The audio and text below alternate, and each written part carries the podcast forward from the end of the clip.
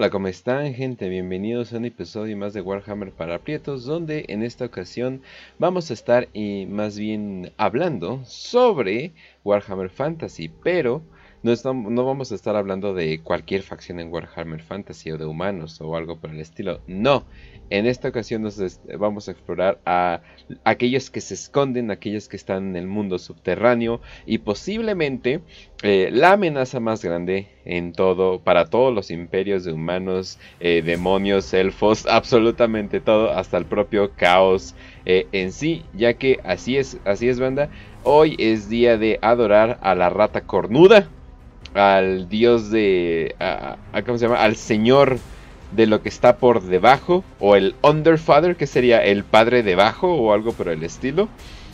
No sé cómo se traduciría eh, exactamente, pero así es, banda. Hoy vamos a estar hablando de los Skaven, uno de los episodios que obviamente más ustedes nos han pedido, así que les simplemente les hemos querido satisfacer con estas pequeñas ratas que tal vez al principio no parezcan mucha amenaza e incluso gran parte del imperio, eh, bueno, gran parte de los humanos creen que es un cuento de hadas, creen que es un cuento de fantasía, no creen que existe en realidad, pero oh por Dios, no podrían estar más equivocados que nada. Pero pues bueno, antes que cualquier cosa, Facio, ¿cómo estás? Muy bien, Kench. Nuevo martes en este caso. Eh, oh, ayer no pudimos hacer el programa, lo tenemos para hoy. Este, en este caso es eh, una disculpa a todos, pero hubo ahí, por lo menos yo personalmente tuve un problema de agenda y estuve muy ocupado, entonces no pude asistir al programa y, decidimos pasarlo al otro día, ¿no? Pero pues que es un día de espera si se trata de Skavens, ¿no? Ellos han esperado por debajo de la tierra más de 2000 años y con éxito han logrado hasta cierto punto eh, lograr pues superar a todas las demás razas en cuanto a números, tecnología, capacidad militar, capacidad estratégica incluso. Y hoy lo vamos a descubrir cómo es que un grupo de ratas asquerosas que surgieron de una simple leyenda eh, italiana, bueno, tiliana, que es el equivalente a Italia en Warhammer Fantasy, terminaron pues prácticamente causando la mayor parte por lo menos del fin de los tiempos incluso, o de los eventos más importantes del fin de los tiempos y, cómo es que se desarrolla su cultura, su raza, su sociedad. Que como dijimos y viene en el título, pues simplemente solo con verlos nos queda claro que son más caotas que el mismo caos. Porque ellos son la ruina, la maldad encarnada, incluso demonios mismos yo creo que se quedan pendejos a veces con las cosas que hacen los Skaven simplemente porque pueden y quieren. Entonces sí. Es más, siento que después de, bueno, como en 40k, pues tenemos la Cicatrix Maledictum y, todo eso. Siento que en algún momento es así de ya todo se va a calmar y de repente así de, oh, ¿qué es eso? Y va a haber una nave de Skaven, es así de, hemos cruzado universos. Nos vale verga. Nos vale verga la continuidad o algo por el estilo. Porque vaya que. Vaya que es una raza entretenida. Eso. Eh, literalmente nada los para. O sea, la tecnología no los para, la ciencia no los para, la magia no los para. O sea, ellos han logrado como que atravesar todo ese tipo de cosas. Entonces es bastante interesante. Y también, Raz, ¿cómo estás? Hola, hola Kench, hola, hola Facio, ¿cómo están? ¿Están? Espero que estén de lo mejor, mejor en esta ocasión de Warhammer para Prietos, donde vamos a hablar probablemente de, de la sociedad de ratas, literalmente ratas humanas, humanoides. Son cuentos chinos, obviamente. En Bretonia no, no puede haber, o a lo mejor sí hay. Y más interesante aún es cómo, cómo demonios es que logran hablar porque cuando yo estaba haciendo una investigación para ver de, estas ratotas, a mí me llamó mucho la atención, atención cómo es que repetían una frase, sobre todo porque hablan como si fuera un anciano decrépito, toda... ¿Alguna vez han visto la, película de Monster House? Mm, sí. Hablan como el viejo Nebuchadnezzar, güey. Entonces, se me hizo, es una muy buena facción. Y pues, sin más que decir, empecemos este hermoso programa. hermoso programa de ciencia. Entonces, Facio, sé que, sé que eres gran fan eh, de, los Skaven. Eh, para dar una idea tantito de qué es un Skaven, los Skaven son literalmente hombre rata, o sea, eso así los podríamos describir. Alrededor de metro y medio, eh, en promedio, tal vez los dedos más chiquitos porque se tienden a agachar, o sea, tienen como que esta costumbre, como los orcos, de que se, como que viven agachados toda su vida. Pero, a pesar de ser hombres rata, tengo entendido que no son hombres bestia, ¿verdad? Sí, no son hombres bestia, eso es una distinción que tiene que quedar ahí claro. Eh, los hombres bestia por sí solos son su propia facción y dentro de los hombres bestia hay diversos tipos de hombres bestia, como vamos a ver cuando hablemos en el episodio de hombres bestia que pues, va a venir en el futuro, ¿no? Tenemos Gors, Ungors, todas estas cosas, ¿no? Los hombres rata o los Skavens en este caso son una raza completamente aparte, o sea, todas las razas Skaven simplemente son estos hombres rata, hay hembras, ahorita vamos a hablar de eso, pero lo importante de estos hombres rata es que surgieron por su propia cuenta, no son como las mutaciones que hemos visto con los hombres bestia, que muchas veces son pues humanos, eh, tocados por el mismo caos, o también si hay hembras de los hombres bestia y se reproducen entre ellos y tienen cierta progenie, ¿no? Pero los Skavens son una cultura totalmente aparte, también son, podemos decirlo, criaturas del caos, o criaturas generadas por la energía del caos, en este caso de la piedra de las piedras la piedra bruja que es un tipo de piedra disforme. Eh, además la rata cornuda vamos a ver que es prácticamente como un dios menor del caos eh, por lo menos en fantasy porque en Warhammer Age of Sigmar creo que ya está como casi a la par de los los demás dioses y la chingadera. Entonces eh, sí son criaturas propiamente caotas pero no tienen nada que ver con los hombres bestia y además por eso mismo como vamos a ver los hombres bestia también les rinden culto a los cuatro dioses a Norgol, Slanesh, Korn y Sinch no pero las ratas, eh, los hombres ratas, los Skaven, simplemente le, dan lealtad y es como instintivamente. O sea, no hay Skaven que no sea seguidor de la rata cornuda. Eh, y como bien decías, pues no superan los metros, el metro cincuenta. O sea, depende eh, la casta de Skaven. Pero por lo general hay tres castas que podemos decir. Vamos a empezar un poco con fisionomía y con fisiología y todo esto de anatomía de los Skavens. Y ahorita empezamos un poquito con su historia, ¿no? Para una introducción. Entonces, Miden esto de metro cincuenta, pero más que nada eso nos referimos cuando hablamos de los esclavos Skaven, que es como el estrato más bajo de toda la sociedad Skaven. Eh, los esclavos de Skaven, pues como su nombre lo indica, son castrados desde el nacimiento, no tienen derecho a, reproducirse con las hembras. Eh, prácticamente desde el momento en que nacen es una lucha de sobrevivencia entre ellos y sus hermanos, eh, a ver quién se come a cuál para sobrevivir y pues de cierta manera lo más probable es que su fin lo encuentren unos años después, unos meses después también, en manos de un Skaven de rango superior. Em, un momento, espacio. Sí. Me estás diciendo que al momento en el... son hombres rata, son hombres rata, que son muy individuales, son crueles, son sádicos, son mamones a más no poder porque tienen como que esa característica. Y además de eso, al nacimiento les cortan un pedazo del pito, ¿no? No, bueno, en este caso les cortan todo el pito. los testículos, oh. prácticamente los testículos, entonces adiós, adiós Skavens esclavos. Y es lo cagado que todos los Skavens que vemos. Oye, tú que eres, tú, que eres médico, eh, ¿puedes, ¿puedes vivir sin huevos y sin pito? Sin pito, o sea, sí, con una, con una sonda especial, pero por lo general cuando se castra a una persona es simplemente cortar los testículos. así se hacía en la antigüedad con los eunucos, ah. por ejemplo. Tenían pene obviamente para poder orinar, pero pues perdían toda la capacidad de producir testosterona, bueno, la mayor parte de capacidad de producir testosterona al cortarle los testículos. Entonces, pues ya tampoco producían esperma y pues ya por lo mismo no, no podían procrear y por eso es que los eunucos se quedaban con los harems porque de esta manera al castrarlo tú al eunuco pues este no podía tener relaciones sexuales con las mujeres del harem y de esta manera no las podía embarazar. y no tenía muchas ganas para empezar, ¿no?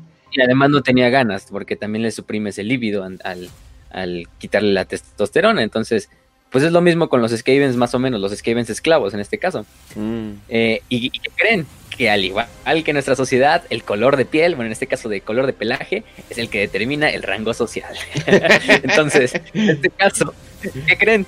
que los Skavens con pelo café o de, sí, vamos a decirlo, prietos, son la casta más baja de Skaven. Híjole. Por lo general, estos son esclavos. Vivimos oprimidos. Es algunos en una sociedad. Sí, vivimos en una sociedad latinoamericana, en, este caso los Skavens viven ahí. Tienen, eh, pueden llegar también a tener otros colores, ¿no? Como un tipo marrón rojizo, moteado en este caso. Pero, por ejemplo, mientras va haciéndose más em, eh, oscuro el pelaje, más rango se llega a tener. Por ejemplo, los Skavens de, de, pelo negro, o de, sí, de pelo negro, tienen un rango un poco más, más alto. Incluso son vistos en la cultura Skaven como, como un, un asesino nato, ¿no? Un pedo así. ¿Sí? Que nos querrá mm. decir Games Workshop. Este, este, aparte de eso, eh, por lo general vamos a ver que las, las ratas de clan, que no son esclavos, pero son como el segundo estrato, por lo menos en los ejércitos y en la sociedad, mmm, son parte son como ciudadanos del Imperio Skaven, son parte de su clan, son guerreros de su clan, pero no son tampoco eh, Skavens bastante fuertes, tampoco llegan a superar mucho la estatura. También son, en pocas palabras, al igual que los esclavos, en el campo de batalla, los dos son carne de, cañón, solo que los esclavos los mandan con un simple cuchillo oxidado, sin armadura, prácticamente desnudos, solo con un taparrabos, y a los ratas del clan pues sí les dan algo de escudos y de, y de armas pues de poca calidad, pero que pues por lo menos no eres un esclavo, ¿no? Mm. Entonces antes de ti está el escudo de carne que son los esclavos. Lo importante es que aquí va subiendo y los Skavens con el color, eh, de, el color de cabello pueden ser desde albinos, blancos o grises claros. Son por lo general líderes natos de la raza Skaven y otros Skaven pues como que instintivamente también los van a seguir. No como los orcos, pero más que nada por el estatus social que representa el, pelaje blanco. Entonces, eh, por lo general vamos a ver que los Graziers, que son los videntes grises, llevan este pelaje gris, los Warlords también, que bueno, eso es muy diferente, o sea, hay, hay muchas tropas eh, de Elite Skaven que llevan pelaje negro, ¿no? O que incluso hay eh, de pelaje café. Depende mucho también de que, de dónde nazca ese Skaven, ¿no? Pues obviamente la mayoría de los Skavens esclavos son prisioneros de guerra de otros clanes Skaven, que toman los Skaven, ¿no? En una de sus múltiples guerras entre clanes intestinas, ¿no? Em, mientras que los, las ratas de clan son propia de la progenie del clan, ¿no? Son generadas por los, los, estos warlords, que por lo general los señores de la guerra, los videntes grises, son los únicos Skaven que tienen derechos de reproducción. Son los únicos que se pueden llegar a mm. reproducir con las hembras. Por lo tanto, se perpetúa como este linaje de, de generar más Skavens de alto rango, pero también pues la mayoría de los Skavens, eh, esto se les da como premio, la capacidad de reproducirse. Y las ratas del clan, pues obviamente no tienen la capacidad para, para hacer esto. Quizás ascendiendo rangos puedan llegar algún día a obtener esos derechos, pero por lo general ellos no lo van a hacer. Los esclavos, de hecho, son los que se encargan de cuidar a las hembras y por eso mismo los castran, ¿no? Para que no puedan eh, procrear con la hembra. Entonces, de esta manera, todos los Skavens que vemos en el artwork, todos, todos sin excepción, son machos. Todos esos son los Skavens machos. Las Skavens hembras, que sí existen, no crean que, no crean que son como orcos que nacen de la tierra o cosas de ese estilo. Eh, tienen una, una, cualidad muy, muy especial, es que son prácticamente incubadoras, incubadoras eh, eh, vivientes. o sea, estamos hablando de que son ratas gigantescas. incluso le dicen madre de la Brood Mother, que es como madre de la de la ¿cómo podemos traducir brut? Como de la, de la manada, ¿no? O algo así más o menos, ¿no? En este caso, estas brood mothers son literalmente fábricas de hacer bebés. O sea, de hecho están en el momento en que nace una Skaven hembra, en ese momento se le deja ciega, se le deja prácticamente eh, cuadraplégica para que no se pueda mover. Y, se le empieza a alimentar, pues así como tú, como lo haces para engordar un, cerdo, ¿no? Para que te dé carne, ¿no? Igual con las Skavens hembras, se les empieza a engordar para que de esta manera crezcan y, o sea, son bastante gigantescas, o sea, miden lo que prácticamente, no sé, podemos decir un elefante, o sea, eso sería como un, tipo de, escala, por, por, lo menos por las imágenes, la única imagen que tenemos, ¿no? Oficial de una hembra Skaven, que es esa como que está pues una bola de carne ahí con cabeza de rata gritando. No parece nada, o sea, literalmente no parece nada. No parece nada.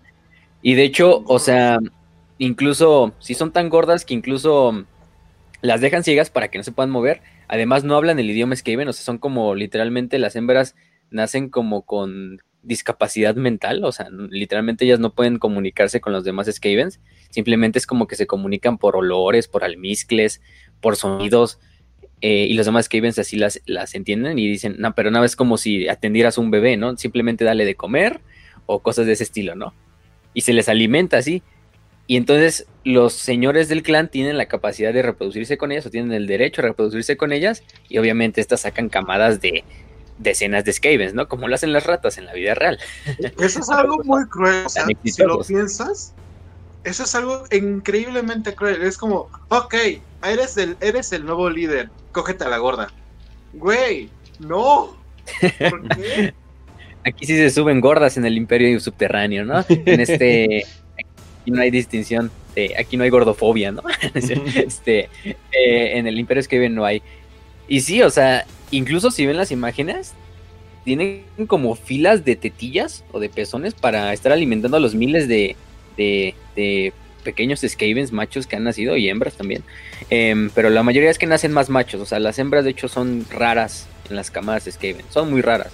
Por eso es que es muy preciado la capacidad de tener el derecho de reproducirte con ellas. Entonces, la mayoría de los Skavens, pues básicamente son incels, entonces nunca van a ver a una mujer en su vida, y mucho menos la van a tocar. Entonces, es lo cagado. Y por lo general, estos Skavens, pues llegan a este punto y el promedio de vida de un Skaven es de 5 años, de hecho. 5 a 20 años, o sea, tampoco es mucho. Si lo vemos desde un punto de vista, por ejemplo, nosotros como humanos, ¿no? Que nuestro promedio es como 70 años, así, promediando todo. Eh, el problema es que si hay Skavens que superan por mucho los 20 años, incluso tienen cientos de años de vida.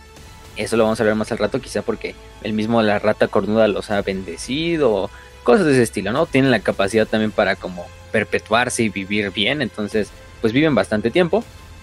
Em, por ejemplo, las hembras Skaven pueden dar a luz de 3 a 5 o incluso hasta 20 Skavens. Eh, se nos dice que al año en las, en las guías, en los wikis, por ejemplo, pero eso es muy, muy poco viable. O sea, para mantener una población como la tienen los Skavens, es probable que estas hembras Skaven estén produciendo niños, eh, camadas por lo menos de 20 Skavens, hasta, ¿qué podemos decir? una vez por semana y no sería nada, nada difícil para ellas. Em, entonces lo cagado, ¿no? Que tienen estas empresas que... Con, incluso con su tecnología hasta me imagino que hay algún tipo de drogas eh, de, fertilidad o algo por el estilo para promover que simplemente siempre estén embarazadas, ¿no? Y que tengan un chingo, ¿no? Sí, de hecho prácticamente todo el tiempo están sedadas eh, porque son agresivas, o sea, eso sí, o sea, son como bestias. O sea, son bestias al final de cuentas. en este caso, las hembras de Skaven. Y las tienen que mantener sedadas, porque incluso, o sea, si por ejemplo un pinche esclavo distraído va y se pasa frente a la boca de una de las hembras de Skaven, lo más probable que aunque esté ciega, pues agarra el pinche Skaven chiquito al esclavo y se lo coma ahí mismo, ¿no? Entonces, por lo general están sedadas todo el tiempo y drogadas para que pues tampoco simplemente se dediquen a lo que tienen que hacer, que es parir, ¿no? Y comer y parir y morir. Como buenos no sé por se me vino muy a la mente la canción de She's mira. Ah. oye, pero esto estamos, o sea, estamos llegando a un punto donde Krieg tiene, o sea, Krieg es nada, nada monstruoso lo que hacen para tener, para tener hijos a, a comparación, o sea, porque o sea, es decir, oye, cuando se despierta se enoja. Pues sí. Ve cómo la tienes, no chingues. La tiene ciega, cuadraplégica, sin poder moverse. Como una masa hinchada de hacer bebés. no, por eso dijimos que los Kriegs son Skavens en el 1940, simplemente por su forma de hacer, de, procrear. No tan brutal como los Skavens, pero, pero tiene sus, analogías, ¿no? Tiene sus equivalentes. Em, lo cagado. Eh, y por eso es que empiezan a nacer las camadas de Skaven. Las camadas de Skaven pues se van dando cuenta Obviamente los esclavos no van a tener hijos. Obviamente se van a dar cuenta de que los Skaven más débiles por lo general no van a sobrevivir porque o se los va a comer un Skaven mayor o se los va a comer algún Skaven, un, un propio hermano de su camada, ¿no? Eh, simplemente por la, ley del más fuerte. O sea, básicamente la, la sociedad Skaven se rige por eso, ¿no? La ley del más fuerte, eh, might is right. Quien tenga el poder es el que sobrevive y el que no, pues lamentablemente será alimento para otros Skaven, ¿no? Oye, lo cual em, eso, eso es extremadamente corniano, ¿no? Entonces yo digo, ah, pues básicamente si riges tu, tu, civilización a base de corn, entonces pues más o menos como que yo los pondría como corn. Pero en el combate muchas veces son unos cobardes y correr de, de, una pelea no se, o sea, no se considera como algo malo.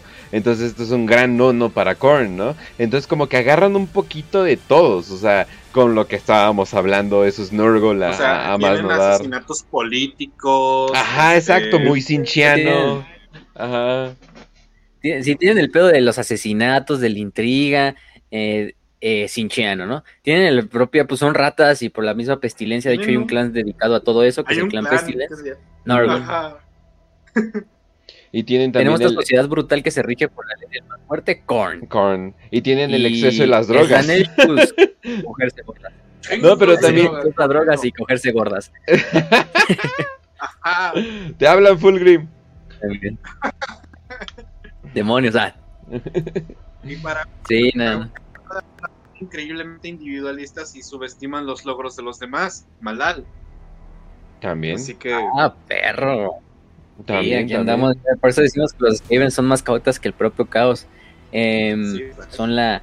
Son todo lo que representa el caos. Y de hecho, y bueno, siguiendo esto, teníamos los esos Skavens de las camadas, por ejemplo, que nacen blancos, pues eso ya es como un estatus. Desde que nace ese Skaven, pues de cierta forma se le va a proteger, o los demás Skavens de alto rango lo van como a adoptar y lo van a crear bajo un precepto de o va a ser un general o va a ser un vidente gris o cosas de ese estilo, ¿no? Algunos Skavens de ciertas camadas que se ven vitales o que se ven, eh, o sea, son Skavens pequeños que desde el momento en que nacen se dan cuenta los, los que están ahí cuidando las mismas como granjas de, de reproducción, que son Skavens que tienen vitalidad, que tienen capacidad para ser guerreros y se les interna en lo que es como, podemos decir que un, la casta guerrera más grande de los Skaven, ¿no? Que son los Stormvermin, ¿no? Que por su traducción es como alimañas de asalto, ¿no? Usando esa palabra de Stormtrooper que utilizaban los alemanes para, para sus fuerzas especiales en la Primera Guerra Mundial. Así es lo mismo. Los Stormvermin son las fuerzas especiales Skaven. Son los mejores guerreros Skaven. Son bastante grandes, o sea, incluso para los Skaven, para los estándares, pueden llegar a medir 1,90, 1,80, incluso algunos 2 metros. Dependiendo, o sea, y están fornidos para, para hacer Skavens. Entonces por eso se dice que estos Skavens de, de Stormvermin pues son los mejores guerreros, porque pues, sí, o sea, y se les da el mejor, dan las mejores armas, las mejores armas de un clan, también se les dan derechos reproductivos menores, o en ocasiones, y también se les da cierta capacidad, obviamente ellos están sobre las ratas del clan y obviamente sobre los esclavos, y entonces tienen esta capacidad, y por lo general son forman parte de equipos especiales o de unidades especiales que son propiamente Storm Vermin. O sea, ahí creo que por lo menos en el juego de mesa había una variante con alabarda y una variante con escudo y espada. Eh, por lo general, la que vamos a ver siempre es la de alabarda, es un clásico. Y llevan esta, son reconocibles porque llevan esta armadura roja eh, de metal, que parece así como es de metal así eh, remachado, así se ve bien cagado, como oxidado incluso. Pero que llevan como esta cresta en el casco, que es una cresta que va hacia arriba y además llevan esta alabarda bastante grande. Esos son los Storm Vermin y son como la casta guerrera más grande, ¿no? O más alta de todas. Y como les decía, pues son bastante fuertes físicamente. O sea, incluso un Skaven de cierta manera es. No diría que es más fuerte que un humano. Los esclavos para nada, o sea, son, son bastante débiles. Pero sí son muy ágiles. Y aparte son mucho más. O son más ágiles que un humano. Son más astutos que un humano. Obviamente es una rata. De hecho, si te das cuenta, las ratas, o sea, IRL, las ratas que vemos normalmente en cloacas, coladeras o campo, igual tienen estas habilidades como los Skaven. O sea, por ejemplo, una rata puede estar dos semanas nadando en el agua, güey. O sea, literalmente nadando y no se van a cansar. Pueden, este, y, y, son muy buenas nadando. Pueden dar saltos de un metro, dos metros, incluso tres, si tienen buen impulso y pues son, son increíblemente ágiles. Entonces, que hayan agarrado las ratas para la inspiración de los Skaven es bastante adecuado y pues creepy, spooky, de cierto, de cierto modo. Sí. No, sí. Y además, aunque tú, aunque tú digas que son, aunque son menos fuertes que un humano, imagínate, o sea, aunque sea un ser de 1.50, si se te avienta al cuello obviamente te va a tumbar, o a la mayoría de las personas las va a tumbar una, un Skaven. Y lo más probable es que ellas vayan directo, y lo, de hecho lo que hacen muchas veces los esclavos de Skaven, que aunque son pura carne de cañón, a veces los mandan incluso sin armas, es que literalmente se avienten hacia el cuello de, la presa o del, humano para intentar morderlo, ¿no? Y pues, obviamente sus dientes, sí, y sus dientes incisivos pues son bastante grandes como los de una rata, o sea, es algo característico de los roedores. Cuchillito. Y, pues eso básicamente te va a terminar matando, ¿no? Em, y lo más probable es que, imagínate, eres un soldado imperial y se te avienta una de esas ratas, que aunque es menor en tamaño a ti, por la misma inercia quizá de la batalla, la misma distracción, te tumba y tú mismo con el peso de tu propia armadura quizá te vas a caer para atrás y te va a costar levantarse, pero en eso que tú te levantas, esa madre ya te mordió el cuello, ¿no? Y ya prácticamente te, te mató. Entonces, tampoco hay que subestimar a los Skavens pues, de un metro cincuenta, los Skavens eh, esclavos, porque aunque son carne de cañón y lo más probable es que todos vayan a terminar muertos y los enemigos simplemente sean para que gasten munición antes de que lleguen los Skavens eh, guerreros de verdad, pues también tienen sus, sus, méritos. De hecho, si han jugado el juego de Total War, son de las mejores tropas de, eh, eh, de carne de cañón junto a los zombies y junto a los campesinos bretonianos, porque pues básicamente son buenos, son un chingo de, de, esclavos en una unidad y aparte pues absorben un chingo de daño y todo lo que quieras, entonces tienen, tienen toda este, esta capacidad. Aparte de eso, eh, algo así característico de los Skaven es que como que todo el tiempo, o sea, es propia parte de su metabolismo que están como hiperactivos, o sea, si ven a los Skavens, todo el tiempo están moviéndose, nunca pueden estarse quietos, siempre están hablando, siempre están haciendo sonidos y por lo mismo siempre tienen una hambre pues insaciable, al igual que las ratas. este, de hecho también se le llama la, el hambre negra y que nos querrán decir que los ángeles sangrientos son como Skavens del milenio 40. eh, en este caso, es, son prácticamente incapaces de satisfacerla. O sea, por eso siempre los Skaven los van a ver. O sea, o no están peleando, están peleando o están tragando, ¿no? Están comiendo. Eh, lo que se encuentren, o sea, carne de todos los tipos. Lo más probable es que incluso se coman entre ellos y muchas veces lo hacen. De hecho, es una tradición Skaven. Una vez que un clan Skaven derrota a otro clan Skaven, la tradición y como banquete de victoria es comerse a todos los infantes Skaven del clan derrotado. en un gran festín así, eh, donde los oh, señores de la guerra y los Storm y los, las ratas del clan se reúnen para, para tragárselos, ¿no? Bueno, eh, mi, gran, duda, es, de dónde sacan tanta comida para pues simplemente mantenerse, ¿no? Y yo así de, ah, ok. Ellos mismos. Ajá. Sí, sí de ellos mismos. De hecho, aparte de eso, muchas veces se comen a las propias ratas, o sea, las ratitas normales. Ajá, al acabar la batalla. Sí, dale. De hecho, al acabar la batalla se comen todo lo que encuentran. O sea, cuando ganan una batalla hay sobrevivientes, se comen tanto los Skaven que estaban ahí como a los, o sea, a los enemigos muertos, o sea, todos se lo comen. Mm. Sí, sí, sí. Es, son, son buenos eh, botes de basura, no dejan nada. Y sí, como dices, o sea, puede haber una batalla entre humanos y Skavens, ¿no? Les gusta. Em, termina la batalla y ganan, por decir, los Skavens. Hay Skavens moribundos en el campo de batalla, obviamente no se les va a dar ningún tratamiento médico, se les va a comer en ese momento, se les va a llevar para ser comidos por la horda, al igual que los propios humanos y los cadáveres de los humanos y los Skavens y de las bestias que hayan quedado y de, y de los animales que hayan quedado cerca, o o incluso muchas veces tienden a comerse a las ratitas pequeñas, o sea, las ratas normales, como las conocemos. Porque las ratas por lo general van acompañando a los Skavens, pues también como de manera instintiva. O donde hay Skavens hay ratas. Muchas veces las ratas son un signo premonitorio de que se viene una invasión Skaven o, o que haya muchas ratas de repente en una ciudad que no había. Pues es que te está diciendo algo.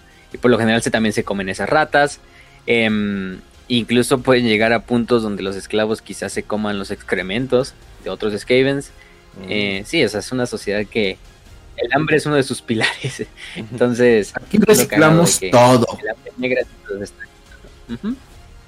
Los Skaven se reciclan, es como por eso el imperio de la humanidad en Warhammer 40.000 no es muy diferente a los Skaven, ¿no? Aquí se recicla todo, hasta los mismos humanos muertos nos los tragamos.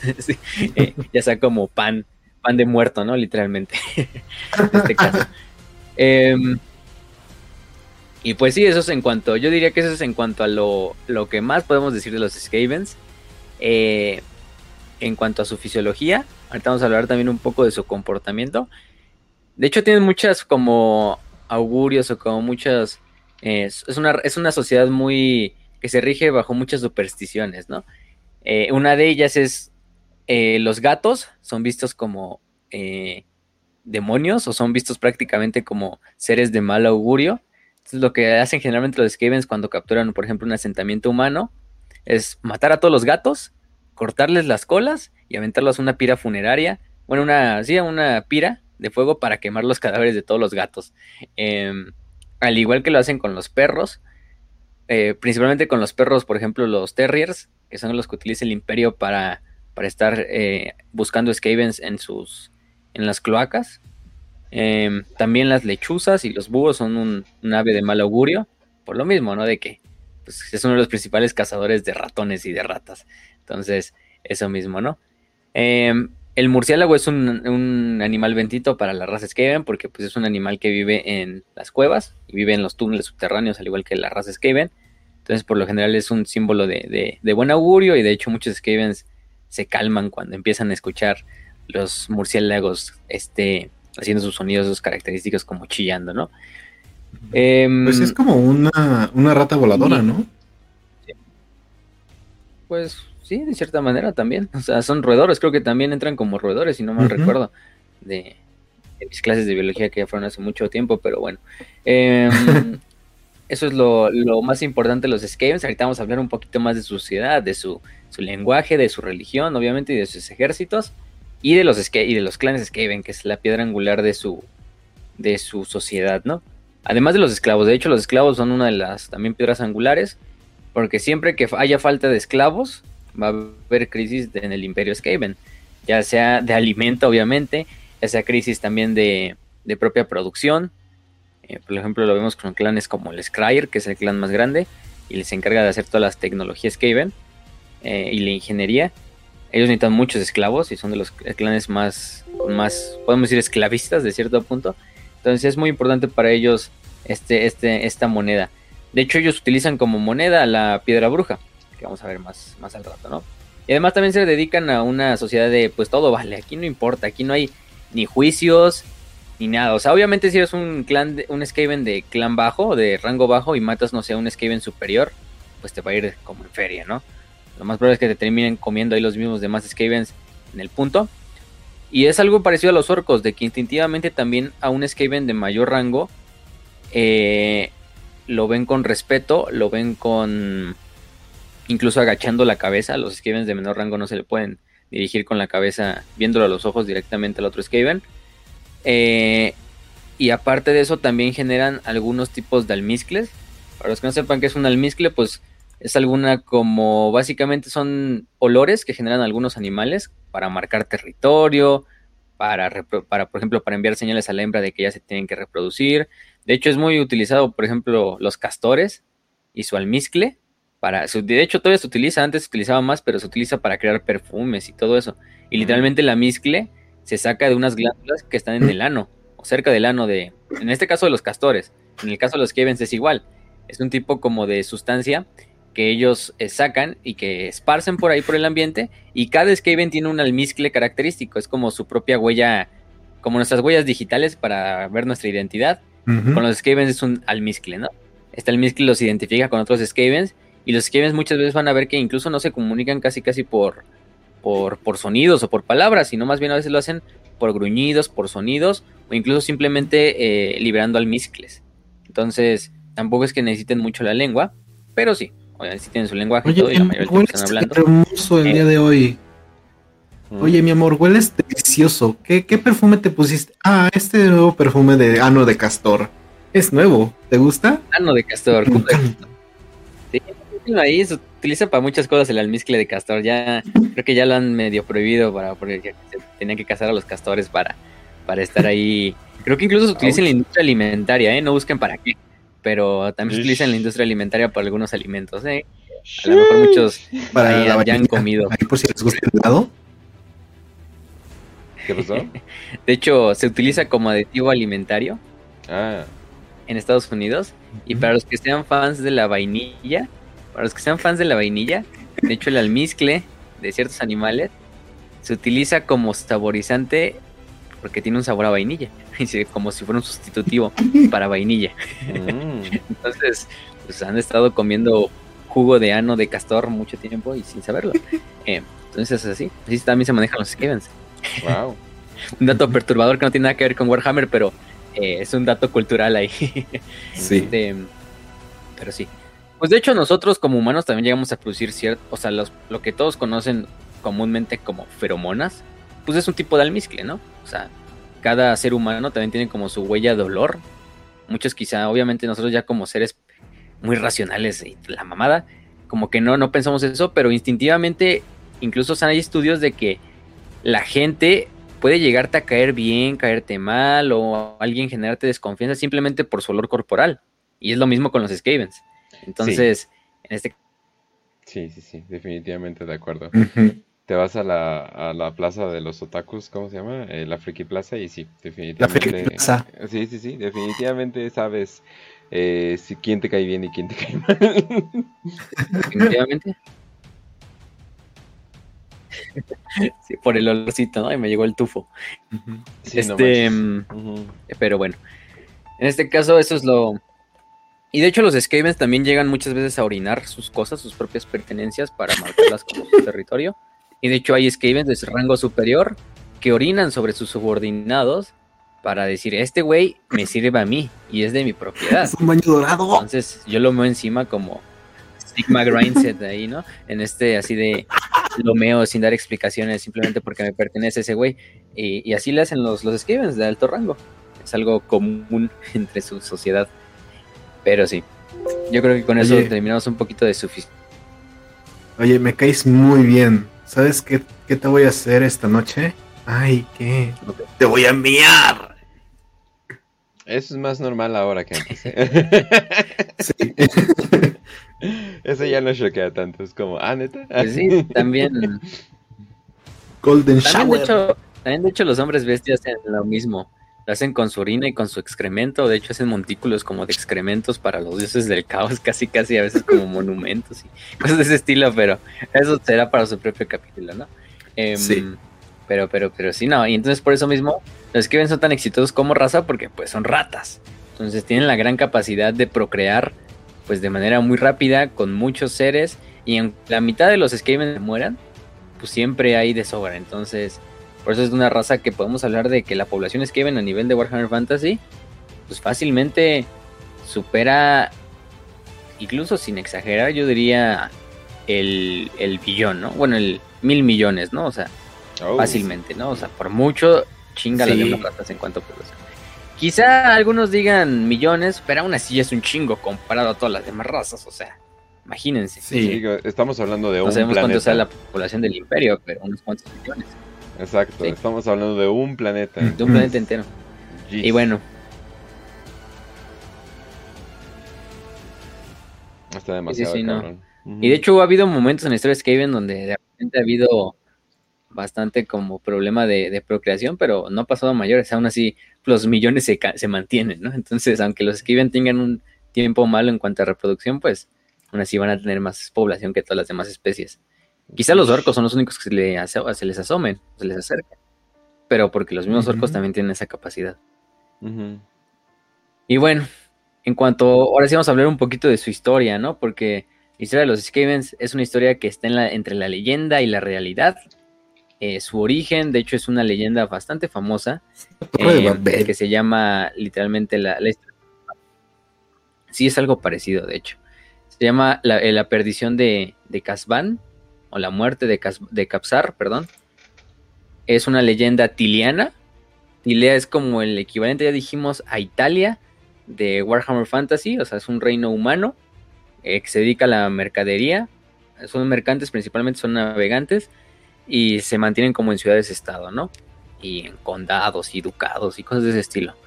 El problema es que Tilea está literalmente al lado de la capital Skaven, eh, que es Skaven Blight, o Plaga Skaven, como le quieran decir. Entonces, pues ellos han tenido esta leyenda y de hecho se supone que la leyenda de Capsar, esta ciudad mítica que viene en las leyendas, era una ciudad de Tilea y esta ciudad terminó convirtiéndose en Skavenblight por la misma leyenda. Y bueno, de hecho pueden encontrar la leyenda en lo que es la wiki traducida al español, o sea, el poema entero. Pero para fines prácticos se los vamos a decir aquí, sin leerles todo. Eh, aquí lo principal, bueno, les vamos a contar. Eras una vez, hace mucho, mucho tiempo, una gran ciudad bajo cuyo cielo los humanos y los enanos vivían en armonía. Algunos dicen que se trataba de la ciudad más antigua y grande del mundo conocido y que ya existía en una época anterior a los barbas largas y los hombres, en este caso refiriéndonos a los enanos, ¿no?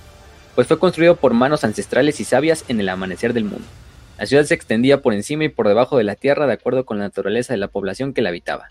Los enanos reinaban en sus enormes cámaras subterráneas de piedra, esforzándose para extraer las rocas durante su larga jornada laboral, mientras los humanos cultivaban los campos de trigo que rodeaban la ciudad como sábanas de oro. El sol brillaba, los humanos reían y todos eran felices. Fin. Ah, eh, un día los hombres de la ciudad decidieron que debían dar gracias a sus dioses por su buena fortuna. Planearon la construcción de un templo como nunca antes el mundo lo hubiera visto.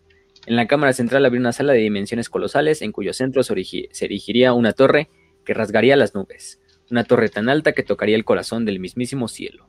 Después de mucho tiempo y contando con la ayuda de los barbas largas, comenzaron a construir su monumental obra. El problema vino cuando las semanas se convirtieron en meses y los meses en años, y los humanos continuaban su construcción. Los hombres envejecían, pero seguían empeñados en acabar su gran templo, y con la ayuda de sus hijos continuaron su trabajo durante los cálidos veranos y los lluviosos inviernos. Por fin, tras muchas generaciones, empezó a construir la gran torre. Pasaron los años y la torre llegó a alcanzar tanta altura que los humanos les resultaba cada vez más difícil subir las piedras hasta la parte de arriba.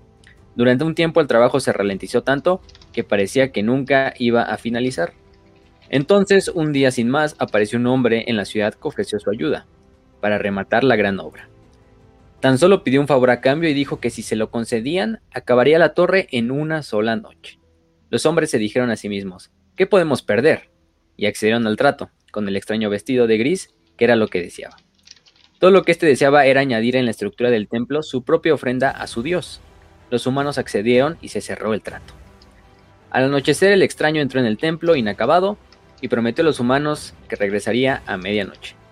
Las nubes cubrieron las lunas, ocultando el templo con una capa de oscuridad. Todos los hombres de la ciudad aguardaron y observaron mientras transcurrían las horas, y cuando se acercaba ya la medianoche, se agolparon alrededor de la plaza del templo. El viento sopló con fuerza y las nubes desaparecieron de la misma forma que habían aparecido sobre el templo. La torre emergió como una lanza intacta, perfilándose sobre el cielo pura y blanca. En su cúspide podía verse una enorme campana brillando glacialmente a la luz de la luna. La ofrenda del extranjero a los dioses estaba allí, pero no había ni rastro de este. La ofrenda refiriéndonos obviamente a la campana. Los humanos alegraron de ver que el trabajo iniciado por los padres de sus padres por fin estuviese acabado. Se abalanzaron en tropel para entrar al templo. Entonces, justo en medianoche, la gran campana empezó a tañer. Una, dos, tres veces. Lentamente, las pesadas ondas sonoras se extendieron por la ciudad. Cuatro, cinco, seis veces dobló la campana, como si se tratase de la respiración de un gigante de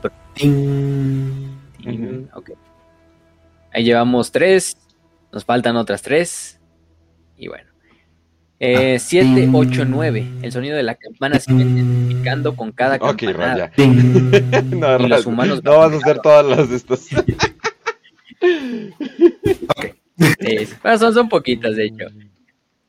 Ok, entonces la campana se iba intensificando con cada campanada. 13 y los humanos vacilaron y retrocedieron de las escaleras del templo tapándose los oídos. 10, 11, 12 y finalmente 13. Con el decimotercer teñido, un rayo de luz surcó el cielo y el consiguiente trueno retumbó. En las alturas, la oscura esfera de Morsleaf, la luna verde del caos, se iluminó con un destello cegador y de repente todo quedó completamente en silencio. Los humanos corrieron a refugiarse en sus casas, asustados y aturdidos por los, por los portentos que acababan de contemplar. A la mañana siguiente se despertaron para comprobar que en su ciudad reinaba la más absoluta oscuridad. Siniestras nubes de tormenta se echaban sobre los tejados y cayó una lluvia como nunca antes había visto. Negra como la ceniza, la lluvia cayó e inundó las calles, cubriendo los adoquines con oscuras tonalidades iridiscentes. Al principio los humanos no se preocuparon demasiado y esperaron a que la lluvia cesara para continuar con sus labores diarios. Pero la lluvia no cesó, los vientos arreciaron y los rayos golpearon la alta torre. Los días se convirtieron en semanas y la lluvia seguía sin detenerse. A cada anochecer la campana volvía a, teñir tres veces, y cada mañana la oscuridad cubría la ciudad. Los hombres se asustaron y rezaron a sus dioses, pero las lluvias no cesaban, y oscuras nubes negras cubrían las anegadas campos de trigo como una mortaja. Los humanos fueron a pedir ayuda a los enanos, no obstante los barbas largas no estaban preocupados. ¿Qué importaba si caía un poco de lluvia en la superficie? En las profundidades de la tierra todo seguía cálido y seco. Los humanos ya aterrorizados se apresuraron para ponerse a cobijo en sus casas, con el miedo atenazándoles el corazón. Enviaron algunos voluntarios a lugares distantes en busca de ayuda, pero ninguno de ellos regresó. Algunos fueron al templo para rezar y ofrecer sus escasas reservas de comida a los dioses, pero descubrieron que sus grandes puertas estaban selladas. La lluvia arreciaba, duras piedras de granizo cayeron del cielo y arruinaron por completo los cultivos. La gran campana repicó con, con un tañido fúnebre sobre la aterrorizada ciudad. Pronto llovieron enormes piedras que se desplomaron pesadamente desde el cielo como si fuesen oscuros meteoritos y destrozaron por completo los hogares de los humanos. Muchos se enfermaron y murieron sin mostrar causa aparente. Los bebés nacían con, deformidades horribles, alimañas repugnantes se dedicaban a devorar el escaso grano que quedaba almacenado, y los hombres empezaron a morir de inanición. Los humanos más viejos fueron a ver otra vez a los enanos para pedirles ayuda. Querían llevar a su gente a la seguridad del subsuelo y querían comida. Los barbas largas se enfadaron y les dijeron a los hombres que las cámaras más profundas habían inundado y que su comida había sido devorado por las ratas. Apenas había suficiente comida y cobijo para ellos y los suyos. Echaron a los humanos de sus alas y cerraron las puertas. Entre las ruinas de la ciudad, de la superficie cada día era peor que la anterior. Los humanos desesperados suplicaron ayuda a los dioses de la oscuridad, susurrando los nombres de olvidados príncipes de los demonios, esperando salvarse gracias a ellos. Pero ninguno vino en su ayuda. En cambio, las ratas regresaron, más grandes y feroces que nunca. Sus formas peludas y furtivas infestaban la ciudad. Hicieron un festín con los cadáveres de los caídos y aniquilaron a los más débiles. Cada medianoche la campana tañía trece veces, ahí en lo alto, y sus tañidos parecían en esos momentos aún más entordecedores y triunfales. Los humanos vivían como animales acosados en su propia ciudad, mientras que enormes manadas de ratas recorrían las calles en busca de presas. Al final, los humanos desesperados cogieron las armas que tenían y se dirigieron, que tenían perdón y que se dirigieron a las puertas de los enanos, amenazándoles con sacarles de ahí, arrastrándoles por la barba si no abrían las puertas. Nadie respondió en el interior. Los hombres cogieron unas vigas y derribaron las puertas. Acto seguido se encontraron con que los túneles estaban vacíos y totalmente oscuros. Los pocos supervivientes de la que una vez fue una orgullosa ciudad descendieron a los dominios de los enanos. En la ancestral sala de los reyes enanos solo descubrieron huesos mordisqueados de los enanos y ropas despedazadas. Entonces los humanos vieron a la mortecina luz de sus antorchas a miles de pupilas clavadas sobre ellos que brillaban como estrellas en la medianoche. Luego las ratas se abalanzaron sobre ellos. Los hombres resistieron espalda contra espalda, vendiendo cara a sus vidas, pero sus armas resultaban inútiles contra la implacable ferocidad y el incalculable número de atacantes que componían la horda de alimañas. La marea de monstruosas ratas cayó sobre los hombres, arrastrándolos y devorándolos uno a uno. Las ratas hundieron sus amarillentos colmillos en la blanda carne de sus víctimas y finalmente la masa de pellejos oscuros acabó ahogando con sus agudos chillidos los, los poéticos gritos implorando ayuda de sus víctimas. Traducido de la narración tiliana La muerte de Capsar, también conocida como La maldición de los Trece. Escrita por Andreas En resumen, profesor emérito de Historia Imperial, Academia Real de Altdorf, capital imperial. Ah, perro. Entonces, esa es la historia y la famosa leyenda de la muerte de, de Capsar. Lo importante de esta leyenda es que, independientemente del mito, ¿Es que, Es que pinche lluvia arruina los cultivos. Siempre pasa. Putos, putos enanos que no quisieron prestar su, este, sus casitas, ¿no? Para vivir. Este. Independientemente de si es una leyenda del mito, hay que poner en contexto. Oye, pero esto es como para. Capsar. Esto es parecido casi, casi como si. Hay, hay grandes leyendas de que se supone de personas que maldicen una tierra y no puede crecer nada y, y, se, y se va a la verga todo bien feo. Eh, esto, es, esto es como que algo parecido, pero literalmente la maldición vino en forma de los Skaven. O sea, el, el gran castigo fue, fue, o sea, fue los Skaven, porque eh, lo cagado es de que como que están obteniendo lo que merecieron, pero como que fue una invocación, no sé, o sea, fue, o sea, e, es bastante curioso. Está la famosa historia de, los indios eh, de Estados Unidos maldiciendo eh, donde se supone que construyeron Talagueda. es una es un este es una pista de NASCAR y pues dicen que eh, cada vez que van a hacer carrera ahí, si no chocan la mitad es porque algo algo raro pasó, ¿no? Hay gente que dice que escuchó voces, hay gente que un güey escuchó voces y se retiró de, la, de las competencias así en total. Y un día volvió así como, bueno, tal vez no era nada, volvió y le dio un ataque cardíaco. y, se murió, y, se murió a la verga. Dicen la gente que cuando hay una madre que pasa cuando en los coches NASCAR que sales volando, pero literalmente tu coche se levita, o sea, como que agarras mucho viento por abajo y tu coche empieza a levitar. Y, dice un... Y dice un vato que cuando, se, cuando te levantas no escuchas nada, eh, que el día le ha pasado, pero que esa vez él escuchó caballos y se le hizo muy extraño, pero lo cagado es de que los indios de antes de ellos corrían con caballos eh, en ese lugar, entonces dice que se sintió muy raro, o sea que fue como que, uy, ¿qué, qué pedo, qué pasó con eso, no? Pero, eh, esto es como que, esto sí es folk, o sea, esto sí no es como un gran imperio ni nada por el estilo, esto sí, esto sí suena como folk fantasy a más no dar, y pues estos Skaven parecería que como que es el, la retribución del mundo, ¿no? Como una venganza. Y de hecho es la, lo cagado porque el, de hecho el poema tiene 13 estrofas. Nos dice que la mm. campana replicó 13 veces. Y vamos a ver que el número santo, o el número, sí, el número santo de la rata cornuda, así como los dioses del caos tienen sus propios números, y ya lo hemos visto, la rata tiene el 13, y es el número bendito de los Skavens. 13 son los miembros del concilio em, de gobernante de los Skavens. Em, entre muchas otras cosas, principalmente eso, el, concilio el famoso concilio de los trece, de hecho se llama, donde dos Skavens de los clanes más grandes y aparte de las instituciones más grandes tienen el control y el treceavo lugar se reserva simbólicamente para su dios, ¿no? Para la rata cornuda. Lo cagado es que la leyenda, y de hecho hay muchas teorías ahí por, por, por Reddit y por foros antiguos de, de Warhammer Fantasy, de que de quién es este hombre eh, con capucha gris que vino a poner la campana, ¿no?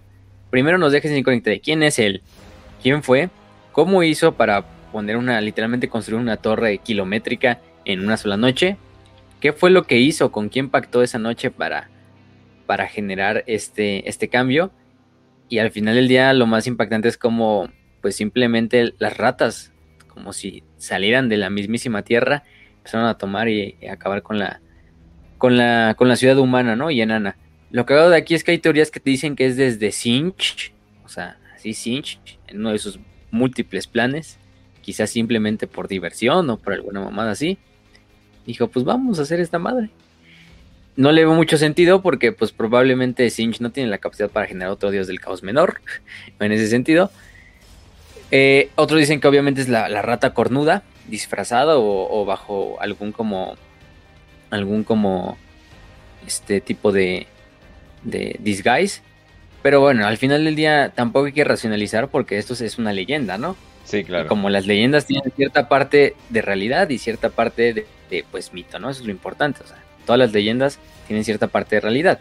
Independientemente de eso es lo que le da el mito fundacional a la raza Skaven. Y al final del día esta famosa ciudad de Capsar y esa famosa torre sigue de pie en el estado actual de Warhammer Fantasy, por lo menos. Vamos a, vamos a ponerlo así como el año 2000 del calendario imperial, ¿no? Sigue de pie y es la torre más grande de Skavenblight, que es la capital de Skaven. Y aquella región donde estaba Capsar quedó totalmente inundada, quedó totalmente, es, una, es un lugar totalmente pantanoso, neblinoso, cubierto por montañas. Por eso ningún humano ni ninguna otra raza se atreve a ir a esos pantanos. Eh, una parte porque quizá ya saben que obviamente quién vive ahí, dónde está la, está la capital de quién, pero aparte porque esa zona es intransitable, o sea, si no te matan las patrullas Skavens, te van a matar alguna otra cosa, un depredador del pantano o el mismo pantano te va a absorber o te vas a perder y hasta el punto de que vas a terminar tú muerto y loco. O te encuentras a Shrek y comienzas una aventura para salvar a una princesa porque es un para salvar a los reinos ogros. Pero, pero sí, es, es, lo cagado, ¿no? Y al final del día esta leyenda de Kavsar fue lo que le dio origen a todo su mito fundacional de la, de la raza.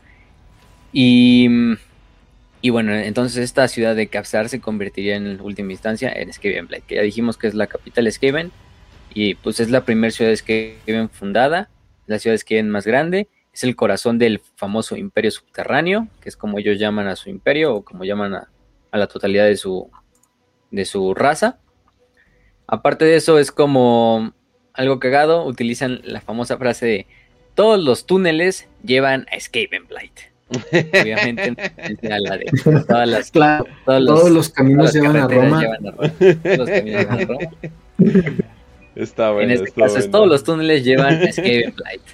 eh, y sí, y sí, lo más claro es que sí, todos los túneles de, de cierta parte del mundo van a estar conectados indirectamente o directamente con Skavenblight. Todas las ciudades de Skaven, o bueno, más bien se llaman ciudades subterráneas o undercities, eh, están conectadas a Skavenblight. De hecho, hay una como nomenclatura para decirlas. Por ejemplo, la ciudad de Skaven que está bajo Altdorf, este, que Altdorf es la capital imperial. Eh, en este caso se llama Bajo Aldorf, así se llama, Bajo Aldorf. Es la ciudad de Skaven que está por debajo de, de Aldorf. Y es una ciudad de Skaven bastante grande. Por ejemplo, tenemos Bajo Nuln, este, mm, Bajo Bordelot. Eh, prácticamente los túneles de Skaven se, se expanden por todo el globo, excepto en la zona que conocemos como Ultuan, que es la isla que está en medio del océano, que divide el viejo mundo y el nuevo mundo. Eh, y que es esta ciudad, es esta isla donde viven los altos elfos, ¿no? Porque está protegida por pues, una barrera mágica mm. por la cual los Skaven pues no pueden penetrarla. Entonces, sí, pinches altos elfos. Sí, sí, sí, se protegen, ¿no? Los mamones. mamones. Los hechos ni les importa mucho la amenaza Skaven porque pues ellos son muy, muy vergas en su isla. El problema es que en el fin de los tiempos se les hunde la isla, ¿no? Y ahora tienen que chingarse y irse a todos los demás lugares. Ja, por putos. Entonces, este, al final del día lo, lo cagado es que todos los túneles Skavens llevaron, eh, empezaron a surgir, no surgieron así de la nada, o sea, los túneles son túneles muchos ya naturales, que pues existen en el mundo de subterráneo, y de hecho los enanos son una raza, ya vimos, más antigua que los Skavens. Muchos de esos túneles, los mismos enanos, se dedicaron a construirlos, a rehabilitarlos, ya sabemos cómo son los enanos de artesanales, o sea, los, los, los enanos cuando colonizaban una ciudad, bueno, una, un lugar subterráneo, pues le hacían bóvedas gigantescas, todos los túneles obviamente cambiaban la arquitectura para que fuera una arquitectura hecha por ellos y no fuera un como túnel natural. Entonces por eso muchos Skaven se aprovecharon de esto una vez que se vino la gran catástrofe, eh, cuando los enanos pues prácticamente su imperio se fue a la mierda, primero por la guerra con los elfos y aparte por lo mismo con la eh, con los, las devastaciones de las placas tectónicas. Por ejemplo, ya dijimos que Lord Mazdamundi, uno de los líderes de los hombres lagartos, simplemente un día dijo, ah, chingue su madre, voy a mover unas placas tectónicas, ¿por qué no? Y, y con eso se llevó a la mierda el imperio enano. Entonces, muchos túneles y ciudades enanas quedaron incomunicadas una de la otra. Y aparte, aquí viene la, la parte donde los Skavens hacen su, su remate. Los Skavens en una forma de... Pues en su misma forma caota de, de ver el mundo, se les ocurrió hacer un pinche artefacto que prácticamente para fines prácticos es como una bomba nuclear subterránea, pero sísmica, o como una bomba sísmica subterránea. la más cara es que la pusieron justo debajo de Skavenblight. Oh. Eh, fue tanto la devastación que sí, la, bomba surgió de sus efectos y la bomba era más que nada como para generar más túneles hacia Skavenblight y también para como... Porque Skavenblight ya en ese momento estaba siendo eh, sobrepoblada. Y bueno, sigue siendo sobrepoblada, pero en ese entonces pues, los Skaven simplemente se concentraban en Skavenblight. El problema es que se vino esta explosión donde la máquina falló, porque pues ya sabemos que mucha de la tecnología Skaven tiende a fallar de la nada, porque es, es, una misma tecnología caótica. Eh, no solo se llevó prácticamente y hundió toda la región donde estaba Skavenblight y por eso quedó como pantanos aparte. Eh, también marchitó prácticamente todas las tierras aledañas. Aparte de eso, también lo que generó fue que Skavenblight quedara en ruinas. Pero lo importante es que la bomba logró hacer su cometido principal, que fue abrir bastantes túneles. El problema también fue que prácticamente rompió todas las montañas del fin del mundo, que son las montañas donde principalmente vivían los enanos. Y prácticamente un chingo de ciudades enanas quedaron destruidas Devastadas, las pocas que se salvaron pues tuvieron que replegarse o irse a otras ciudades enanas que sí sobrevivieron. Y en eso mismo se abrieron los túneles y se conectaron muchos túneles que antes estaban incomunicados. Entonces prácticamente ese momento es cuando la civilización Skaven se abrió al mundo, ¿no? Se abrió al mundo en el sentido de que abrió túneles para llegar a prácticamente a todos los rincones de, del viejo mundo, del nuevo mundo, de incluso de, de Katai, de Nippon, que ahorita ya lo están metiendo, por ejemplo, Katai lo acaban de meter en Warhammer Total War. Eh, entonces, pues sí. Esto se llama, de hecho, la, mm, la, gran, la gran migración, que es del 1600 al 1500. Obviamente, siguiendo la gran catástrofe, obviamente Skaven quedando devastada. Se viene como un periodo anárquico en el cual muchos clanes Skaven pues empiezan a utilizar los túneles para viajar a otras ciertas partes y establecerse, ¿no? Fuera de Skavenblight. Y de hecho tienen muchos éxito y se establecen pues, en miles de lugares del... Prácticamente la única tierra que en ese entonces también estaba libre eran las tierras de Lustria, donde viven los hombres lagarto.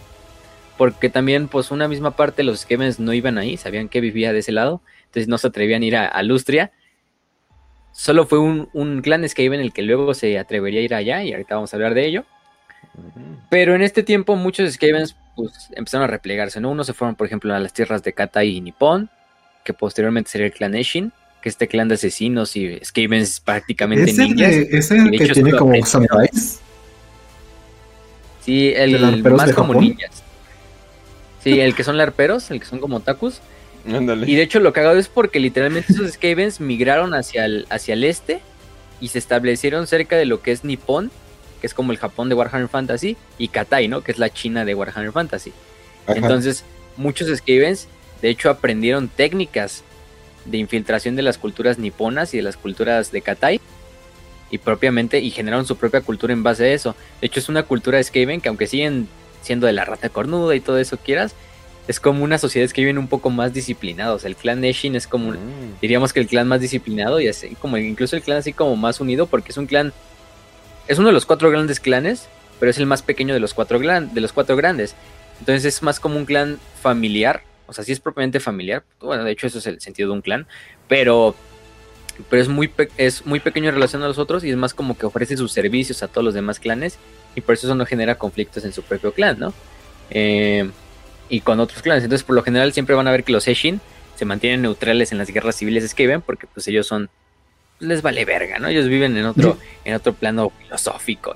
O sea, son, son así cagados, ¿no? También los pestilens, vamos a ver. Porque los pestilens se fueron literalmente a Sudamérica, ¿no? Terminaron ahí infectados de, de sida ratuno y mamadas de ese estilo. Entonces, pues sí, entonces, entonces en este momento empezaron a, irse. Eh, se estableció lo que es el, Consejo de los Trece, que fueron los principales, fueron este entonces 12 grandes señores de los Skavens de diferentes clanes, también videntes grises, que los videntes grises prácticamente, para en términos que no conozcan el, los que no lo conozcan, los videntes grises son los sacerdotes Skavens, eh, pero aparte son los magos Skavens principales. son los, los psíquicos y los magos Skavens, pero aparte son líderes religiosos. Entonces también tienen eh, bastante papel importante en la sociedad Skaven.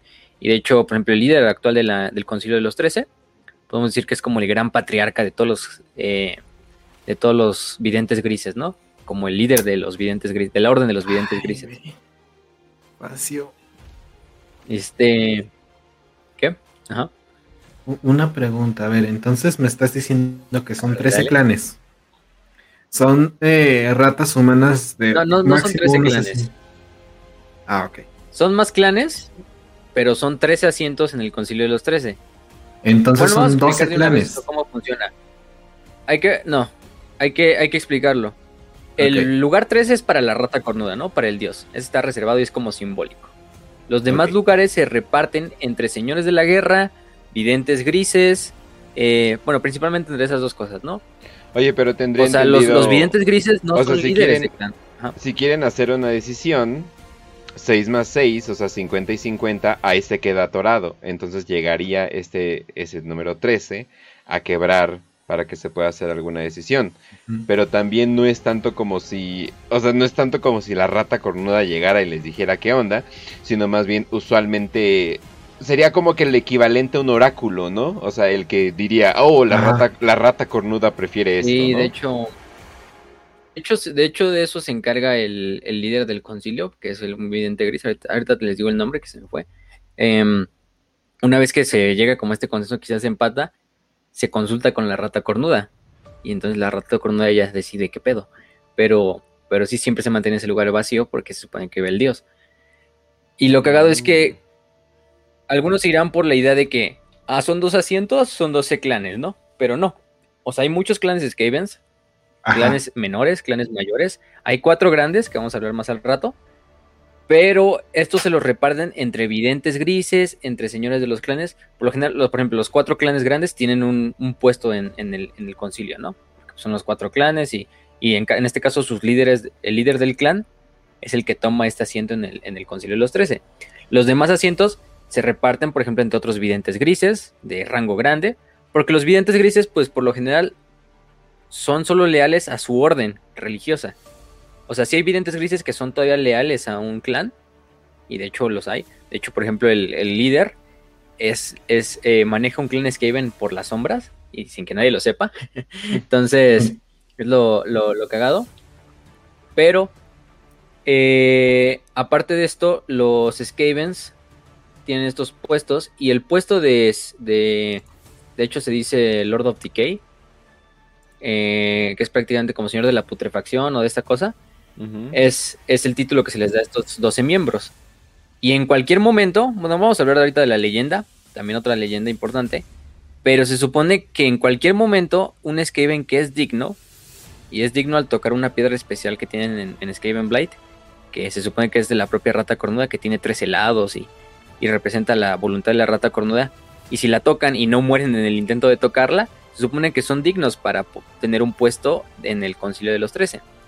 Eh, ahí es cuando, por ejemplo, lo, por lo general que se hace, el Skaven este que es candidato, reta al Skaven más débil del concilio, o más débil políticamente, por lo ah, menos.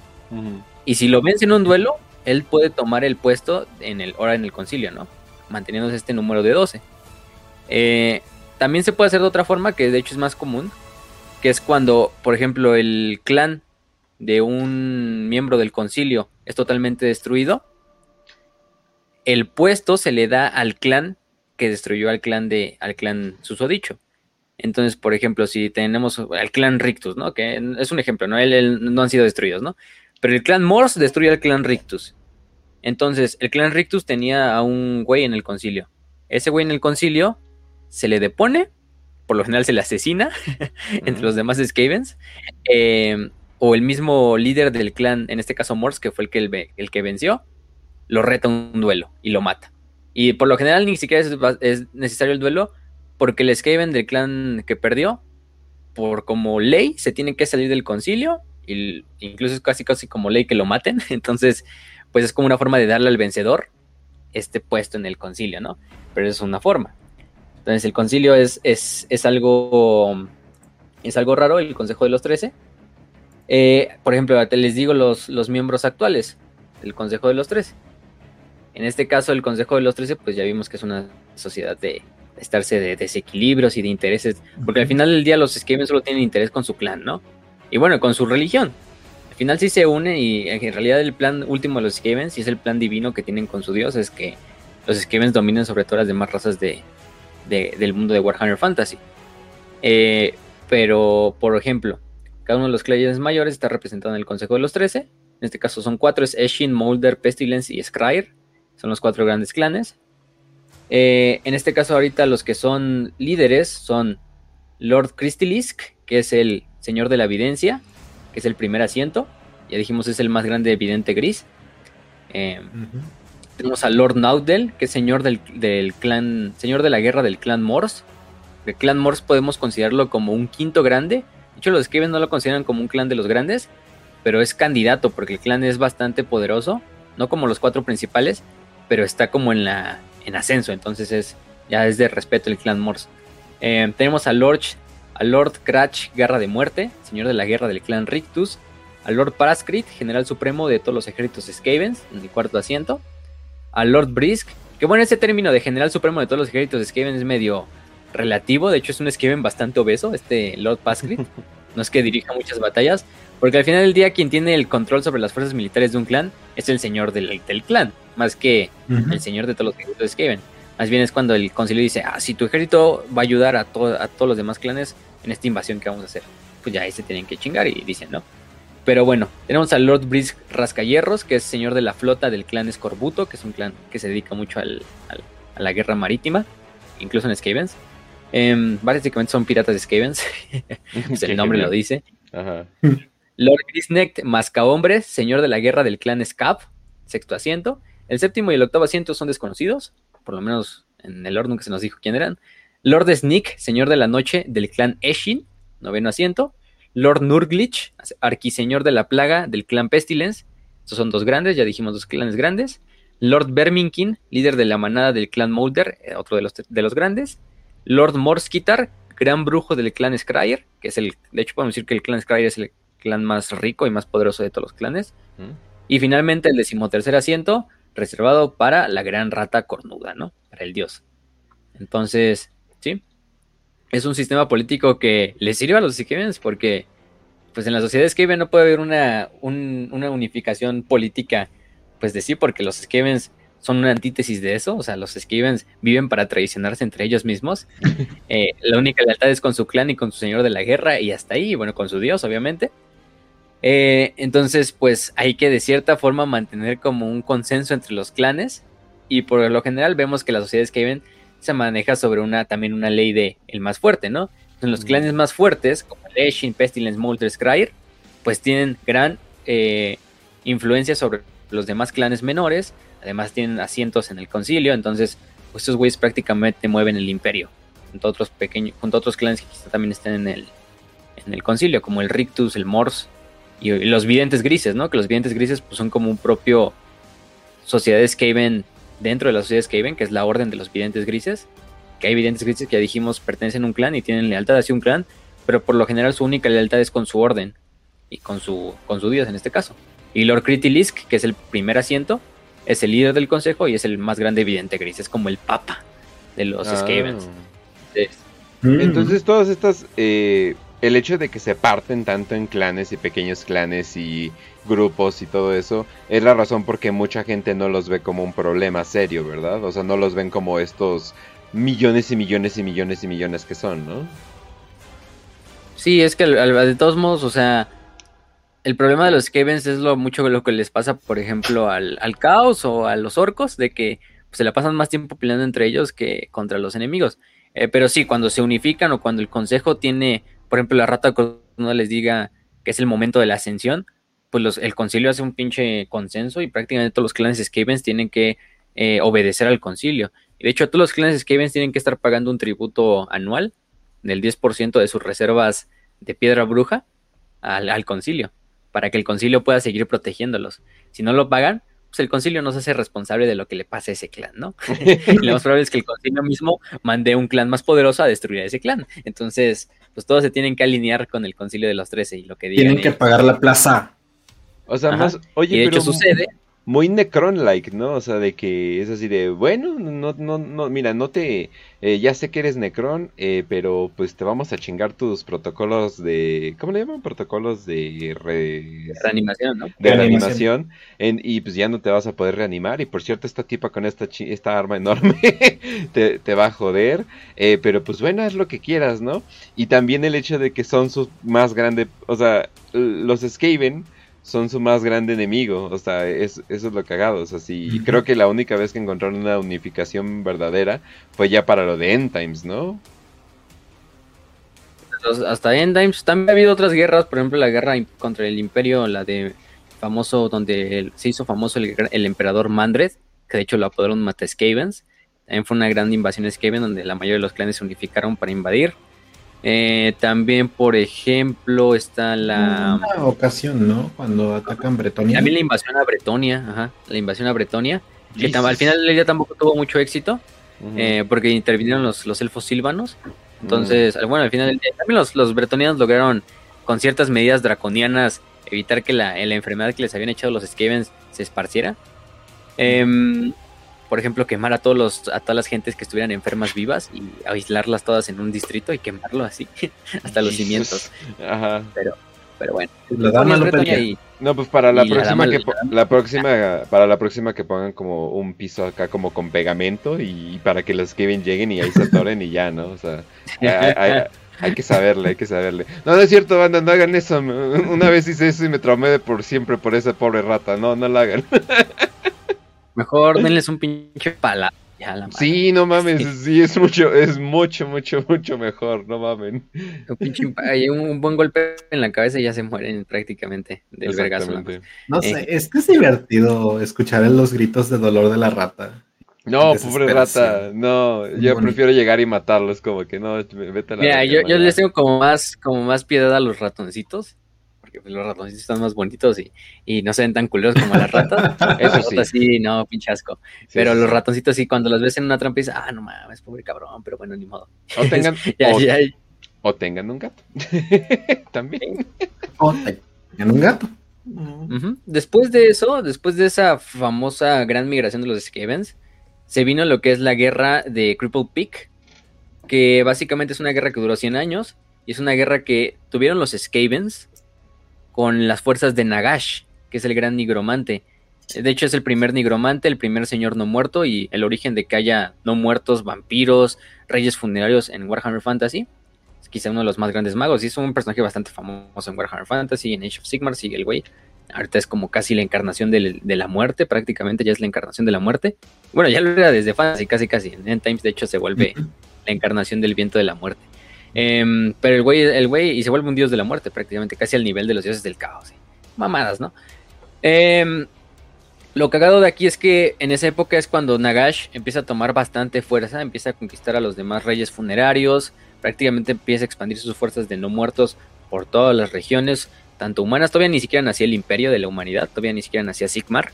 De hecho, Sigmar le da una segunda muerte. De hecho, esta es como la primera muerte de Nagash.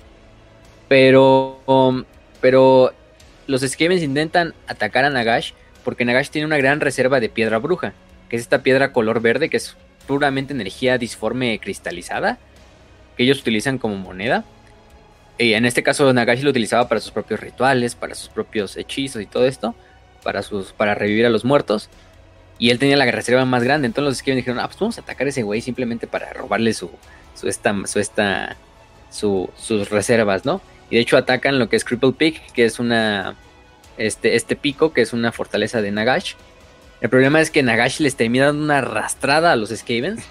y más que nada porque pues tiene un ejército de no muertos, o sea, de esqueletos, zombies. Incluso en las batallas cuando los Skavens están pues luchando contra Nagash, pues en el momento en que Nagash se da cuenta de que ya murieron bastantes Skavens, pues simplemente los revive y los une a su ejército. Entonces imagínense, Uh. sí son un chingo los ejércitos de Nagash, ahora mete a todos los Skavens que ya has matado y los metes en tu ejército.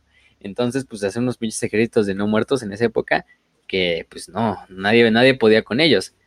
Y los Em, Skaven no tenían un Baltasar Geld que les decía, Welcome to Stalia, gentlemen. Welcome to Crippled Pig, gentlemen. Eh, pues el concilio de los trece fue el que dirigió la, la, la- la guerra. Entonces fue así como de todas las razas Skaven tienen que luchar por, por, por dinero, casi casi así. O sea, por, por robarle el dinero a ese pinche anciano que revive muertos. Entonces, lo cagado es que también, em, por ejemplo, lo que hace este, al final del día, para no hacerles larga la historia, los Skavens hacen un plan en el cual se dan cuenta de que pues, es inviable derrotar a Nagash por términos comunes. Y pues, ¿qué son buenos los Skavens? Pues haciendo complots, creando armas. Y lo que empiezan a crear es un arma especial, que es una espada de piedra disforme, eh, maldita por todos los, los más grandes videntes grises, hecha por los artesanos más grandes del clan Skryre. Es una piedra, es una espada maldita, porque incluso le ponen runas que hacen que los mortales, al simplemente al verlas, pues mueran. Y pues puramente es energía también disforme. Entonces, prácticamente es una espada disforme. Y se la dan a un hombre llamado. Este. ¿Cómo se llama? Eh, si no mal recuerdo, se llama este Alcadizar, que era rey de, de que fue esta, toda esta zona del- donde estaban los reyes funerarios. Y él estaba eh, tomado como prisionero por Nagash.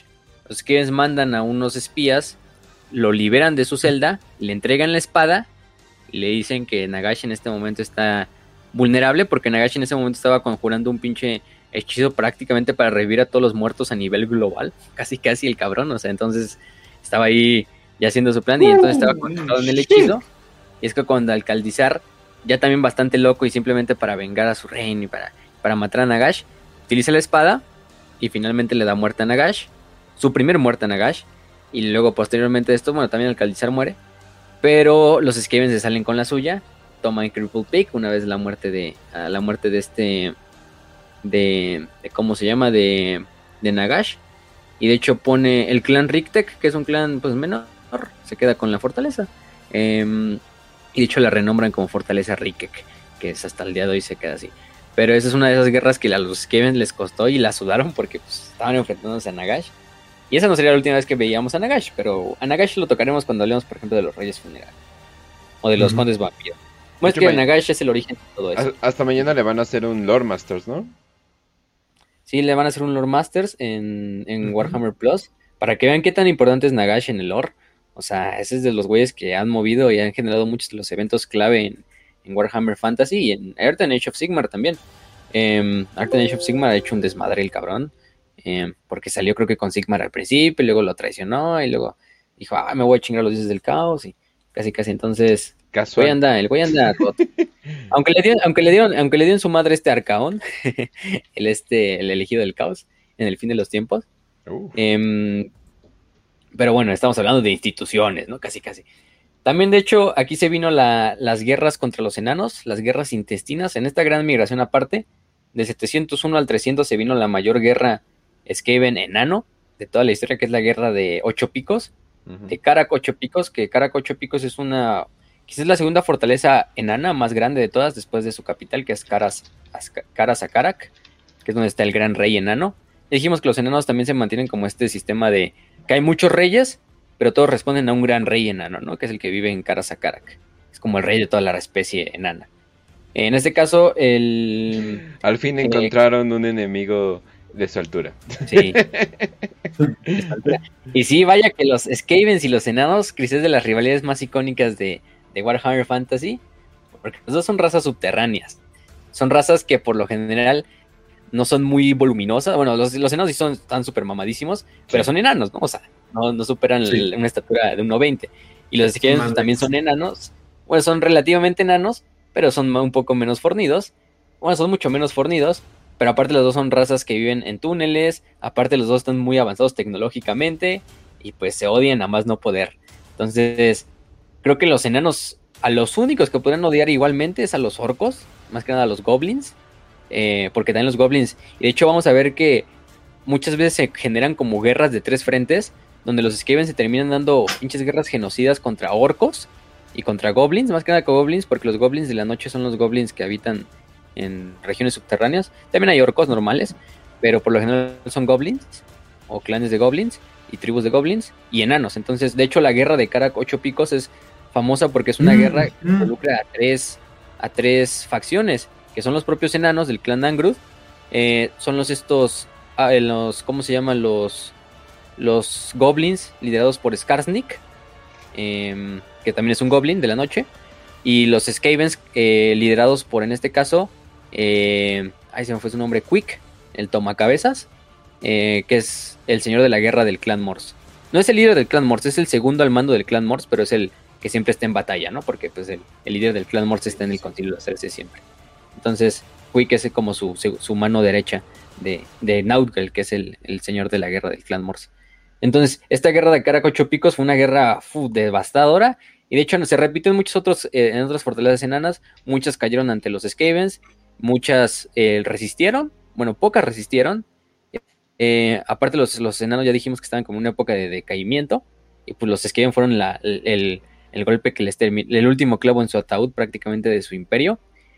Eh, y prácticamente todas estas ciudades antiguas enanas, muchas de esas ciudades se quedaron y se fueron repobladas por los Skavens y por los Goblins. En otras ciudades enanas fueron destruidas por Goblins y por Orcos, o fueron repobladas por Skavens o por Goblins.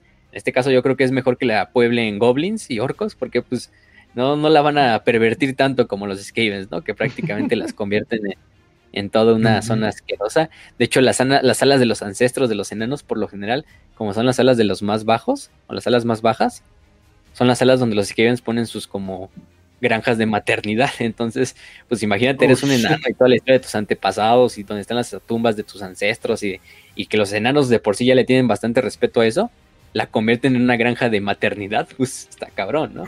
Eh, Aquí estaban las cenizas de mi abuelo. Y ahora tiene cum de rata. Demonios. sí, no, o sea. De hecho, la guerra de Caracochupicos es una, uf, es una pinche. En el fin de los tiempos hace la última batalla, donde ya pues, presenta este, el. Ahí se me fue el nombre del líder del clan Angru, del actual, pero ahorita lo busco. Eh, está Quick, está el propio este Skarsnik, pero pinche batalla que te la cuentan en el este. mm, En el este, ¿cómo se llama? En, en el libro.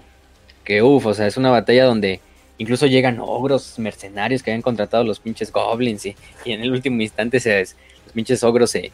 No, que habían contratado a los enanos y en el último instante a los, a los, a los ogros los habían sobornado los orcos para que ya bien entrada la batalla se cambiaran de bando y atacaran a los enanos.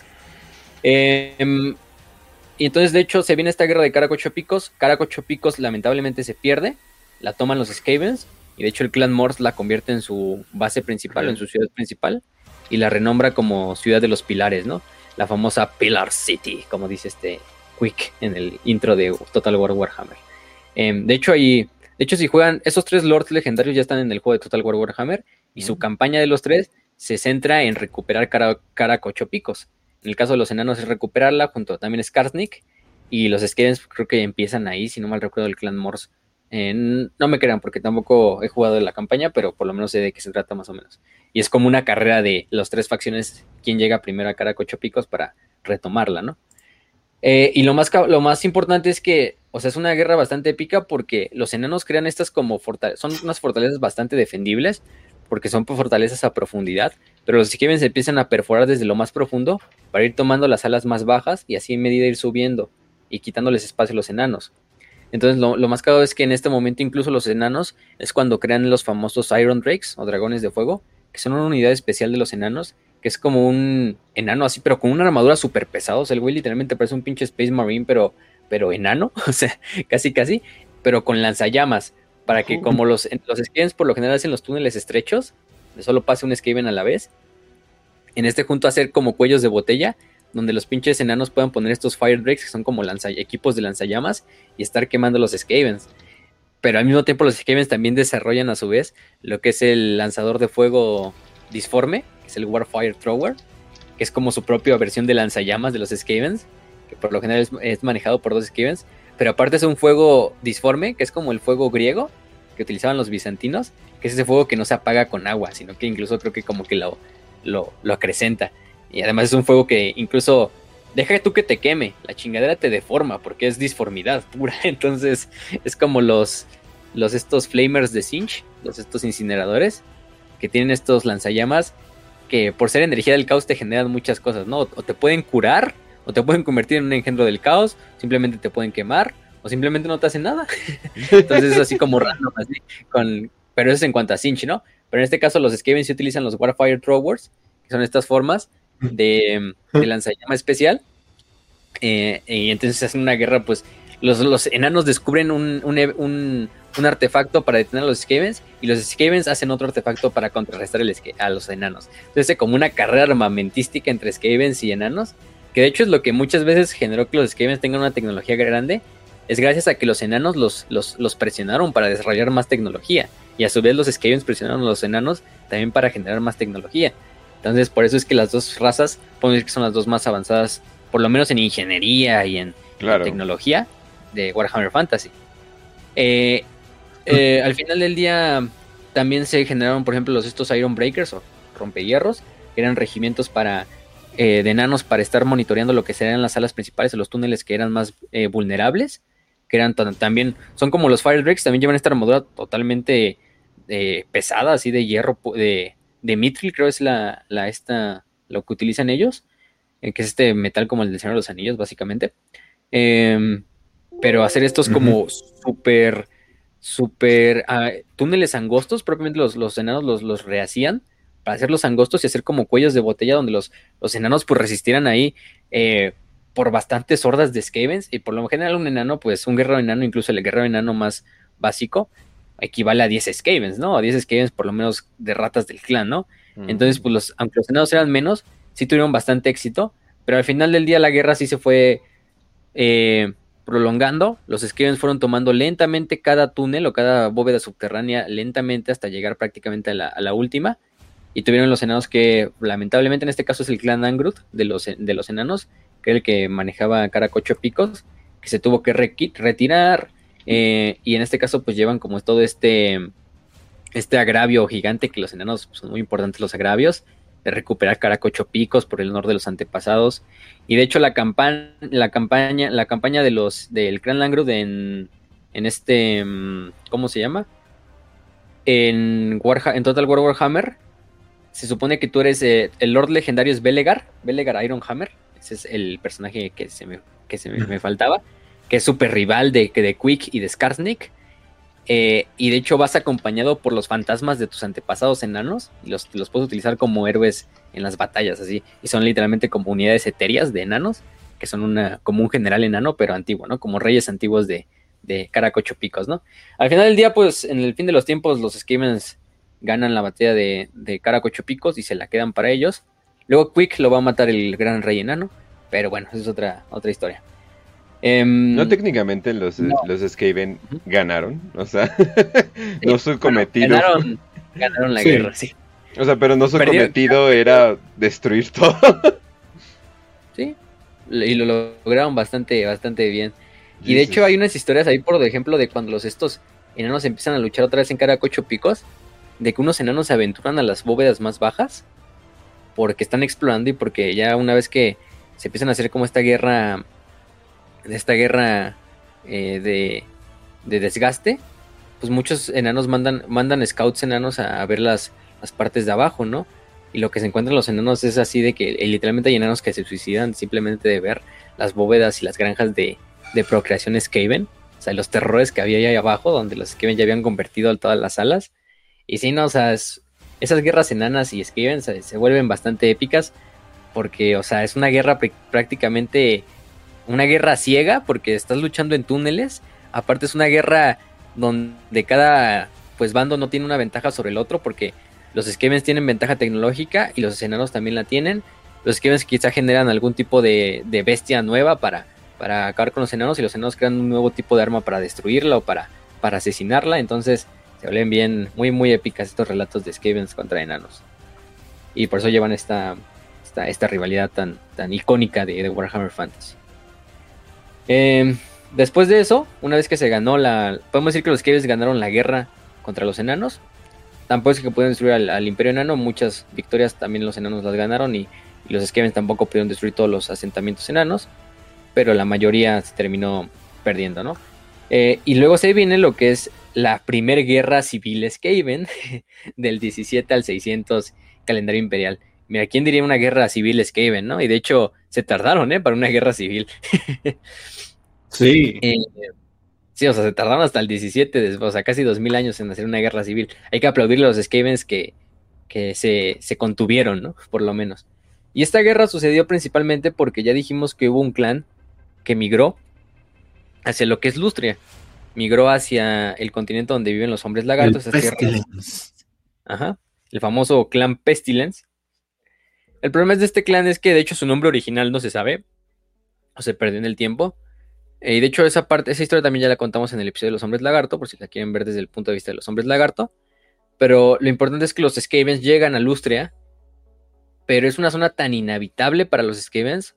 Más que nada, no solo por los depredadores propios de Lustria, ¿no? Que aunque ellos hicieran más que nada sus ciudades subterráneas, el clan Pestilence empezó a veces a tomar ciudades de hombres lagarto que habían sido abandonados por los hombres lagarto cuando se vino la gran catástrofe contra el caos y, se tuvieron que abandonar y los Skaven las empezaron a tomar. Pero otro de los grandes problemas, y el más grande problema más bien, era las enfermedades. Que aunque eran ratas y tú lo que quieras y que vivían ya de por sí en la mierda, eh, no se comparaban para nada con las epidemias y con los virus y las bacterias de, de Lustria, ¿no? Que ya dijimos que es, pues es, si no te mata un animal, te va a matar una pinche enfermedad tropical en Lustria. Entonces muchos Skavens pues empezaron a morir y como que el clan Pestilence prácticamente dijo, pues ya no tenemos de otra, o sea, nos quedamos aquí, nos morimos por las plagas o ni siquiera sobrevivimos el camino de regreso, ¿no? O sea, ya estamos totalmente aislados, ya no podemos regresar, ya dimos el paso, entonces tenemos que aceptar estas enfermedades como parte de nuestra fe y como nuestra forma de ver a la gran rata cornuda. De hecho, ellos toman como un aspecto de la rata cornuda como aquella señora de la pestilencia, de las enfermedades, o sea, muy al estilo Nurgle. Y de hecho su primer señor se, se llama Nurglich. Y de ahí todos los nombres de los demás señores del clan se han llamado Nurglich. Nurglich primero, Nurglich segundo, tercero, cuarto, así, ¿no? Hasta el actual, creo que es el octavo. Este, mm, en honor al primer Nurglich, que fue el primer señor del clan Pestilence. Y se renombran como el clan Pestilence. Se viene el ascenso de este clan Pestilence y también se viene lo que y, la misma fe en la rata cornuda les ayuda a sobreponer las enfermedades y dicen si las enfermedades nos van a matar mejor hay que hacer las enfermedades parte de nuestro ser. Y prácticamente se, comienzan a, a, a, experimentar con las enfermedades empiezan a crear nuevas enfermedades y finalmente es cuando ya empieza la guerra contra los hombres lagarto que es la famosa época donde nace el dios Sotek que es el dios de los hombres lagarto también se viene este renacimiento de los hombres lagarto por parte de del profeta de Sonic, de Sotek, que es este Tejehuawin, y que los lidera. Y al final del día, como hemos visto en esa época, es una guerra también súper, súper jodida, porque los Skavens destruyen muchas ciudades de hombres lagarto. Los, los, hombres lagarto les ponen un miedo traumático a los Skavens, y que les deja incluso generacional. Eh, se ponen a sacrificar miles de Skavens en honor a Sotek y todo esto. Y finalmente a los hombres lagarto los, los vencen cuando Sotek pues baja a tierra y él mismo se encarga de, de hacer que los Skaven salgan de la jungla. Eh, y recordemos que en ese entonces, pues el clan, el clan Pestilence lo que hizo fue prácticamente abandonar a todos los güeyes que, eran, que no eran indispensables, hacer barcos, irse en la costa de Ilustria e irse a las, a las tierras del sur, que es prácticamente como África, ¿no? Eh, intentando escapar de los Skavens y de la ira de, de los hombres lagarto y de la ira de los, de los, de los, de Sotek en este caso. De hecho, Sotek le pone una madriza al dios de lo, a la rata cornuda en el fin de los tiempos. Eso sí ya lo habíamos dicho. Este es lo cagado. De hecho, en el fin de los tiempos, el clan Pestilence regresa a Lustria y le termina dando en la madre a los hombres lagarto. Bueno, junto al clan Scryer, ¿no? Que es el que nuquea literalmente la luna y la destruye para que queden los meteoritos, ¿no? Pero el clan Pestilence también se hizo una pinche guerra final contra los hombres lagarto, en la cual pelea este Crocar y y este um, Skroll, que es el señor de la guerra del clan Pestilence. Nurglich es el señor de la guerra y Skroll que es su este, mano derecha. Y de hecho eso vamos a ver mucho con los cuatro grandes clanes. Uh -huh.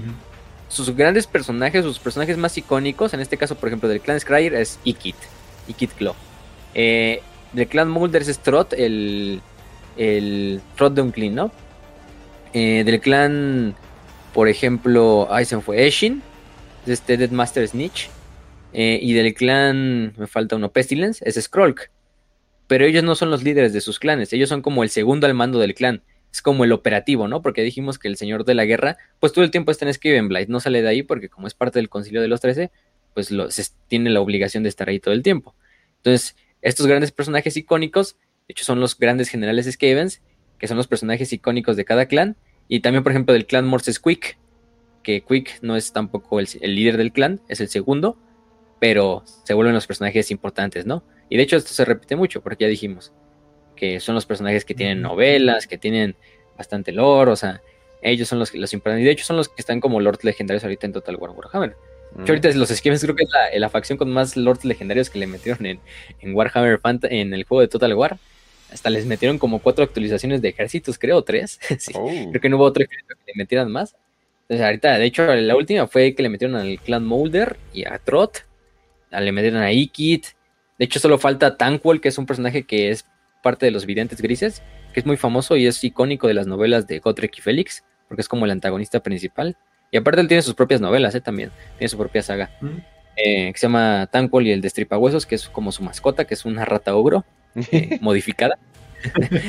Eh, pero Tankwell no lo han metido al juego. Y de hecho, yo creo que lo van a meter hasta todo Warhammer 3. Porque ese güey no puede faltar. Porque pues, ese güey es icónico. Ese güey es uno de los personajes Skavens más queridos por la comunidad. Junto a los demás, ¿no? Junto a Ikit, a Trota, a Skrolk. Y en este caso, pues los Skavens del clan Pestilence huyen de Lustria y viajan hacia lo que es la, las tierras yermas. En este caso, de repente llegan así muy nalgas a Skavenblight, ¿no? Así de. Este, de hecho, envían emisarios y dicen así, por mis huevos quiero que nos den un lugar aquí en el concilio de los 13. Así todos los demás clanes, ah, cabrón, cabrón. ¿Y, y tú quién eres? ¿Y tú quién eres? Literalmente, ¿quién eres? sí. Este, de hecho, así emputadísimos el concilio mandó a matar a los emisarios y a colgar sus cuerpos y a destriparlos por ahí y ponerlos ahí en Skavenblight para que quede como ejemplo de que nadie se le va a poner al pedo al concilio de los 13. El problema es que el clan Pestilence empieza a tomar bastante apoyo de otros clanes menores que también habitaban en las tierras yermas y los empiezan a convencer de unirse a su causa. Entonces, básicamente, en esta ocasión se vuelve la primera guerra civil Skavens, en la cual el clan Pestilence es la fuerza, pues podemos decirlo, traidora, eh, también comandando a otros diferentes clanes más pequeños, y también diciéndoles, no, pues si nos ayudas en esta guerra, cuando nosotros estemos en el concilio los tres y les hayamos dado en la madre, te vamos a ayudar y te vamos a dar un puesto, ¿no? O sea, eh, pura mamada, ¿no? Ya sabemos cómo son los Skavens. Eh, de, eso, se trata. Em, y los Skavens llegan y el concilio de los 13 pues también tiene gran fuerzas militares, ¿no? Porque son los, los en ese entonces eran tres grandes clanes. Digo, dos grandes clanes, ¿no? Que era Scryer y Mulder, porque Leshin todavía no estaba. Todavía no, no aparecía en, pantalla, ¿no? Y el Pestilence pues apenas estaba surgiendo. Entonces el clan Scryer, el Molder y los videntes grises se ponen así las pilas y también se empiezan a comandar a todos los demás clanes Skavens, que todavía son leales al concilio. Entonces se vuelve esta guerra civil entre leales al concilio y los que están con el clan Pestilence, ¿no? Se vuelve esta guerra intestina en la cual también los, el clan Pestilence empieza a tomar bastantes victorias tempranas por la misma utilización de las enfermedades. Eh, y aparte de esto, eh, también el clan Scryer y el clan Mulder empiezan a desarrollar nuevas tecnologías, nuevas bestias de guerra, y también empiezan a decantar la, guerra. Entonces la guerra llega a un punto donde pues, la guerra simplemente queda como en, en pausa, es una guerra de desgaste también, en la cual ningún, ni, los del concilio ni los del clan Pestilence pueden tomar ventaja sobre el otro, y la guerra pues se estanca prácticamente. Em, de hecho, el clan, el clan Pestilence masacró al, al clan Merkit, que dice que eh, utilizaron una, una, nueva plaga que habían desarrollado, que destruyó a todos los, a los estos, a los miembros del clan Merkit en cuestión de horas. Simplemente sobrevivió Lord Merkit y su, y su guardia de honor. Entonces, pues se viene esta guerra civil y de repente aparece otro actor en la escena, ¿no? Un nuevo luchador se unido a la batalla. ¿Quién creen que llega? En este caso, ya dijimos que ya tenemos tres grandes clanes, entonces falta uno. En este momento es cuando llega el clan Eshin, así de, no, pues ya venimos de nuestra gran travesía hacia Oriente, ¿no? Ya todo lo que aprendimos y tal, desmadre así. Y muy nalgas vienen y así como, eh, hay una guerra, pues qué tal si ayudamos al concilio y de esta manera logramos como, como ganarnos también nuestro propio lugar, ¿no? Y es en este momento en cual el clan Eshin son los asesinos, los mejores asesinos del, imperio Skaven, es un clan sumamente dedicado a eso, y los asesinos pues es una cosa que se utiliza mucho en el imperio Skaven, ¿no? Entonces muchos clanes requieren de los servicios del clan Eshin por lo mismo de que son los encargados de los asesinatos. Eh, y quién mejor que ellos, ¿no? Eh, entonces el clan Shin empieza a jurarle lealtad a, eh, al este, al clan, al, concilio, y empiezan a matar a bastantes señores de la plaga, a señores de la guerra del clan Pestilence, a aliados del clan Pestilence. Entonces el clan Pestilence dice, no, pues ya no hay otra, ya, nos están dando en la madre, ¿no? Ya con la entrada del clan Shin.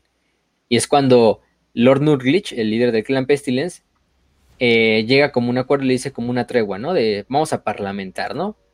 Eh, lo importante es que Nurglich viaja personalmente a Skaven Blight, viaja donde está el concilio y les dice, em, ¿cómo se llama? Este, em,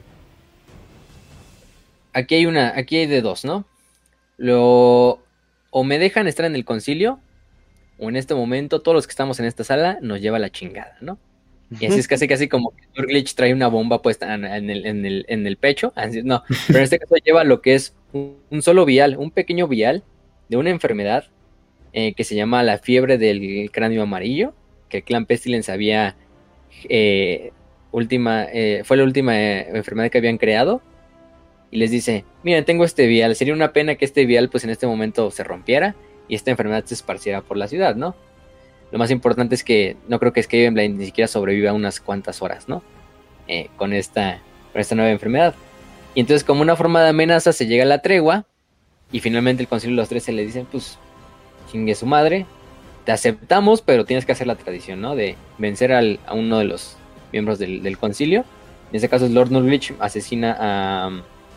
utiliza una, una mordida venenosa para matar a Lord Bask, que era el miembro más vulnerable del, del concilio. Y en este caso, pues el Gran Pestilence toma un asiento en el, en el Gran Concilio, ¿no? Y de hecho se vuelve uno de los cuatro grandes clanes, junto a Leishin, que también, ya dijimos, pues ya se ganó su puesto también simplemente por, ganar, por apoyar al concilio en la guerra, ¿no? y se forma lo que es la, eh, la tetrarquía de los cuatro grandes clanes. Scryer, Mulder, eh, Pestilence y Eshin. Entonces ya es que aquí lo conocemos hasta el día de hoy. Y de ahí en adelante hubo otras guerras, principalmente contra el Imperio, en las cuales incluso los Skavens mataron al, propio emperador que estaba en ese entonces. Oh, que era un emperador de por sí bastante pendejo, que la gente no quería, entonces la verdad la gente no le importó cuando lo mataron, que era este, el emperador Boris, eh, Goldgather, que significa como el que como el que reúne oro, porque el güey simplemente era como un güey que de, lo único que le importaba era gastar el dinero de las arcas imperiales, entonces a la gente le valió madres. El problema es que se vino cuando se vino la invasión de Skaven, aprovechando que el, imperio pues estaba sumido como en una crisis política porque pues mataron al emperador.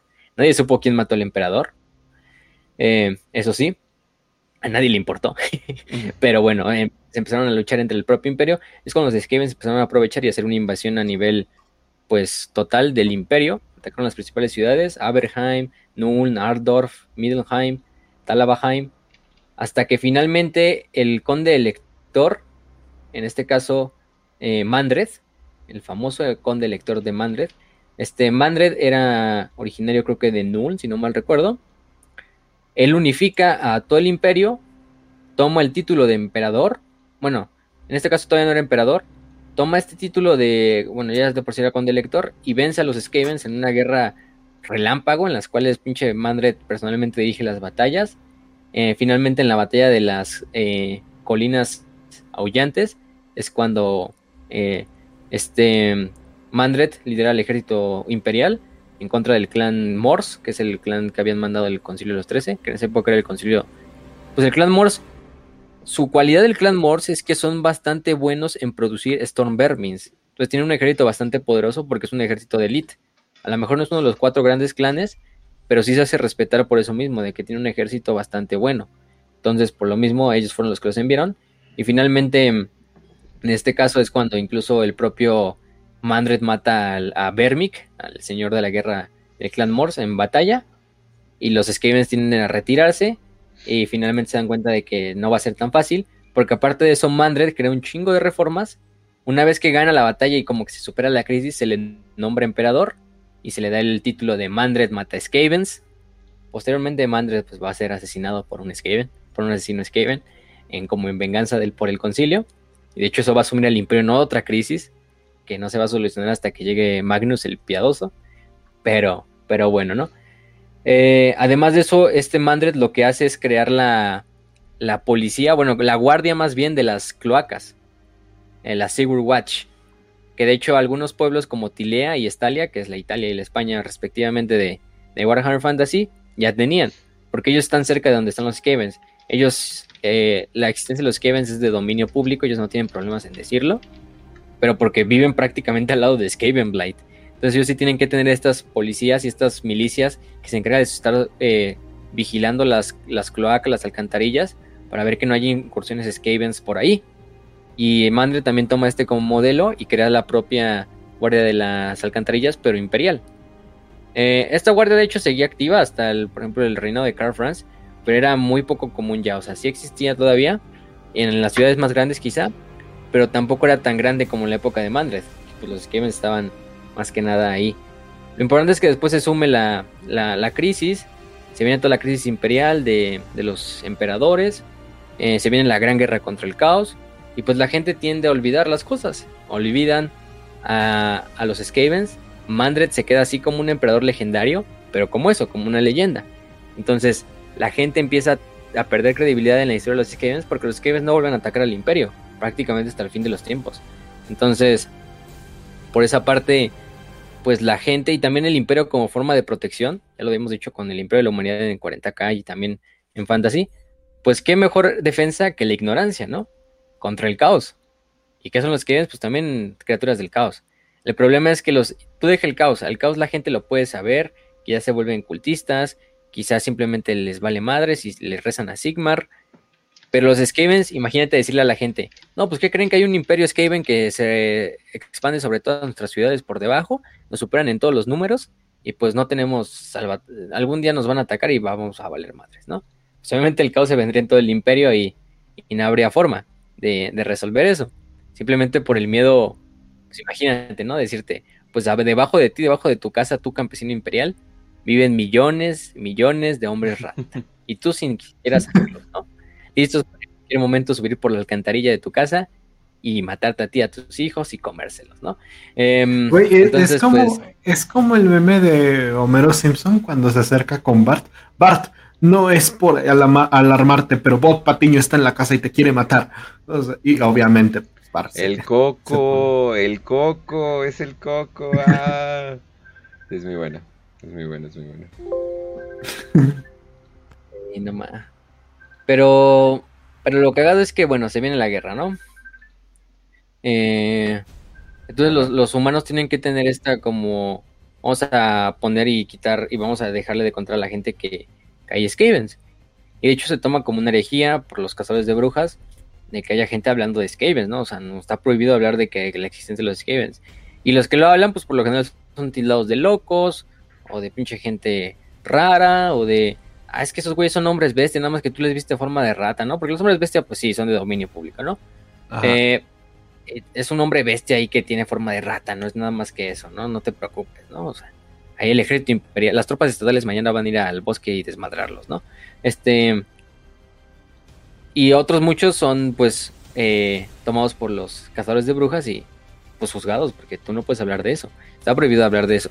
Y en parte es por el mismo diseño de mantener ignorante a la población sobre eso, pero aparte porque los Skavens también se dedican a corromper y a sobornar a altos mandos imperiales para que no cuenten la verdad. Oh. Para que sigan con la historia de que, ah, los Skavens no existen. Yo hay una foto, creo que por el overlay, eh, de un Skaven que le está dando como dinerito a un imperial, así como para que, se quede callado el güey, ¿no? Oh, Entonces, los Skavens son importantes. Y aparte, por lo general, los Skavens, pues tienen oídos en todos lados. Viven en las cloacas. Entonces, de cierta manera, incluso cuando escuchan que hay gente hablando de de que, ay, los Skavens existen y los vi el otro día, el otro día fui con mi, con mi compa de la guardia de la alcantarilla y, y vimos unas pinches ratotas y la chingada, pues los, los, los Skavens mandan por lo general asesinos menores y pues no hay mayor problema, son simplemente gente imperial, ¿no? Que, que se van a poder defender. Y los matan y aparecen muertos al otro día, aparecen muertos en su casa, eh, no tenían ninguna enfermedad y de repente al otro día murieron así, ¿no? Con el cuello con el cuello cortado, con una mordida que no es explicable, con envenenamiento por piedra disforme. De hecho, hay un muy buen video de. Mm, se llama The Book of Choyer, que es un güey que hace el lore de, Warhammer Fantasy. Vayan a verlo. Eh, donde explica cómo es. De hecho, dramatiza muy bien esto, así como de. De cuando eres un imperial y hablas de los Skavens, ¿no? Y así hasta este. No, ¿y qué es lo que encontramos? Una escena del crimen de un asesinato Skaven, ¿no? podremos encontrar polvo de piedra bruja que no lo deberíamos de tocar por sus propias eh, actividades caóticas. Eh, si, eres un, si, eres un, si eres un imperial y, sabes de la existencia de los Skavens, tienes que saber todos estos datos para cuidarte cuando salgas a caminar en las noches, todas las sombras que veas sospechosas en los techos, eh, en las esquinas, cuídate de ellas, aléjate, viaja en grupos, o sea, así, cosas de ese estilo, ¿no? Está muy bueno el video para que pues lo quieren ver ahí. Entonces es una, es un, una recomendación, ¿no? Pero bueno, después de eso se viene la Segunda Guerra Civil Skaven y ya finalmente la unificación del Imperio Subterráneo, ¿no? La Segunda Guerra Civil Skaven más que nada fue porque el clan Scryer em, todo se salió de control y de repente el Concilio de, los 13, por la misma incompetencia de no haber ganado contra el Imperio, empezó a perder credibilidad. Eh, además también hicieron una invasión a Bretonia que ya dijimos que no tuvo éxito bueno, tuvo éxito al principio porque los Skaven lograron generar una enfermedad. Eh, esta enfermedad empezó a mermar mucho la población, de hecho mató un tercio de la población de Bretonia. Fue porque los Skaven dijeron, ah, pues el no pudimos con el imperio, pero vamos contra los bretonianos, güeyes, sí podemos, pinches campesinos eh, ignorantes, ¿no? ¿Qué, nos pueden hacer, no? Lo bueno es que eh, Bretonia estaba bastante bien defendida, venían de las cruzadas, ya venían de bastante experiencia militar allá, entonces Principalmente, además, de esto hicieron... Ajá. O sea, además creo que, o sea, un caballero bretoniano supera con creces incluso los caballeros del imperio, porque los caballeros bretonianos se llevan educando desde cinco años para adelante, ¿no? Y tienen una historia increíble de puras hazañas heroicas y pues y todo eso. Pero los caballeros del imperio, por ejemplo, se, se educan en la guerra desde adolescencia, pero los bretonianos desde la niñez. Y están mamadísimos. Eh, sí, son mejores, son mejores caballeros que los del imperio en toda, toda la extensión de la palabra. Y de hecho, pues al final del día, muchas de las se logró salvar también la guerra porque el, el varón Giscard Pont eh, actuó rápido y lo que fue a hacer es que el barrio pobre literalmente lo mandó a quemar, matando a todos los campesinos, a la gente pobre que vivía adentro, que era la que mayormente estaba infectada por lo mismo. Y en este acte de, pues, pues este crimen de lesa humanidad, eh, logró ayudar a, Bretonia y en parte eso fue lo que ayudó a Bretonia y, y calmó. Ya cuando vieron los, los que no sirvió la, enfermedad porque hizo esto el, conde, digo el balón, hicieron una invasión a una escala pues total, ¿no? Eh, finalmente en la batalla de Remarque, los ejércitos de Skaven fueron totalmente masacrados por los, por los caballeros bretonianos, liderados por el duque de Pagabón, Merovec de Michilón, no sé cómo se diga, eh, y los elfos silvanos de Alteloren, que es los elfos silvanos que viven cerca de Bretonia, entonces también veían como una amenaza directa a los Skavens porque pues su corrupción no podía llegar a los bosques sagrados de Ateloren. Entonces decidieron ayudar a los humanos y eso es muy raro de, ellos, pero bueno, ayudaron a los humanos y los Skavens perdieron la, guerra una vez más. Entonces por esto se vino la segunda guerra de Skaven, porque prácticamente Skaven Blade se volvió un caos en el cual los pinches clanes empezaron a asesinar, a hacer guerras internas como guerras de bandas dentro de la propia ciudad, hasta que literalmente eh, fue cuando el clan Pestilence otra vez se puso al pedo. Entonces también aprovechó un momento de debilidad del concilio para también como volver a retomar el, lo que no pudo lograr en la Primera Guerra Civil. Eh, en este caso es cuando el clan Scryer, que es el más grande clan, el, de la tecnología, se encarga de, de, bajo el mando de Ikit Claw, que es el segundo al mando, ya dijimos, es el mayor ingeniero del clan, eh, el Warlock Engineer, que es como brujo ingeniero, de hecho así lo traducimos. Em, se le encargó hacer y liderar la guerra en contra del clan Pestilence y en contra del, sí, principalmente en Skavenblight. Em, al final del día lo logró este, el clan Scryer y sacar a los, a los Skavens de propio, de propio Skavenblight, pero los Pestilence al mismo tiempo que lo habían hecho la otra vez, también empezaron a tomar gran apoyo de otros clanes que también estaban descontentos con el propio clan, con el clan, ¿cómo se llama? Con el Concilio de los Trece, perdón. Entonces es una guerra civil pero completa, porque aparte de eso, otros clanes grandes como el Molder también generó su propia facción. El clan Scryer también generó su propia facción. El clan Pestilence la suya. El clan Eshin fue el único de los cuatro grandes clanes que se mantuvo neutral. Porque él le convenía, ¿no? Pues los.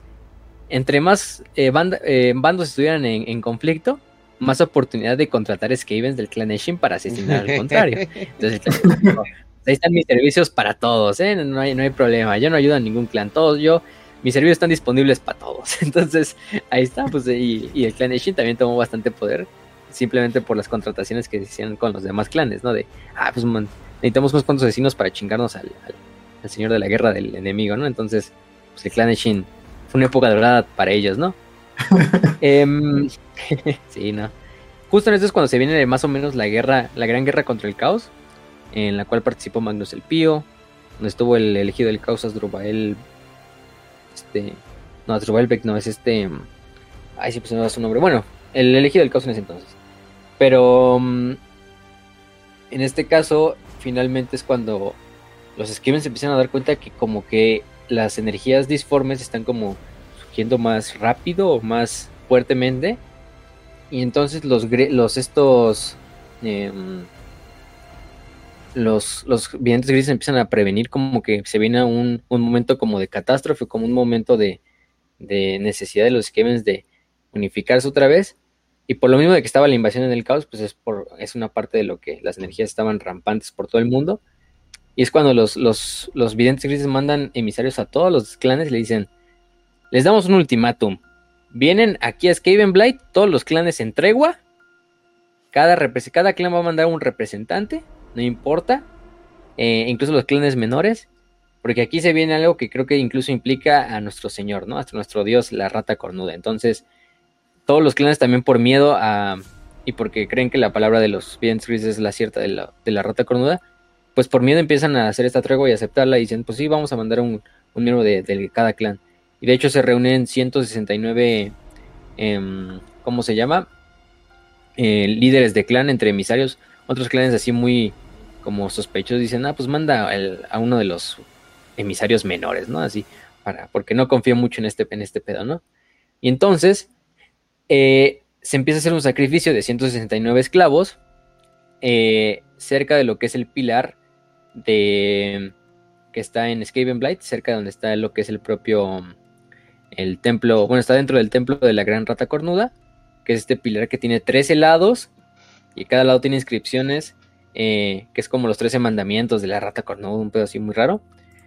Y empiezan a hacer una encantación, empiezan a hacer este ritual, en el cual finalmente, literalmente, la, la rata cornuda se presenta ante ellos y se encarna temporalmente en el mundo. Y todos los Skavens ven hacia el cielo y ven a la rata cornuda totalmente cagándose del miedo. O sea, así viendo a su dios ahí emputadísimo porque los Skavens están dando en la madre.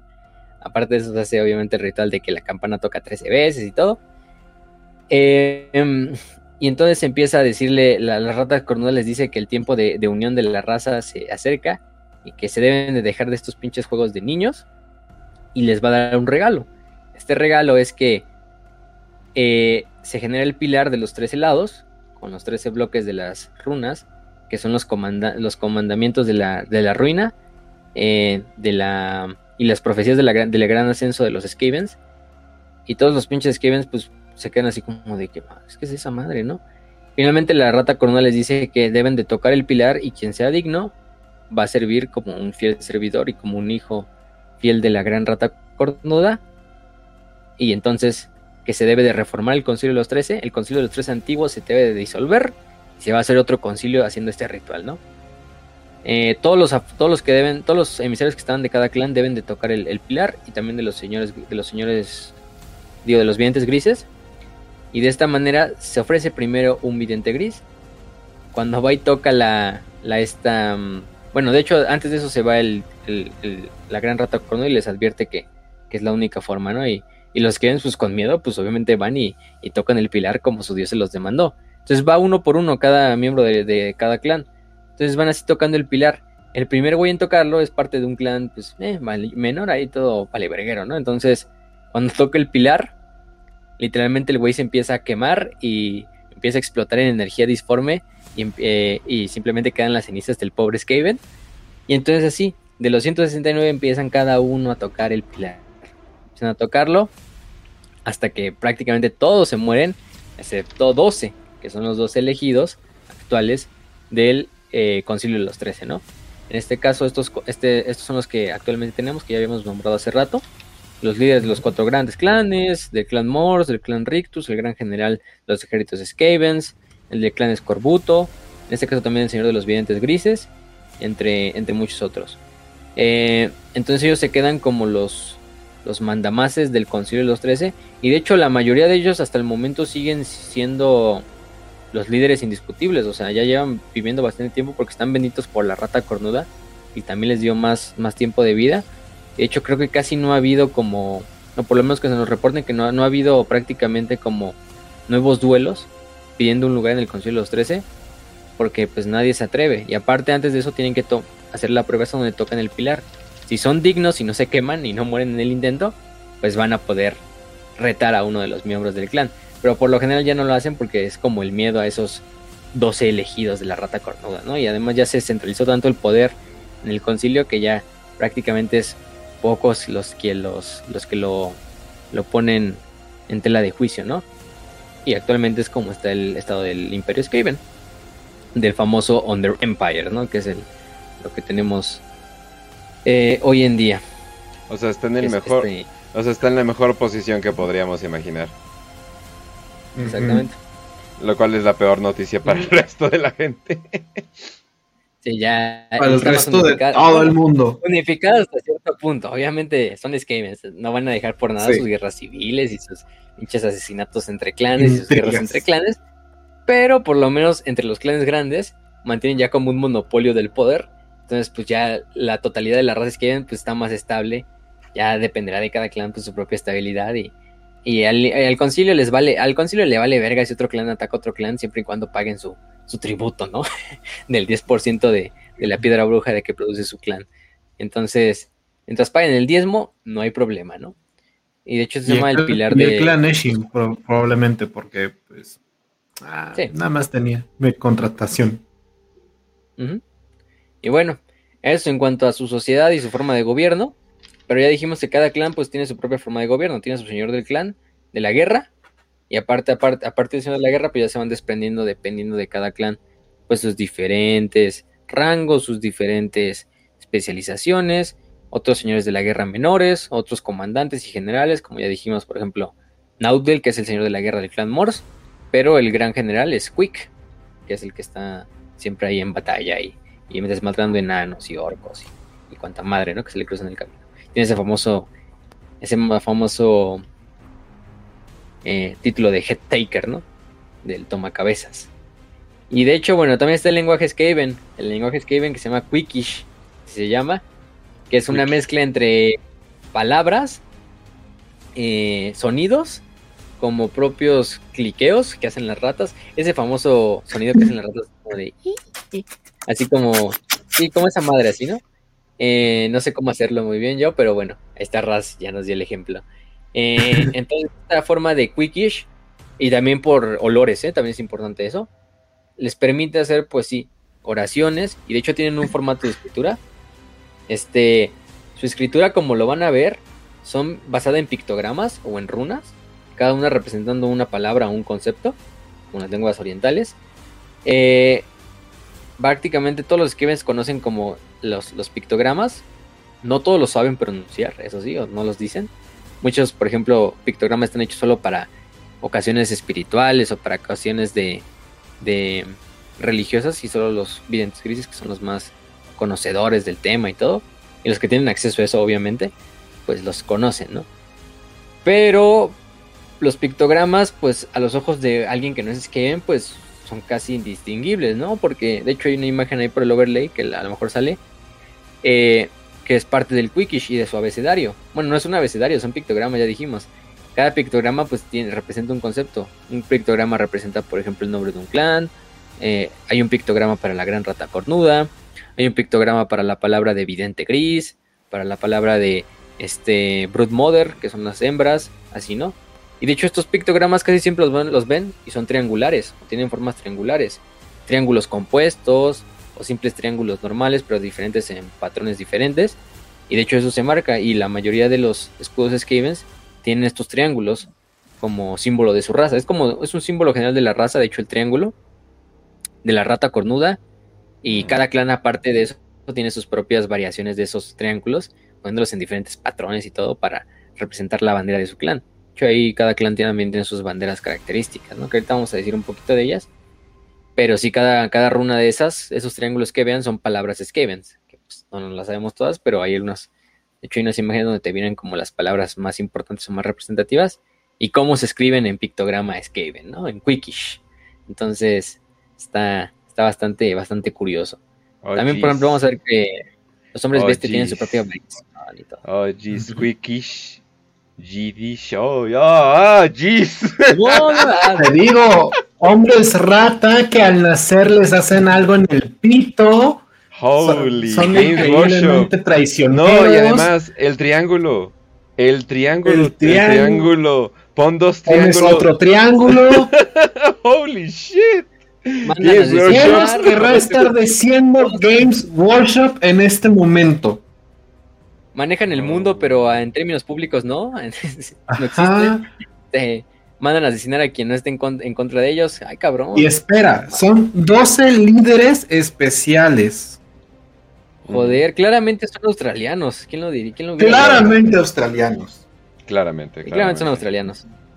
Entonces ahí queda la inspiración, ¿no? Obviamente. Este.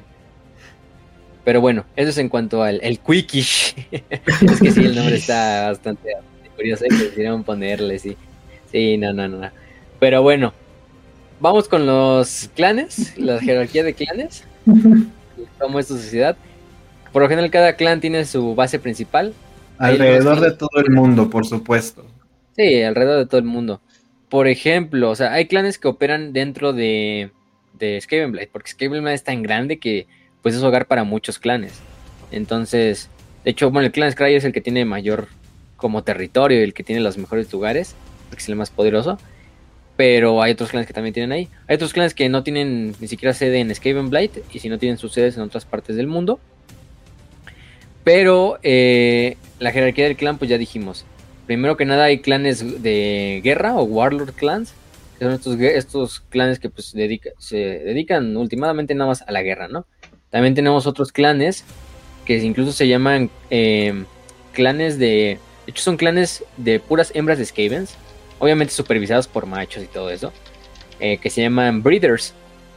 O eh, procreadoras, básicamente. Son clanes procreadores. Que son clanes simplemente para eso, ¿no? O sea, es como un prostíbulo hecho clan. pero con hembras de Skaven. Eh, y para los más grandes, obviamente, Warlords, ¿no? Que tienen el derecho. Bueno, de hecho, cada clan tiene sus propias. Entre sus posiciones más preciadas, obviamente, sus reservas de piedra bruja y las hembras. Que es con lo que pueden mantener a flote la, vida del clan. Entonces, es de lo que más los Skavens protegen y es de lo que más siempre está resguardado. Y por eso siempre están, creo que en, en las capas más profundas de las fortalezas de Skavens, las hembras. Eh, por lo mismo.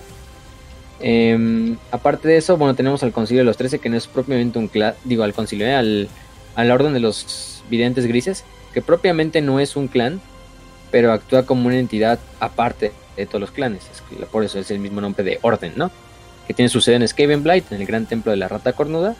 Ya dijimos que son los magos, los sacerdotes de la raza Skaven. Ahorita vamos a hablar un poquito de, su magia y de, su religión y todo eso, ¿no? Eh, fuerza, eh, eh, en parte de esto, pues tenemos ya a los cuatro grandes clanes, ¿no?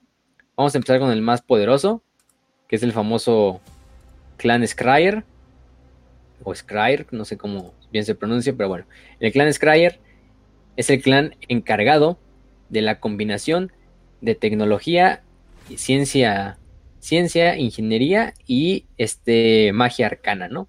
Entonces la, la tecnología Skaven en parte está potenciada, pues sí, por la ingeniería y por la ciencia de los propios Skavens, pero en mayor parte muchas veces por la magia, por su propio saber que ellos, ellos tienen sus propios saberes de magia. No, utilizan los poderes de la magia de los dioses del caos, ni de los cuatro, ni los ocho vientos de, la magia. No, ellos tienen, por ejemplo, el saber de la ruina, el saber de la pestilencia. Eh, creo que también tienen el saber incluso del sigilo. Ese más que nada lo utiliza el Clanation. Pero bueno. Entonces, de hecho, los. Como el rango normal o los miembros del clan Scryer, los miembros importantes, se les da el título de Warlock Engineer. O sea, literalmente ingeniero brujo o brujo ingeniero. Porque son inventores, pero aparte son literalmente magos. Son brujos. Entonces es una mezcla entre ciencia y entre magia. Bueno, ya se ahí nos. No lo hablaremos aquí, pero mejor vean la voz. Entonces, este. Mm, Ajá. Sí, sí, sí. Porque ya la, ciencia solo es magia con pasos extra. Guiño, guiño. Este. Mm, pero bueno, ellos son los encargados de crear todas las máquinas de guerra, las armas eh, y prácticamente manejar toda la tecnología Skaven dijimos, muchos de ellos pues incluso, em, ya dijimos, funcionan como ingenieros en el campo de batalla, pero aparte también como magos, entonces son una unidad híbrida, por lo general. Tienen sus estas grandes talleres en Skaven que son la mayor parte de Skaven está ocupada por talleres del clan Scryer, donde se dedican a hacer estas fábricas y a fabricar todas estas armas y todo esto que se necesita en el gran imperio Skaven. Eh, obviamente, al ser el que genera estas máquinas son muy codiciadas por otros clanes menores. Entonces los clanes menores pues obviamente tienen que comprar o muchas veces simplemente rentar estas máquinas de clan Scryer, lo que les trae beneficios a ellos pues eh, prácticamente económicos porque tienen el monopolio de la tecnología en el, imperio Skaven, ¿no? Em, su líder actual es el Lord claro, La gente rota tenía que hacer monopolios, claro, claro, claro. yo diría, los, los estos industriales. Lord Warlock Morky Star es el segundo miembro más influyente del concilio de la del concilio eh, de los trece, ocupando el doceavo eh, asiento. Eh, entonces, de hecho, si vemos el primero y el doceavo son los dos más grandes y el treceavo, bueno, es válido, ¿no? Entonces, pero su personaje más importante y su personaje más icónico es el buen Ikit Claw, que es el más grande ingeniero brujo de, del clan. Y el clan Scryer tiene su sede en Skaven Blight. Eh, su servicio al concilio pues es prácticamente indiscutible, prácticamente los podemos incluso considerar como fundadores del concilio. Entonces ellos básicamente se manejan por lo que se dicte. Y muchas veces lo que se dicte por el clan Scryer es lo que se dicta en el Imperio Skaven. Entonces pues, vemos su magnitud de ellos, ¿no? Mm. Em, junto al clan Molder también, que es de los dos grandes principales y originales. Eh, sus, fuerzas militares, y aquí aprovechamos también para decir un, poco de las unidades de Skaven y de los ejércitos y no repetirlos luego. El clan Scryer, ya dijimos, utiliza esta tecnología. Entre muchas de ellas tienen, por ejemplo, bueno, obviamente la, piedra angular de toda la tecnología Skaven es la piedra bruja, ¿no? Es esta piedra verde brillante que ya dijimos que es energía del caos cristalizada, ¿no? Es una energía deformadora, es una energía caota, es una energía incontrolable muchas veces, por eso es que muchas veces tienen que explotar las cosas o, incluso en los mejores ingenieros Skavens, pues los Skavens los hacen, pues es tecnología caota, entonces la pinche tecnología no es como una madre artesanal que te hacen los enanos, que te hacen un helicóptero así, con todos los artefactos artesanales y hecho por generaciones de enanos y de artesanos enanos y herreros y todo. No, los Skavens son chingues su madre, vamos a poner madera, metal, este piedra bruja, un núcleo de piedra bruja y a ver cómo sale. Y en prueba y error, prueba y error hasta que da un resultado y da un resultado que a lo mejor también tiene errores, pero es el que menos da errores, entonces eso nos va a funcionar como Skavens. Entonces es lo cagado, em, que su tecnología tiende a explotar muchas veces, tiende a no ser del todo, del todo buena. Bueno, es buena, pero tampoco es del todo confiable, es como los rifles de plasma del imperio de Warhammer 40.000, ¿no? O sea, es una tecnología súper arcaica y súper arcana y súper épica y súper rara, pero muchas veces puede ser que eres un guardia imperial, tienes un rifle de plasma y en el primer disparo te explota el rifle de plasma y pues ahí quedaste, ¿no? Entonces, eh, es así con los skills parecidos. Eh, pero bueno, eso es por ejemplo eh, en cuanto tienen por ejemplo equipos de armas, ¿no? Que son grupos de Skavens, ingenieros que se encargan de llevar las armas en el campo de batalla. Eh, ¿cómo se llama? Aparte de eso tienen, por ejemplo, vamos a empezar con los más comunes, ¿no? Tenemos a los estos Warfire Throwers, que son los lanzallamas de, de, de fuego disforme, que es con un núcleo de piedra bruja. Ya habíamos dicho que lo habían creado como, como respuesta a los Iron Drakes enanos. Eh, aparte de eso, también tenemos lo que es el, em, el Rattling Gun, la Rattling Gun, sí, se llama Rattling Gun. Obviamente es un juego de palabras con la palabra Gatling, que fueron las primeras ametralladoras automáticas de la historia. Y como el nombre lo indica, literalmente es una minigun Skaven. Las balas son básicamente pedazos de piedra bruja tallados en una forma estandarizada hasta cierto punto que se disparan a través de un barril giratorio. O sea, igualmente así como literalmente es una minigun. O sea, las famosas minigun que vemos en las películas, lo que tú quieras. Es una minigun bastante pesada. De hecho, la tienen que llevar dos Skavens. Un Skaven lleva la, la, Gun y otro Skaven va atrás cargando como la caja de munición y le va pasando la munición al, al, otro Skaven. Entonces hace un mega desmadre porque a los Skavens tampoco les importa en el campo de batalla si frente a ellos hay toda una horda de su propio ejército. No, ellos van a empezar a disparar valiéndoles madre. O sea, eso, es, eso, no es nada importante. O sea, son esclavos, ¿no? Al final del día, ¿a quién le importa un esclavo Skaven? Entonces disparan ahí y lo importante de, de estas armas es que son armas de saturación y por lo mismo, pues no importa cuántos esclavos Skaven te lleves, pues lo importante es que también te vas a llevar a bastantes enemigos. Y lo más importante es como que los esclavos Skaven ataquen para como este parar al enemigo, para que el enemigo pierda tiempo como pues matándolos. Y en eso tú aprovechas y con los equipos de armas pues acabas con el enemigo, ¿no? No importa si te llevas unos cuantos Skavens en el camino. De hecho, el, lo ideal es que te lleves muchos Skavens esclavos en el camino, ¿no? También para, para acabar con un poco de sobrepoblación ahí en el camino, ¿no? Y ese es el, dominancia como buen macho Sigma. Y, de hecho, bueno, aquí sí son Sigmas porque pues básicamente los que llevan estos equipos de armas son puros ingenieros o son rangos altos en el Clan Scryer. Y entonces llevan este Rattling Guns. De hecho, hay una versión de Rattling Gun donde es de un solo manejador. Por ejemplo, en el juego de Vermintide, para los que ya lo han jugado. Este juego estilo Led for Dead de Warhammer Fantasy donde peleas con Skavens. Están, los, están las Rattling Guns en el juego 1 y en el 2. Y de hecho ahí van manejados por un solo Skaven. Eh, lleva la Rattling Gun y en la espalda lleva como una caja de munición, que es una pinche como barril gigante ahí, este, en la espalda ahí cargando como mochila, y aparte lleva la, la Rattling Gun en la otra mano, pero es un, es un, quien la va cargando es un Storm Vermin. Entonces está bastante fornido y fuerte para cargarla, porque pues si se la dieras a un esclavo, pues ni siquiera la sabría disparar en empezar. Pero aparte de eso, pues esclavo se le rompería la cadera en el momento en que la dispara, ¿no? Entonces es como los volcas, de cierta manera también. Pero sí, dispara estas, estos, estos proyectiles de piedra bruja, pues así, sólidos, así, más que nada como balas. También tenemos, por ejemplo, los Warblock G-Sails, que los Yesails son un tipo de arma de francotiradores, un rifle de francotiradores Skaven, también que dispara pedazos de piedra, de piedra bruja. Eh, y literalmente es el mejor francotirador de todo el planeta, incluso mejor que los francotiradores eh, imperiales. Los imperiales también tienen a sus propios regimientos de francotiradores, ya lo hemos dicho, con, por ejemplo en Null. Pero los Skavens tienen esta versión del Warblock G-Sail, que la, incluso hasta la pueden manejar fácilmente un esclavo Skaven. Entonces, por qué no se les da a ellos, les da ratas del clan, que tampoco son Skavens, pues tampoco de mucho rango, pero por lo menos tienen más derechos se le dan estos como rifles que son bastante largos, o sea, puta madre, van de medir como dos metros de largo el, rifle. Y, y, entonces va el tirador, que es el que se encarga de dispararlo, pero aparte va un güey que lo va apoyando y literalmente pone el escudo, un escudo triangular. Primero que nada le sirve como protección, es un escudo de madera, no es que proteja mucho tampoco, pero más que nada el escudo es un escudo grande que le sirve como de base al rifle para que el retroceso no pinche tumbe a, al Skaven que lo está disparando, ¿no? Y que le sirva como base para estabilizar el, disparo. Entonces siempre van a ver estos Warlock y Sales. Van dos Skavens, uno con su escudito lo va cargando. Cuando ya van a disparar, lo pone en el piso, se pone él detrás del escudo y pone toda su fuerza, se aprieta así para que el retroceso tampoco le pegue a él. Y ya el otro güey que trae el rifle lo pone sobre el escudo y dispara, así como, como las clásicas, ¿no? Como esos rifles también de la época, por ejemplo, del Renacimiento, que tenían como esta basecita era como un bastón, eh, donde tú ponías como la parte del rifle para que de esta manera se pudiera apoyar y puedas dispararlo de manera más precisa. Entonces es igual así con los, los G-Sails. Entonces ese es otro de las armas de Skavens.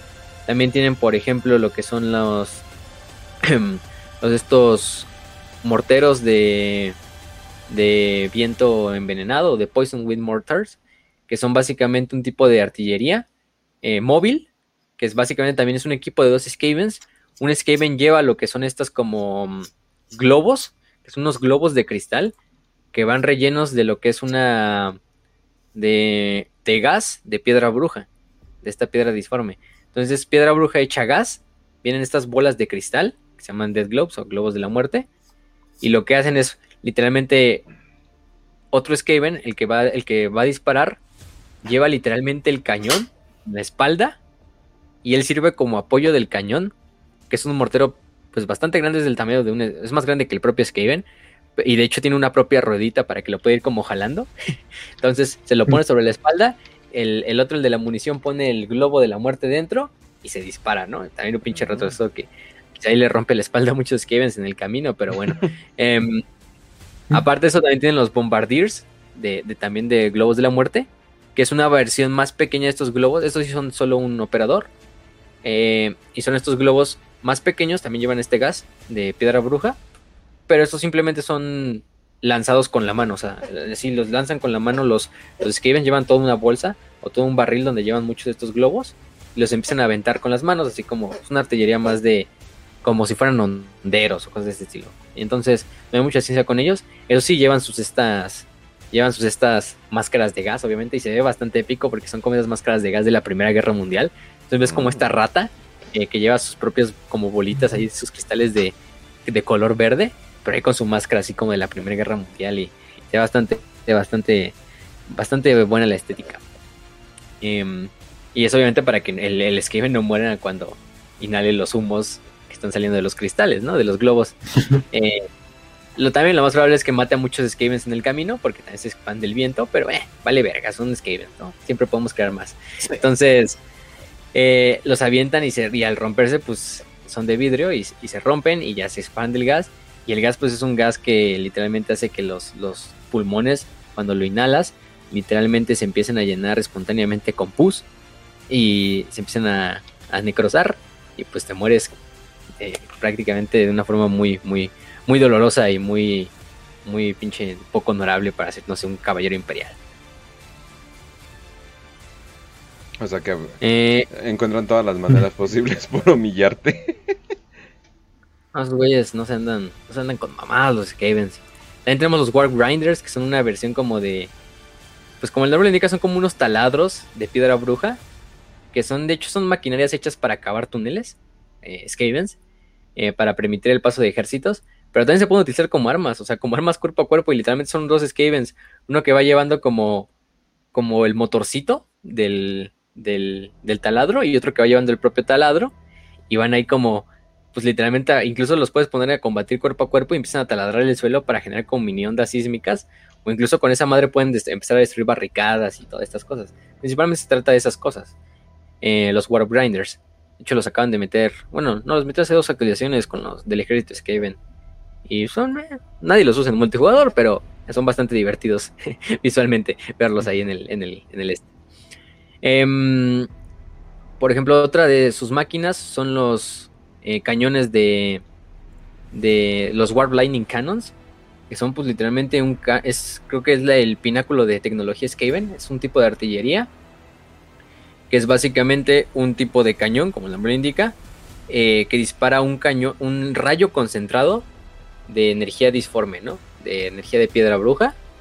Pero es un rayo tan concentrado que literalmente puede penetrar, no sé, la, la armadura de un tanque de vapor.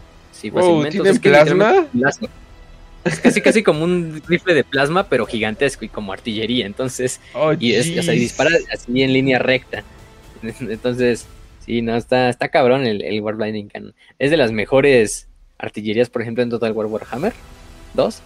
Eh, bueno, en el 2 y en el 1. Entonces, eh, está bastante, bastante, bastante OP, ¿eh? incluso para ellos.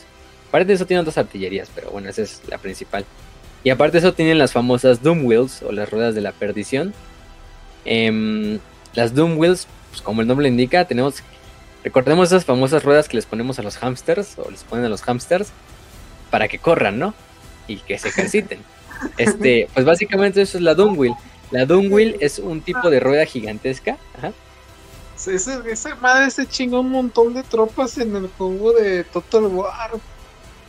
Sí, no, es que es como un pinche carro de, de batalla. Bueno, es que es como más, de hecho, puede entrar en esa categoría. Es como estos carros de, de combate. Pero imagínense, es una rueda así bastante grande, o sea, es grande. Dentro va un Skaven conduciéndola, y de hecho va girando la pinche rueda. Él va estable, ¿no? Pero la rueda va girando como esta rueda de los ratitas. Va otro Skaven en la parte de atrás como en una plataformita. También dándole energía, como moviendo el motor. Y aparte también dándole energía por vapor y también por la propia energía de la, de la esta, de la, de la piedra bruja. Pero aparte de eso, y aparte de que tiene un chingo de espinas y de, y de pedazos de metal que salen por las, los colaterales para cualquier cosa que se ponga en el camino de la Doom Wheel, pues si no lo aplasta, literalmente lo corta. Literalmente tiene tres cañones de Warp Lightnings, eh, uno al frente y dos a los lados. Lo más caro es que dispara aleatoriamente, o sea, eso no lo controla el operador, el operador solo controla el, el- el vehículo y hacia dónde va, ¿no? Literalmente los cañones se disparan así de la nada, o sea, los cañones están disparándose así aleatoriamente, a la vez se puede disparar el de enfrente, el de dos lados, incluso puede ir la pinche rueda en medio del ejército Skaven y de repente disparar los dos cañones y matarse un chingo de Skavens así como con fuego amigo, así simplemente porque pues se disparó en ese momento. Y así es básicamente una mamada así muy aleatoria. Y en el juego, de hecho, en el juego de Total War también se comporta así. O sea, luego los vas a ver, ni siquiera tú les tienes que dar las órdenes de disparar. Simplemente lo mueves y esa madre va a empezar a disparar de repente hacia un lado, incluso le puede dar a tus tropas, le puede dar a los enemigos. Si tienes suerte, le da a los enemigos, ¿no? Eh, si lo metes en entre un chingo de infantería del enemigo, pues los tres cañones van a disparar. Y aunque, y aunque disparen a diferentes lados, siempre le van a dar a la infantería. Entonces, pues son máquinas bastante, bastante, bastante poderosas. Y de hecho hay una versión pequeña que es para un solo Skaven. Va montado sobre ella. Esta no tiene Warp Lightning Cannons. Una versión un poquito más pequeña. Y también funciona con el mismo tipo de, maquinaria que la Doom. También es, potenciada por eh, piedra bruja. Y aparte de eso tiene también un chingo de cuchillas, un chingo de, de salientes para literalmente estar cortando a los enemigos mientras vas pasando por ella. Y la van, y la van montando principalmente ingenieros brujos, ¿no? O brujos ingenieros eh, de los Skavens. Entonces, son bastante, bastante curiosas estas tecnologías del clan Scryer. Hay otras, claro que sí. Ellos se encargaron también, en colaboración con el clan Molder, de generar los famosos Stormfins. Que de hecho lo adelantamos. Em, y, de hecho esto nos abre paso para hablar del clan Mulder. Eh, principalmente el clan Mulder es el segundo clan más grande y el clan Mulder se dedica principalmente a lo que es la mutación, la generación y la creación quirúrgica de bestias de guerra y de animales y de, todas estas madres, ¿no? Y si pensaban, que, si pensaban que estaba feo con lo de pestilencia. sí, en el clan Mulder ha creado unas abominaciones que dices, ah, cabrón. Este... ¿Qué, qué? Todos tienen uno que puede darte un susto. Sí. No, están tan, tan cabrones los Kevins. Y bueno, su, su líder actualmente del clan Mulder es este. ¿Cómo se llama? Gorrich. Perdón, no, no, no es Gorrich, es este. Bueno, el líder. Eh, ay, siempre se me va su nombre. Vermin King, creo se llama, del clan Mulder. Y mientras tanto, el que es como el principal líder y el personaje más icónico del, el principal líder militar es este Trot, el inmundo, Trot de un clean, em, que es un Skaven bastante obeso, tiene tres brazos el cabrón, y es el maestro mutador de Pozo Infernal, que Pozo Infernal es su base de operaciones del clan Mulder, ellos no tienen su base de operaciones en Skaven incluso siendo, siendo quizá el segundo clan Skaven más poderoso. Ellos tienen su base en Pozo Infernal, que como el nombre indica es literalmente como un cráter pero que se extiende muchos kilómetros hacia el subsuelo en el cual van a estar en cada nivel van tienen diferentes salas de experimentos, salas de mutación, salas de creación de, criaturas y entonces pues el mismo nombre te lo indica, ¿no? Y de hecho está en las zonas de mm, cercanas al a los desiertos del caos, cercanas a Norska. Incluso los propios eh, algunas invasiones del caos han intentado acabar con Hellpit, pero pues nada más no pueden, imagínense. Primero tienes que infiltrarte en Hellpit y lo han hecho los, los guerreros del caos, principalmente de Korn, y vamos a ver un caso especial. Eh, pero el problema es que cada nivel tiene diferentes tipos de bestias. Y entonces los, simplemente los maestros mutadores fueron librando cada bestia. Y los pinches guerreros del caos, pues ni modo que hacer, ¿no? Nada más veían lo que salía de esas jaulas. Y pues la mayoría perecía ahí mismo.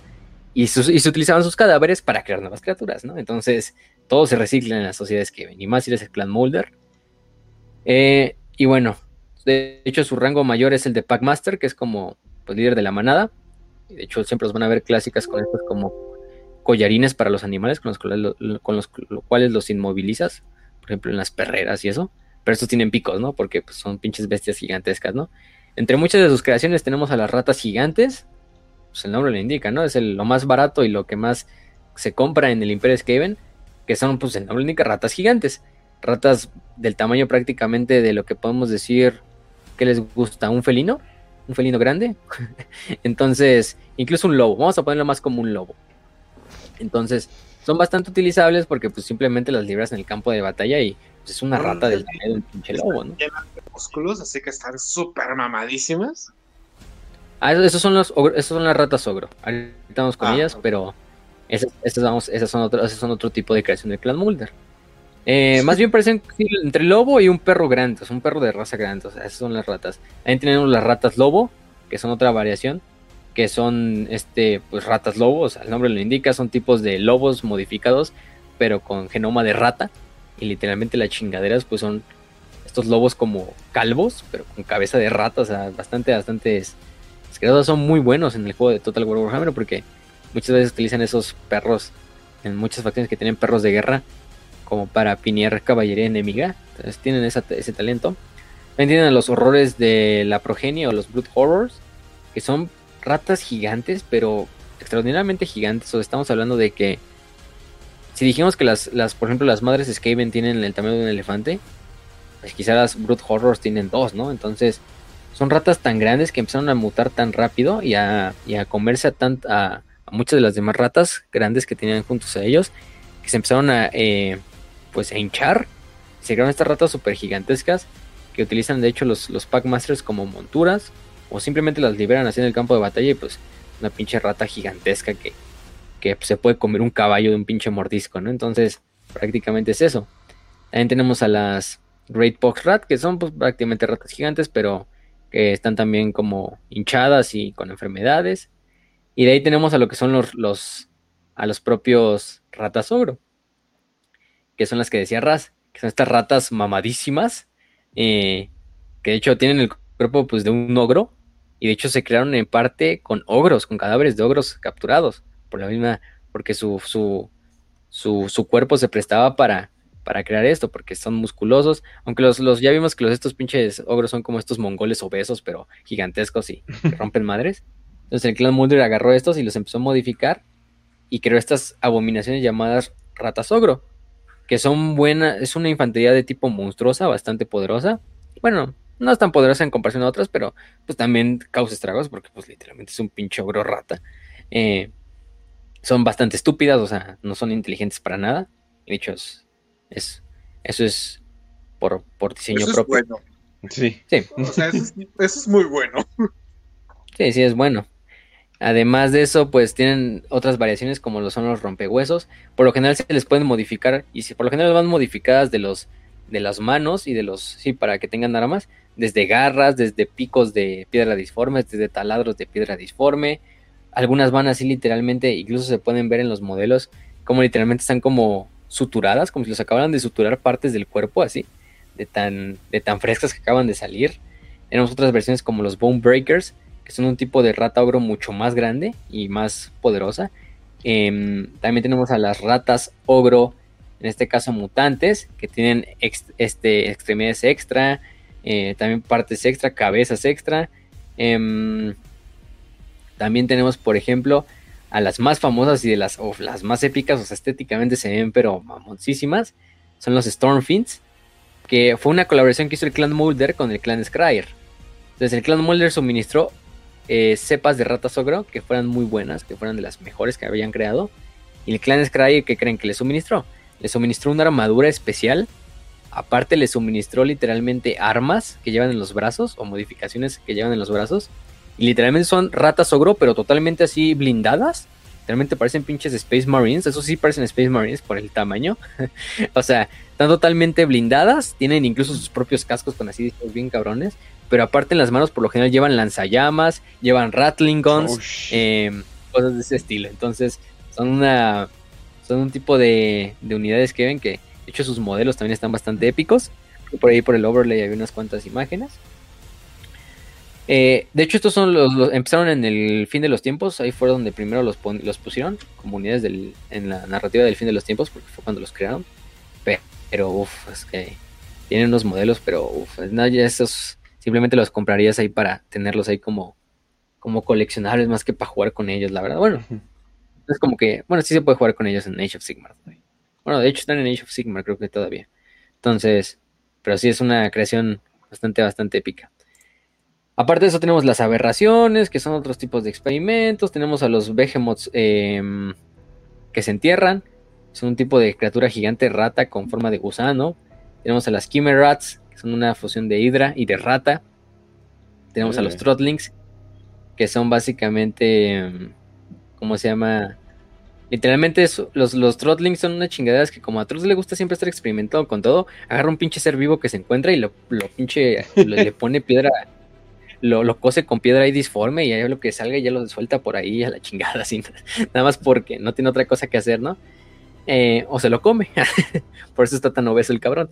Este, pero bueno, eso, eso, de hecho ahorita está en, en, ¿cómo se llama? En, en el juego de Total Warhammer y es uno de los mejores lords legendarios de los Skavens. Porque el güey aparte tiene regeneración y todo el desmadre, o sea, está medio OP. Y tenemos a la abominación del pozo infernal, que creo que es la, la creación del clan Molder más icónica junto a las ratas ogro. Que son esta, este horror que encontraron los propios eh, Skavens, que lo crearon a partir de un gusano ciego del subsuelo. Eh, y, lo que, y lo que hicieron es, pues el nombre lo indica, es una abominación, o sea, Simplemente vean, vean las imágenes, googleen Help It Abomination, porque explicarlo es un poco difícil, pero son estas pinches criaturas titánicas, o por lo menos del, no sé, imagínense el tamaño de un, de un carnosaurio, eh, incluso más grandes que un carnosaurio, de un dragón, más o menos, de otras facciones, ¿no? Pero que es una, prácticamente como un gusano con diversas patas, aparte tiene ruedas también para que le ayude a movilizarse, de porque está tan pinche disparejo y tan tan asimétrico el güey que pues, necesita esas ruedas también para que le ayuden. Aparte también está como potenciado por piedra disforme que le están constantemente inyectando. Y si le ven la cabeza, bueno, no es una cabeza, son diversas cabezas de ratas, de ogros, de otros humanos y de lo que encontraron y quisieron utilizar como carne para ponerle en la Hell Pit Abomination. Por lo general llevan una carne, una cabeza principal, que es más que nada hueso, eh, potenciado por energía disforme. Pero aparte llevan todas estas cabezas de ratas que se van así como abriendo y se van así gritando y aparte están como, eh, pues al mismo tiempo eh, generando otras cabezas, ¿no? O sea, es un, mega desmadre. Ajá. el pozo infernal. son difíciles de explicar y por lo mismo, y están potenciadas, incluso también llevan en sus propios brazos armas como portadores de incienso y, y cosas de ese estilo, taladros. Entonces, uff, hecho hasta, véanlas en Total War Warhammer, se ve bastante épica sus animaciones. De hecho, tienen una capacidad regenerativa bastante importante, entonces muchas incluso aunque las maten en el campo de batalla pueden llegar a revivir. entonces, pues está cabrón eliminarlas. Para eliminarlas prácticamente despedazarla completamente hasta el punto de quedar, dejarla inútil. Eh, más, que, más que dejarla ahí morir simple. Entonces, pues, y de hecho en el juego de, en el juego de, mm, no sé si en el de mesa también, pero en el Total War Warhammer, tiene la, peculiaridad de que cuando la matan en el juego, hay de dos. Eh, o revive y la unidad se le restablece en todos los puntos de vida. O, bueno, creo que es hasta la mitad, no se le restablece todos. O al morir lo que saca es como una unidad de ratas, de, de Skavens esclavos, ¿no? Eh, bastante curioso porque, bueno, la mayoría de las veces solo simplemente te va a sacar la unidad de Skavens esclavos. Pues no sirven para nada, sirven simplemente para distraer otras unidades del enemigo. Pero si tienes buena suerte, puede ser que se te reviva la misma abominación del pozo infernal ahí en plena batalla y ya ganaste, ¿no? Bueno, puede ser ahí decantar la batalla a tu favor. Entonces está, está bastante, bastante curioso. Y bueno, eso en cuanto al clan Molder eh, y su famoso. Ah, bueno, y sí, también está Gorrich. Gorrich, el famoso Gorrich.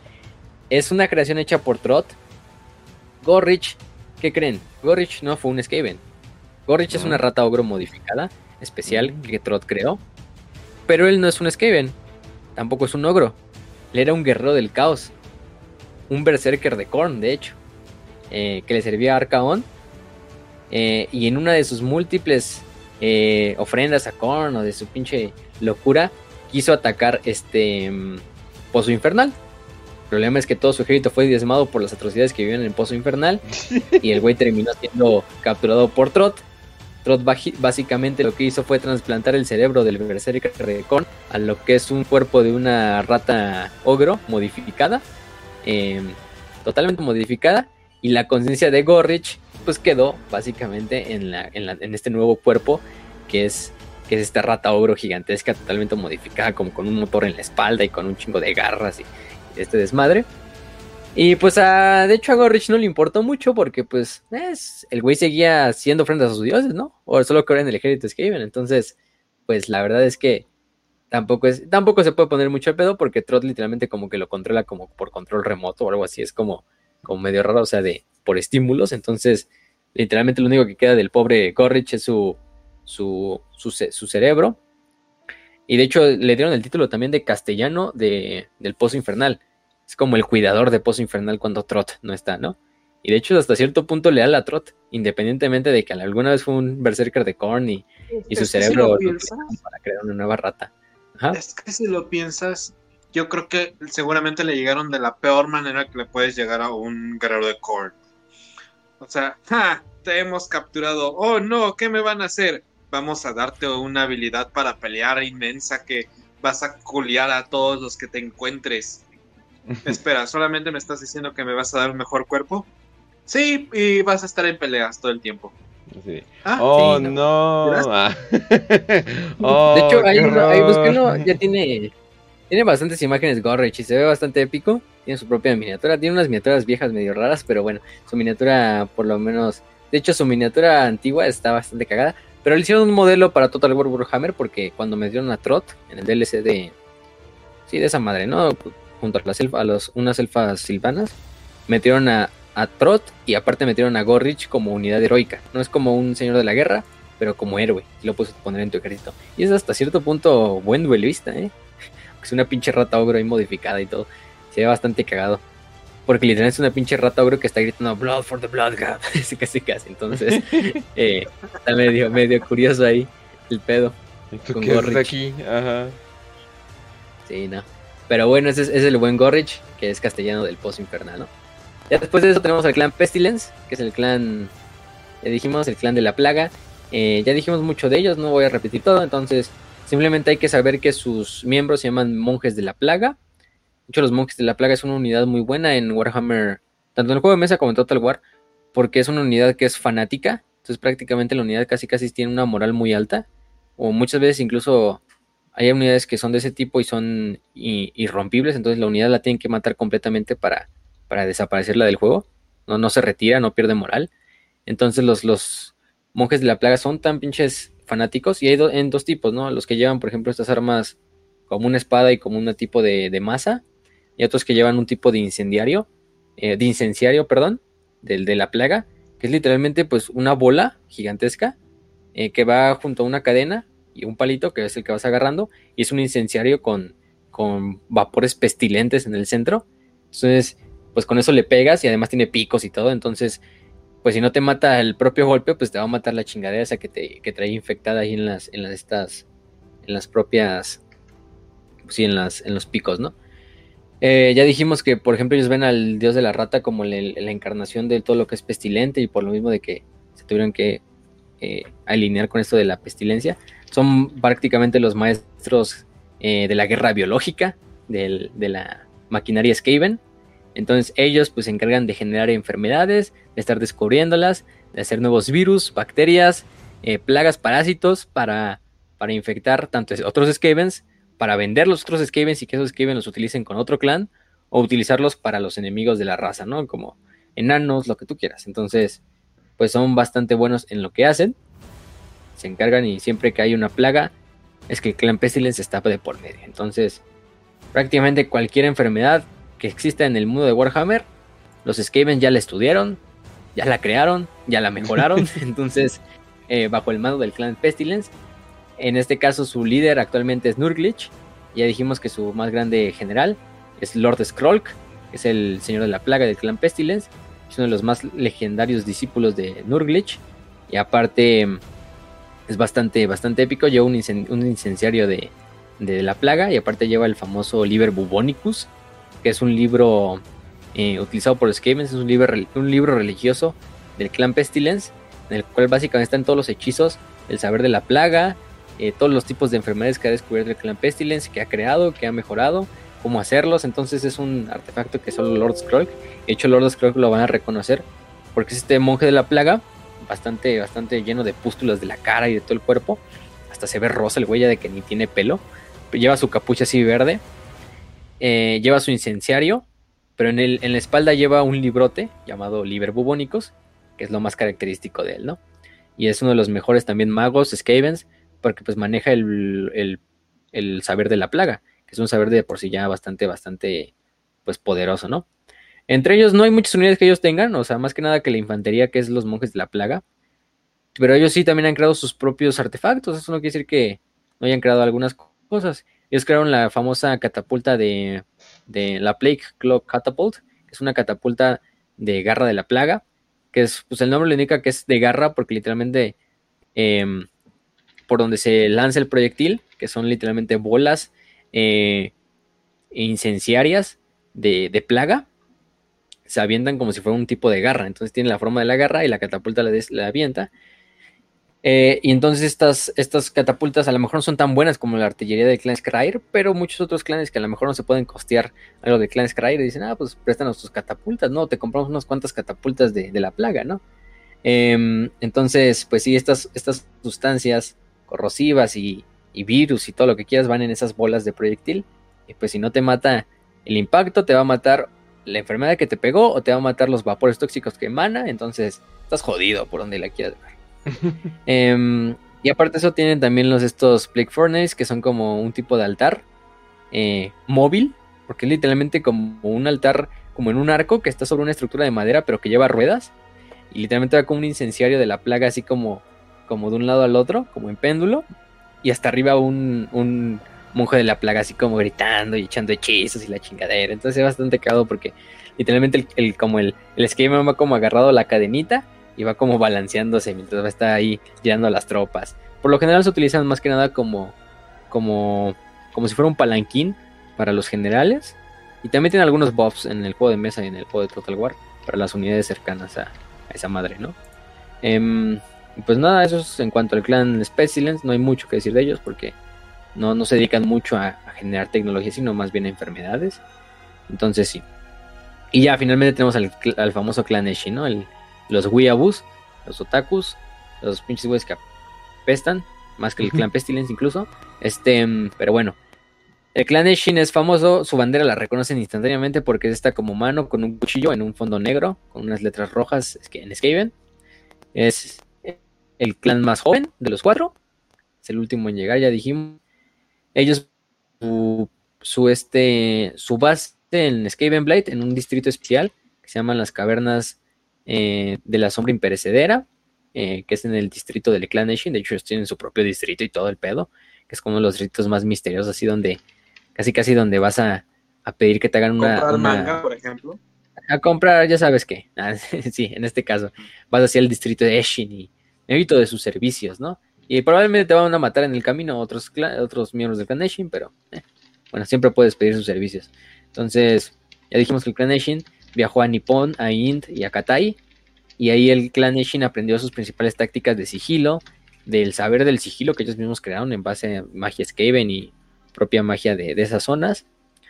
Eh, y sus técnicas de, de, pues sí, de, asesinos son bastante temidos por todos los Skavens. O sea, siempre que escuchen el, nombre de Clan Eshin es porque algo se está gestando. Entonces, si sabes que un asesino del Clan Eshin va por ti, siendo un Skaven, pues estás jodido, ¿no? Ya, ya mejor vete despidiendo de tus, de tus ratitas y, la chingada, ¿no? Porque no la vas a, no vas a librarla.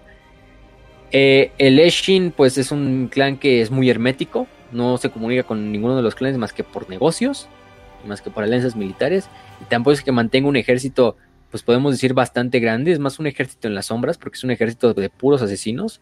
Em, también tienes otras unidades como los Triadas, como los Gutter Runners, que son como lanzadores de, mm, de, ondas, los Night Runners. Eh, las triadas son, por ejemplo, utilizan alabardas. Una decimos que utilizan alabardas. Eh, y de hecho se pueden utilizar también como, como unidades de infantería en el juego. Y son bastante buenos. Em, tienen obviamente muy poca armadura, por lo general estas unidades del clan Shin. Pero son bastante ágiles. Todo lo compensan con velocidad. Con capacidad, por ejemplo, para mantenerse invisibles en cierta parte de la batalla. Entonces, y además utilizan todas estas técnicas de escape, tienen bombas de humo, saben de venenos como nadie, aparte de eso utilizan por lo general armas envenenadas, entonces si no te mata el arma, pues te va a matar tarde o temprano el veneno que trae infundido la, espada.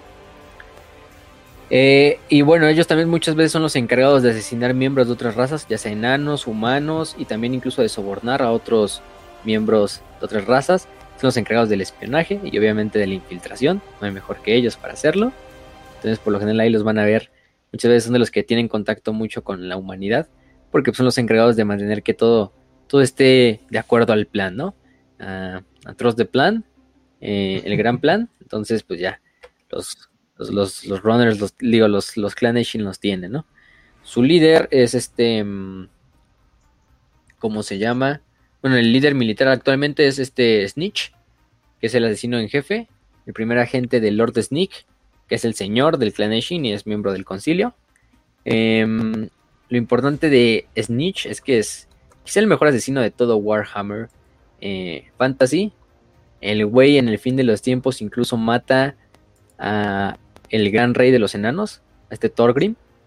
Eh, lo mata en su propia casa después de la batalla de Kara Sakarak, donde los enanos ganan y, el, buen Thorgrim se va a su cuarto a, pues, a descansar y a escribir siguiendo en su libro. Y de repente Snitch lo termina asesinando. Sí, lamentablemente, lamentablemente. Pero mm, es un super asesino. De hecho, él lo metieron como Lord Legendario también en la actualización de cuando fue con Malus Darkblade, que es un Lord Legendario de los Elfos Oscuros. Que de hecho no, no tienen mucha historia juntos, pero, pero dijeron, vamos a meter a estos güeyes. ¿Por qué no? En un mismo DLC. Em, Y bueno, en esta parte ya dijimos que él se ha encargado de, aparte de eso, ha matado a, ¿cómo se llama? Entre muchos de sus estos objetivos, ha matado ya sea a otros líderes de clan, como el líder del clan Festerlingus. Eh, también, por ejemplo, ha matado enanos, elfos, eh, humanos y, o tienen un conteo bastante grande en eso. Por ejemplo, mató a Frederick Hasselhoffen, que era uno, de los nobles imperiales como candidato a emperador. Eh, y a toda su, básicamente a toda su, a todo su séquito en Altdorf. Y nunca se ha explicado el asesinato hasta el día de hoy. este también mató al mago celestial Heinrich Friesen, eh, que fue encontrado en su torre de observación totalmente, literalmente despellejado, o sea, sin piel, desollado más bien, con la puerta todavía eh, con candado desde adentro. y todos dijeron, ¿qué pedo, no? Incluso a muchos le adjudicaron la muerte a que fue un demonio, aunque fueron demonios. Que si a lo mejor pinche Henry, Henry chimbocó o que no se le mandaron y lo mataron ahí en el mismo cuarto, porque pues nadie se explicaba cómo la pinche puerta, porque la zona de observatorio no tenía ventanas. Entonces la única entrada era por la puerta y la puerta estaba cerrada desde dentro. Entonces de una forma tuvo que entrar este pinche Snitch y terminó matando a este a este al, líder, ¿no? También mató a, a, Dromgar, que es hermano del rey Belegar de Caracochopicos.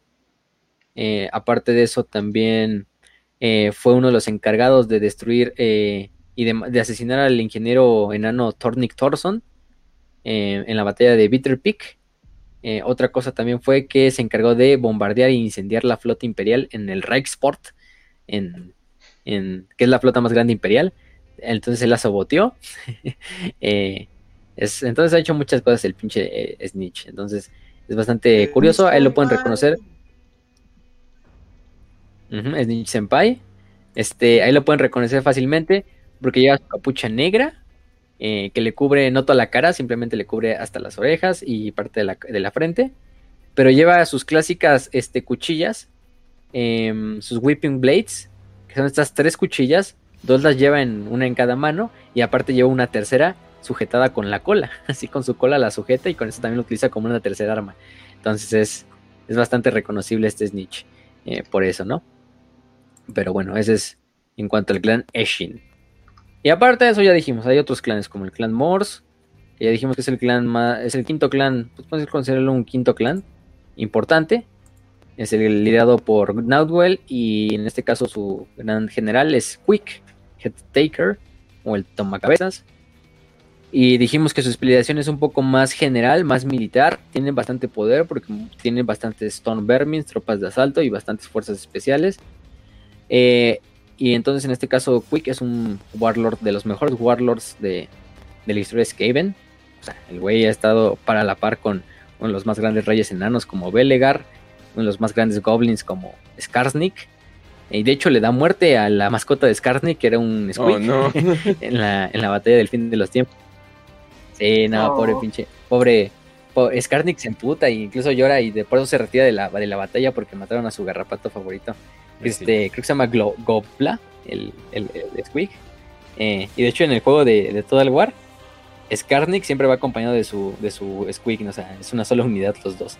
Entonces ahí lo ves con su, con su Squeak gigantesco, que es un pinche gordo y obeso, así que se, que se come a los enemigos, así de un pinche mordisco, ¿no?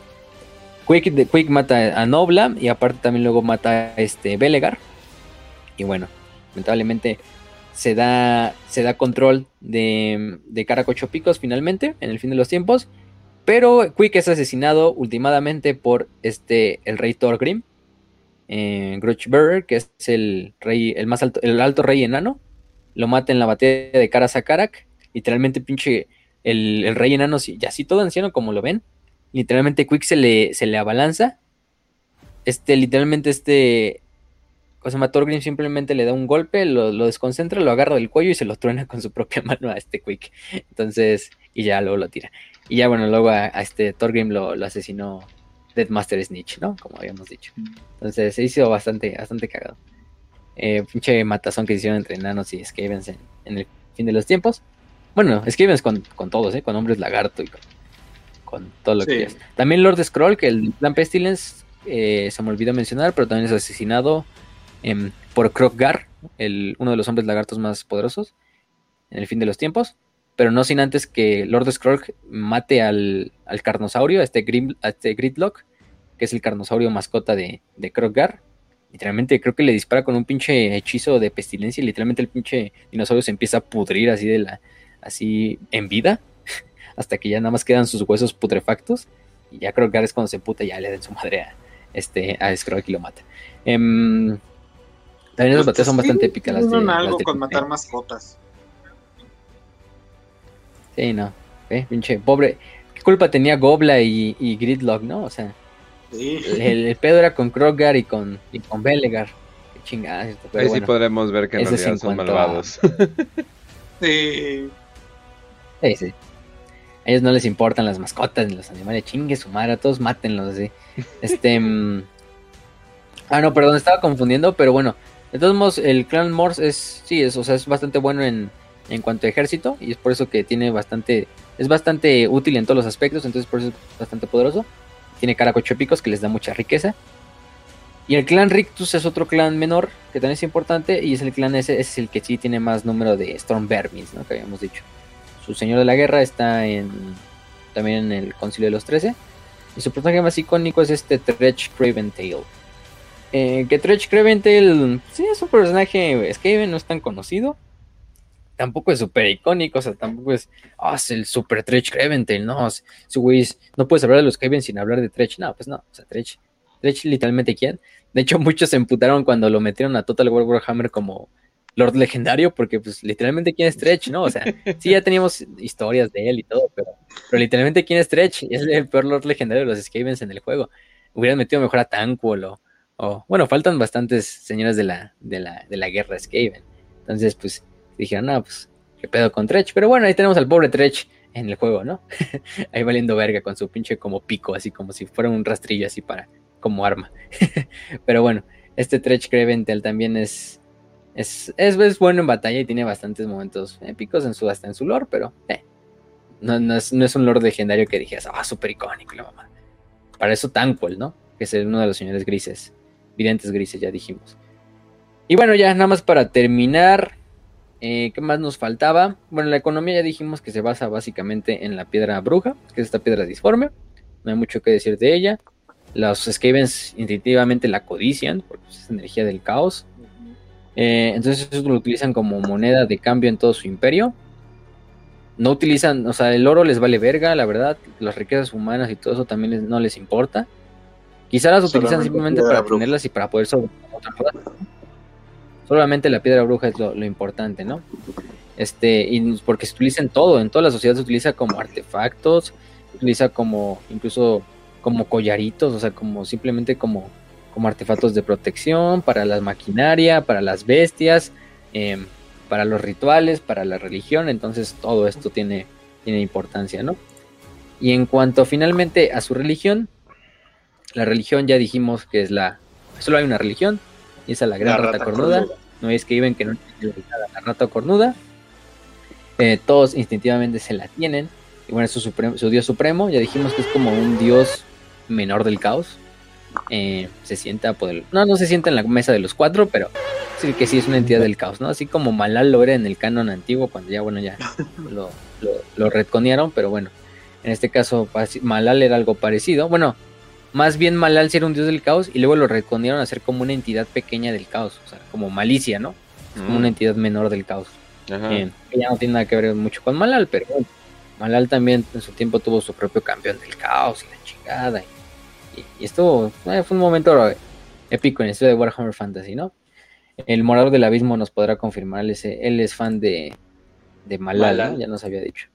Entonces, em, ya dijimos que los Graziers son los eh, ministros, son los sacerdotes, y aparte son los magos principales de la raza Skaven. Ellos pueden utilizar los tres saberes principales, que son el de la plaga, el de la ruina, el, del sigilo no tanto, es más del clan Shin propiamente, pero mm, más que esta magia de la ruina, se, genera en parte a la piedra bruja. Y como el nombre lo indica, la, la, magia de la ruina prácticamente lo que se encarga es una magia propiamente de la, de la gran rata cornuda. Y sus hechizos man, casi siempre son hechizos ofensivos. La mayoría de los hechizos son ofensivos. desde invocar literalmente rayos disformes que caen del cielo, desde invocar como un pinche núcleo así como atómico que sale así como en el aire y empieza como a absorber todo. No sé, eso es más que de nada de la. De la. Ay, ¿cómo se llama esta madre? De, los Warlock Engineers. Eh, del clan Scryer. Eh, también tienen un hechizo bastante, bastante cagado en el juego de Total War. No me acuerdo cómo se llama el hechizo. Si les fallo ahí con el dato. Pero es literalmente como que se invoca un Skaven gigante así como etéreo. Empieza a generar como daño en área, así bien. Se ve bien mamón porque se genera así como un Skaven gigante hecho como fantasmal ahí en el campo de batalla. Empieza como a gritar y a hacer como una ofrenda así. Y a los enemigos que están por debajo pues les hace un chingo de daño, ¿no? Su plan final es el, gran ascenso, es en el cual finalmente los Skaven van a salir a la superficie y van a acabar con todos los seres vivos del planeta para quedarse ellos como únicos seres vivientes del, planeta. Y por eso mismo, aunque ya dijimos que son eh, criaturas del caos, y muchas veces los van a ver aliados con el caos, porque los dos tienen como una agenda, pues hasta cierto punto parecida. Pero los que siempre han manejado ese, ese concepto de nos aliamos con el caos, porque son como nuestros primos lejanos, de cierta manera, pero simplemente para que cuando ellos nos ayuden a ganar, nosotros les demos en la madre a ellos.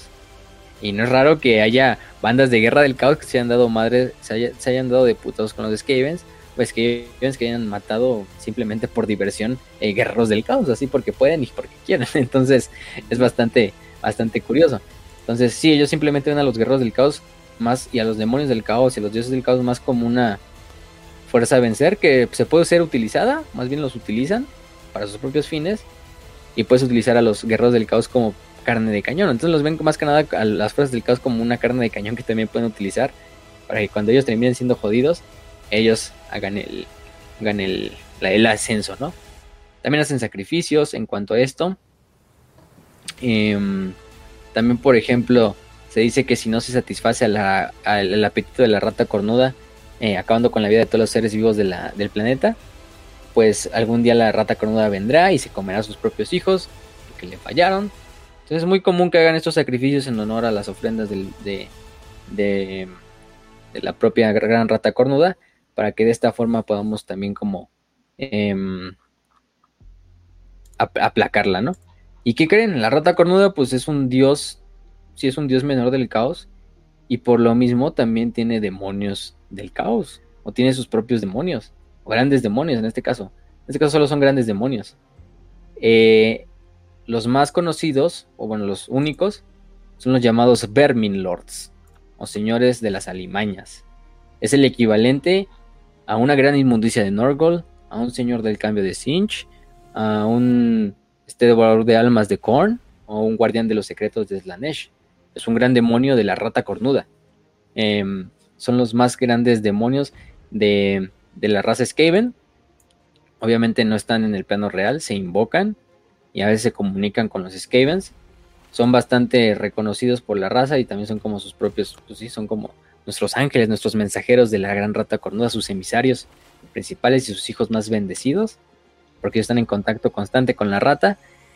Eh, y además son parte también de la propia esencia de la gran rata cornuda. De hecho, hay muchos Vermin Lords que son parte o que generan o son representativos de alguna parte o algún concepto de la gran rata cornuda quizá del sigilo, de la traición, de la pestilencia, em, entre, entre muchos otros, ¿no?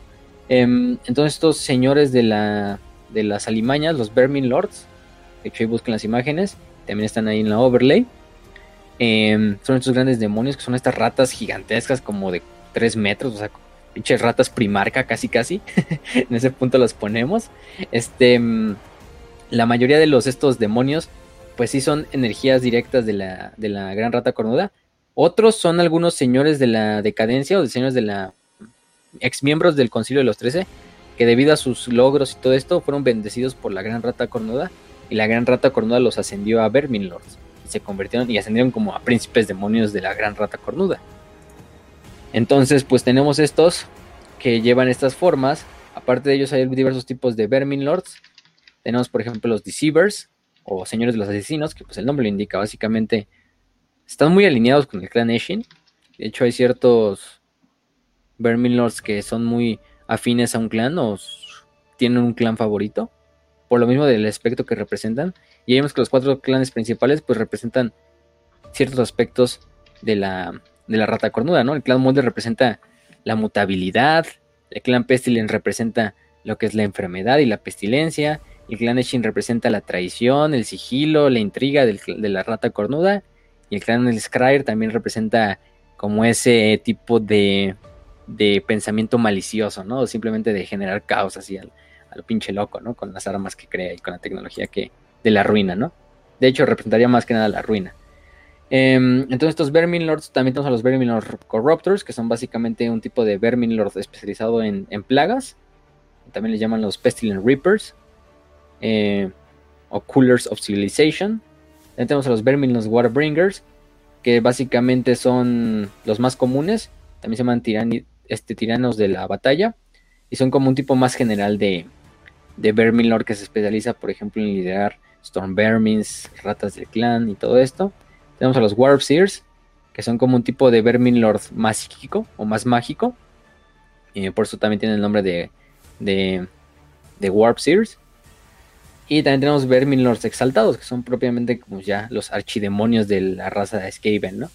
Eh, aparte de eso, tenemos a ciertos Vermin Lords notables, entre ellos el más conocido es Screech Vermin King, rey de las alimañas, que es el señor de todos los Vermin Lords.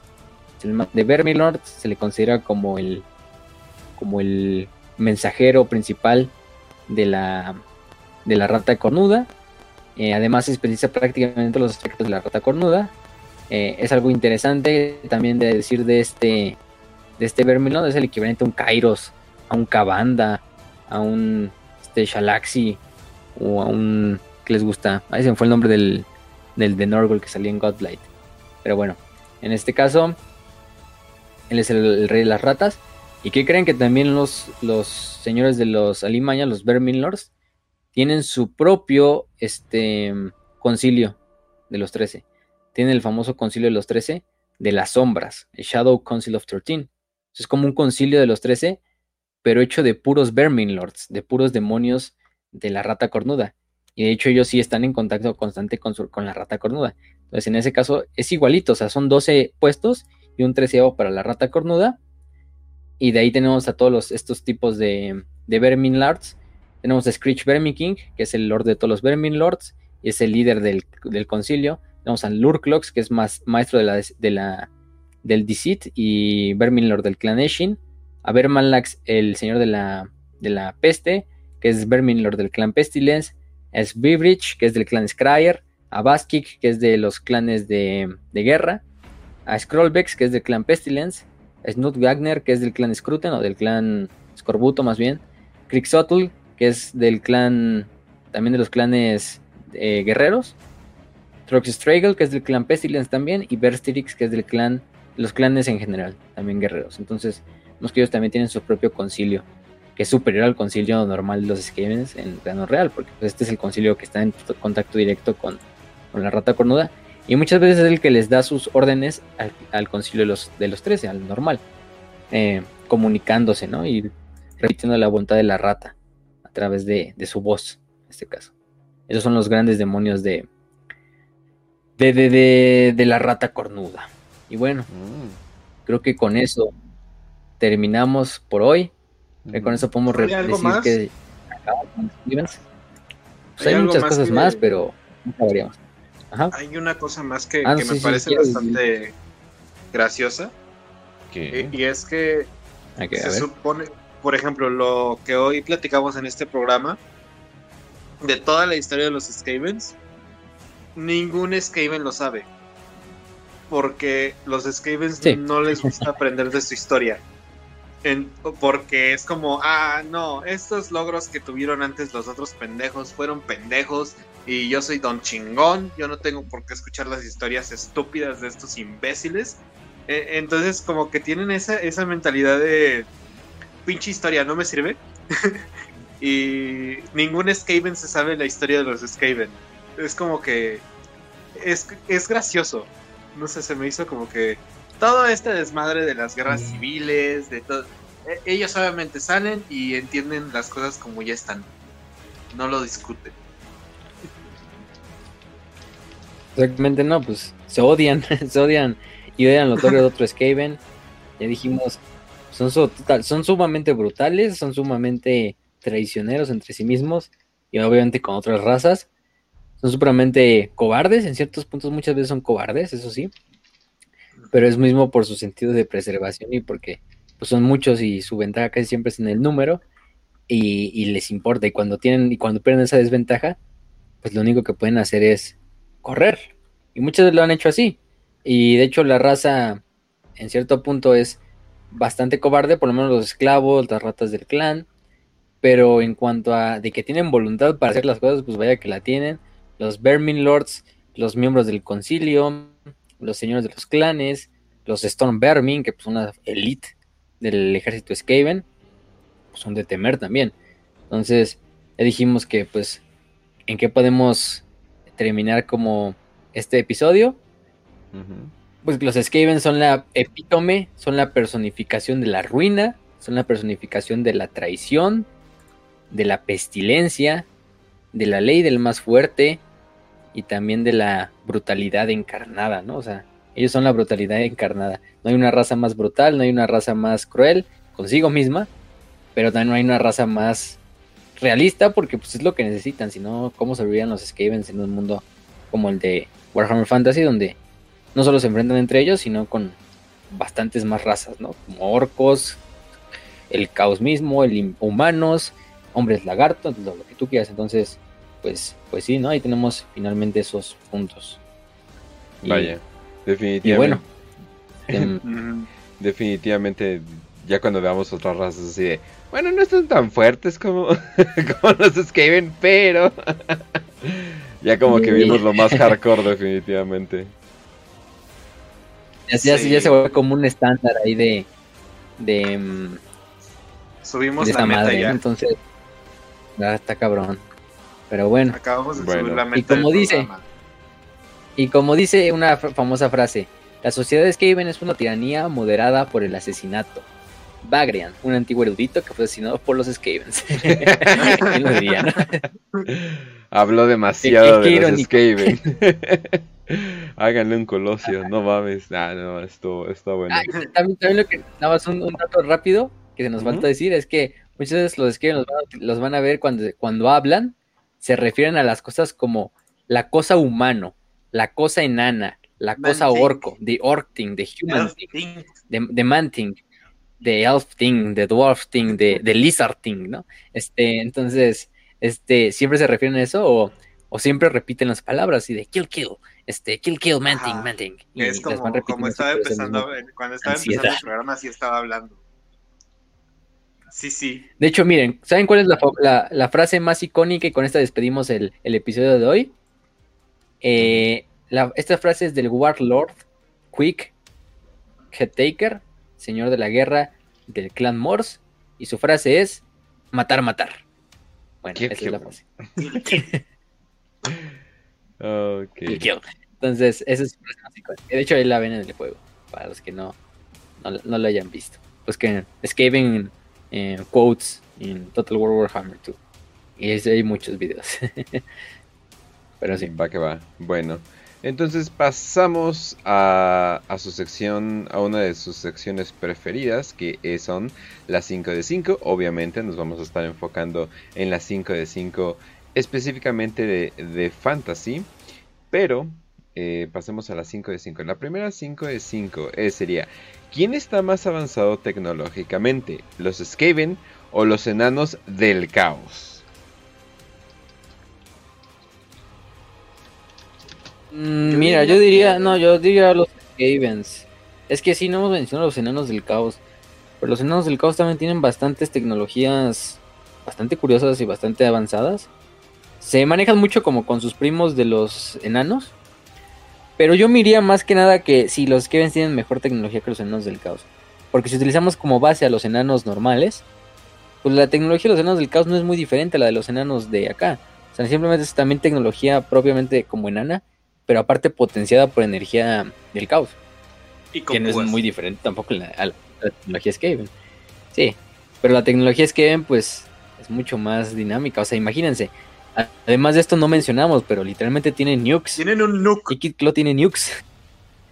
Sí, Pues nadie más bombas nucleares con, con estos bombarderos. de la luna. Bueno, de hecho, hicieron como un rayo mega gigante, como un World Lightning Cannon, pero gigantesco, o sea, en Skaven Blight, y con ese destruyeron la luna prácticamente. Entonces, pues es que si los Skavens en términos están muy OP y además son muy buenos improvisando y son muy buenos generando nueva tecnología. Ahí lo vemos con los enanos, ¿no? Pues los enanos hacían algo y los Skavens ya tenían una respuesta para eso. Y viceversa, ¿no? También no hay que quitarle mérito a los enanos, pero pero, pero sí, ¿no? Los Skavens yo creo que creo que les ganan en la carrera armamentística a los enanos del caos. de los- yo creo que la ventaja de los Skavens es que, por ejemplo, puedes decir, no, es que a los Skavens pueden fracasar, pero eso mismo, o sea, a ellos no les importa si fracasan. A los enanos sí, bastante, por eso es que suelen hacer las cosas como con mucha calidad, pero contadas. O sea, son como, creo que en el Imperio hay 12 helicópteros enanos, ¿no? Mientras que los Skavens, pues podrían haber hecho 50 helicópteros, 100 helicópteros y no les importa mientras sean muchos y sean funcionales que, que no, que no des- que destruyen más al enemigo que a ellos mismos. Entonces, Eh, O sea, creo que ya. Nukes. O sea, ya con eso. ajá, nukes, nukes. O sea, no importa qué tipo de nukes sean, no, ya. O sea, ya estás nukeando gente. Eso ya, ya, ya llegas a otros niveles completamente. Pero bueno. Vamos a la siguiente. Está muy Eh, pinche Warhammer. ¿Cuál es? 5 de 5. ¿A qué clan Skaven les gustaría pertenecer? A ver, Facio, primero. A ver, Pues ya sabes, yo Molder, ¿no? Ah, no sé, para estar experimentando con chingaderas y estar cosiendo cosas.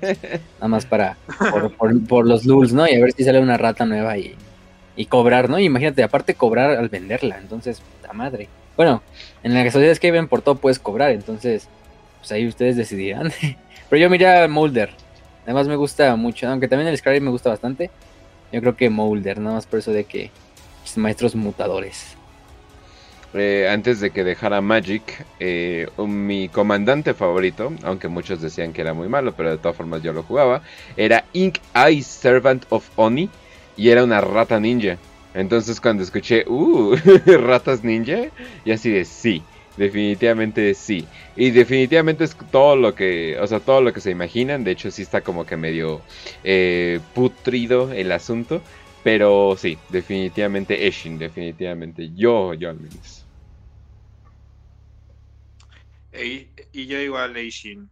O sea, simplemente porque no es, no estás en tantos desmadres.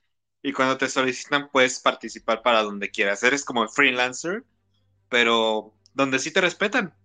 Así que, Eishin.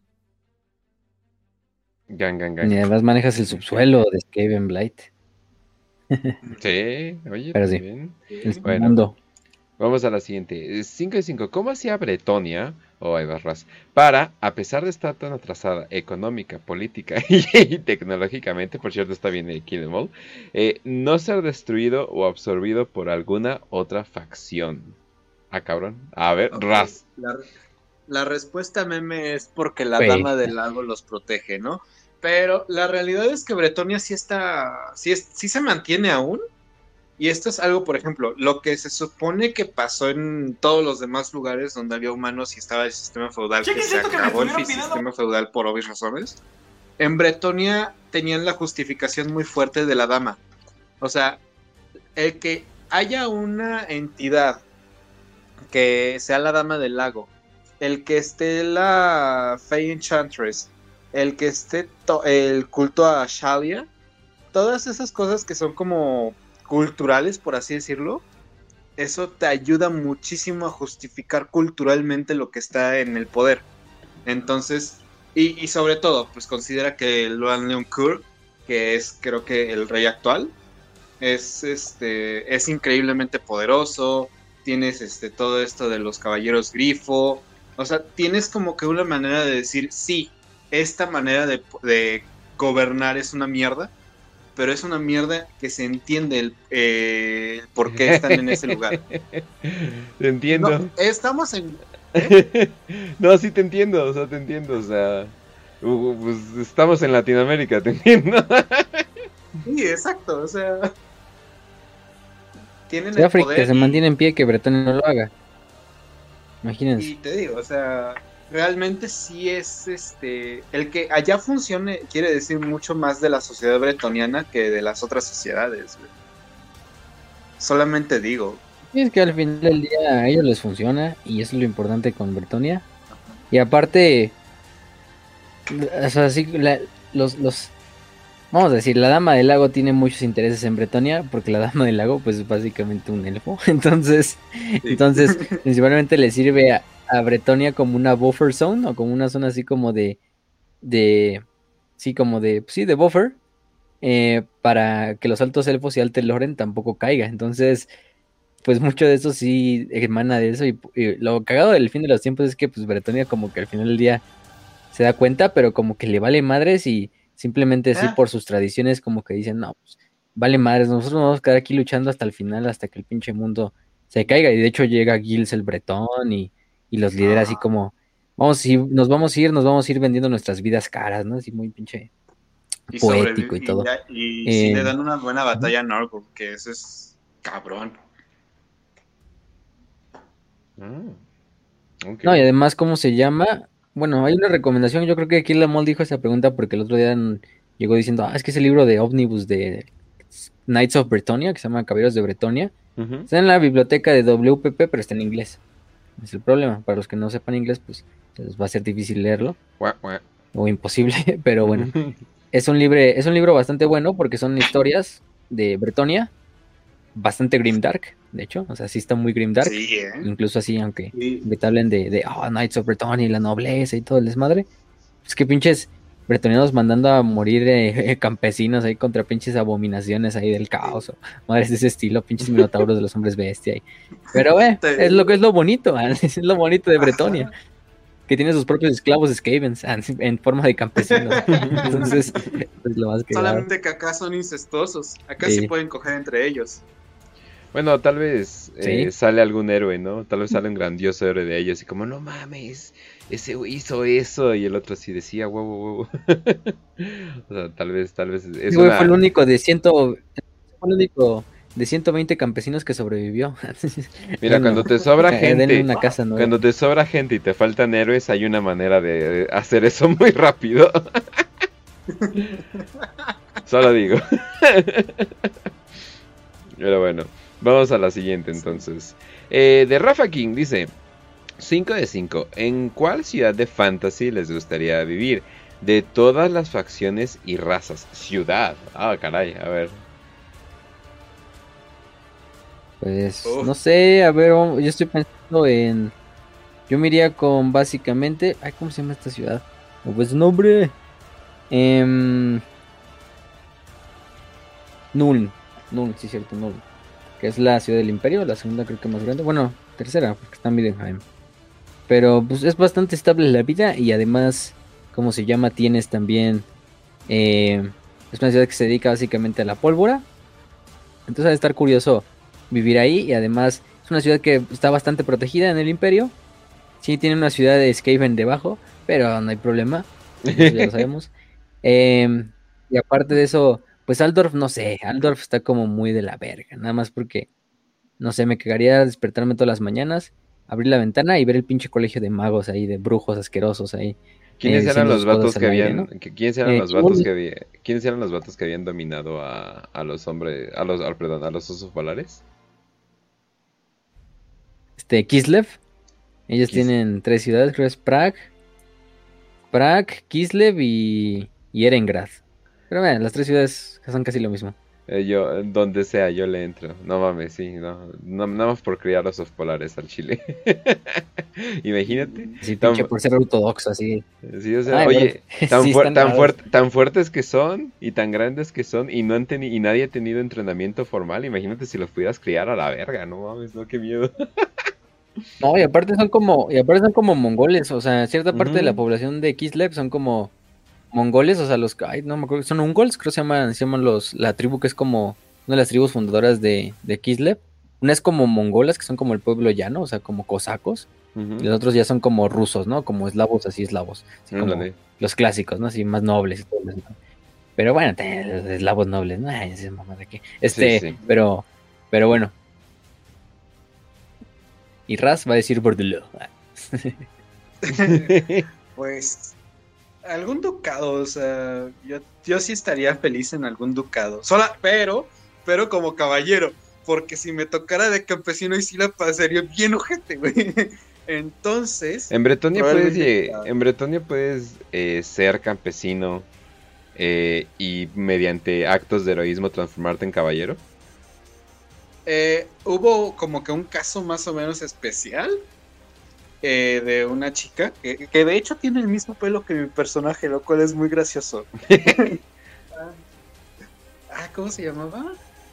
Ah, No sería como. se me va. Dices esta, la que es como Juana de Arco. Eso mismo lo te iba a decir. sí, sí, sí. ¿No será una Juana de Arco? Y digo, ya que estabas hablando Ay, de Bretonia. Ah, es Sí, Rampaz hay- de una- Leonés, ¿cómo se llama? De Leonés. Ajá, sí, sí, sí. Y ella lo que hace es como que dirigir una como cruzada a donde están los reyes, este, ah, los reyes, ah, reyes moribundos, reyes funerarios, Funerarios, los, reyes Y funerarios. aparte mató ajá, con puro campesino, ¿no? y de hecho creo que tiene su campaña en Total War, pero, o sea, además de ahí, y curioso porque además es mujer, eh, fuera de eso es muy difícil que, que la sociedad bretoniana como que entienda que, ah, campesino puede ascender, ¿no? Porque está muy fuerte el tema de, ah, sí, tú tienes que ser caballero por sangre y tienes que tener este, este cuidado de los códigos del honor del caballero, ¿no? Y e- es muy estricto eso, pero, o sea, el ser caballero te requiere muchas responsabilidades, pero es un poder muy grande. Y, Oh. pues, ¿qué más decir, no? Son más fuertes que los caballeros de- del imperio. Solamente, solamente ellos superan a los caballeros del imperio Mm. y pues son extremadamente poderosos en ciertos puntos. Eso sí, la gente no lo sabe manejar en el juego de Total War y por eso tienen mucho hate. Pero si sabes, si sabes jugar con Bretonia, sabes hacer, eres, tienes que ser el mejor micromanager de todos. Oh, Así ok. que No entiendo, no Sí, entiendo. Ajá. Y de hecho, va. las unidades son de las mejores, solo los, los algunas unidades creo de los vampiros, que son los estos Blood Knights, les ponen al tú por tú más o menos, pero. Y, y Couron o Couron es la capital de, de Bretonia. Entonces yo creo que Raz iría ahí, ¿no? A Couron, que es donde está el Rey Leon. Y un Luku. No, Luke. No sé cómo se pronuncia. Del- Es una ciudad élfica. Es una ciudad élfica sobre la cual se construyó la ciudad humana. Ah, mira. O sea, ya está bonito, pero sin elfos. Muchas Perfecto. ciudades, sí. Muchas ciudades bretonianas son construidas sobre ruinas de ciudades élficas. Perfecto. Porque ahí tenían sus colonias los elfos. Muy bien, muy bien. Bueno, entonces pasamos a la siguiente de Josel. Para las 5 de 5, ¿en realidad creen que los Skaven podrían ser la única raza capaz de limpiar el caos del mundo de fantasy? Pues técnicamente lo hicieron, ¿no? Pues sí. De alguna manera lo hicieron. Mm, de cierta manera, sí. Al, al estilo Skaven, pero sí. Pues es- en Age of Sigmar, de hecho, como que la pinche Skaven Blight, o sea, la ciudad como que se creó como, ves que se hacen los realms, ¿no? Los reinos estos de, de, de Age of Sigmar, ¿no? Y como entre cada reino existe como Skaven Blight, como si pinche Skaven Blight se hubiera hecho como esta pinche masa de ratas, así que, que como que conecta todos los reinos, o sea, de una forma bien pinche rara. Ajá. Este, todavía no lo entiendo muy bien, porque no, no he visto mucho del lore de Age of Sigmar. Pero, pues de cierta manera sí, pues, sí lo hicieron, ¿no? O sea, al final del día ganó Arcaon, ¿no? Y ganó el caos. Pero ganó gracias a que, gana, a que estaban los Skavens, ¿eh? Porque si no hubiera sido por los Skavens, ni de pedo el caos gana, ¿eh? O sea, así de fácil, así la dejamos. Sí. Entonces, de que tiene el potencial para desmadrar al caos, se lo tiene. Lastimosamente en Age of Sigmar ya vi que su clasificación del ejército Skaven en el juego de mesa bajó. O sea, no es tan buen ejército ya. Pero por ejemplo en Fantasy creo que eran así como tier A. Incluso algunos lo manejaban como tier S. El, el ejército Skaven en el juego de mesa. Bueno, en octava edición. Los mejores eran siempre altos elfos, elfos oscuros y demonios del caos, creo, y guerreros eh, del caos. Pero los Skaven estaban en A y algunos hasta en S si lo encuentran ahí. Entonces, pues ya eso nos indica, ¿no? Además tienen todo el potencial y la tecnología, el dinero y las fuerzas, el número para ahogar a los demonios del caos en cadáveres, ¿no? El problema es lo que va a pasar después, ¿no? Pero pues bueno. De hecho, sí, quién sabe qué van a hacer con Age of Sigmar con ellos, ¿eh? O sea, Ahí a lo mejor estaría una pinche guerra Skaven Chaos, así puramente Skaven Chaos. No sé, estaría muy épico ver Vermin Lords así peleando contra demonios del caos o contra grandes demonios del caos. Bastante, bastante épico, pero bueno, eso lo veremos en el futuro. Va que va. Bueno. Entonces, banda, eh, yo creo que esto ya sería el final. Ya saben, esto es otro episodio, otro episodio de Fantasy. Son episodios largos. Pero no se preocupen. Aquí estamos. Y aquí están. Van a estar las repeticiones. Si nos quieren ver en YouTube, también nos pueden eh, ver en, eh, más bien escuchar en Spotify, todas las plataformas que tenga que ver con Anchor. También tenemos un Instagram que pueden seguir. Y si nos quieren apoyar y recibir uno que otro bene- beneficio, nos pueden seguir en Patreon. Bueno, más bien nos pueden apoyar en Patreon. Y ahí van a saber todos los beneficios que, que se puede tener. sacamos los requesones, banda. Este mes viene, viene un, un requesón. Obviamente no voy, a, no voy a decir de qué ni nada. Ahí, ahí simplemente lo pueden checar. Y también eh, nos ayudan a sacar más contenido. Tal vez en otro canal que ni siquiera voy a mencionar. Pero sí, todo, todo lo que todo lo que nos den Ah, nosotros lo podemos usar. Sí, definitivamente. Y ya está, estoy viendo que en Facebook el eh, Warhammer eh, hispano o quién sabe qué, no mames, ¿eh? Están Ah, aprovechando. sí, ya en todos los grupos, ¿eh? Sí, en todos los grupos, ¿eh? Están ahí, ahí como en compras de, de pánico, eh, casi, casi, poniéndolos esos. Pero pues bueno, pero pues bueno, eso sería eh, por todo de mi parte. Me pueden seguir en la mayoría en eh, arroba kench1611 y Raz. Pues ya saben, banda, fue un gusto estar aquí en el programa programa de Warhammer para Prietos. La verdad es que sí está- estuvo medio larguito. Facio, te rifaste un chingo. Se nota que es tu facción favorita. y pues ya saben que nos pueden seguir en Twitter, donde a veces ponemos de repente algún, alguna que otra tontería. O estamos diciendo también cuando estamos al aire y cuando se vienen las cosas, ¿no?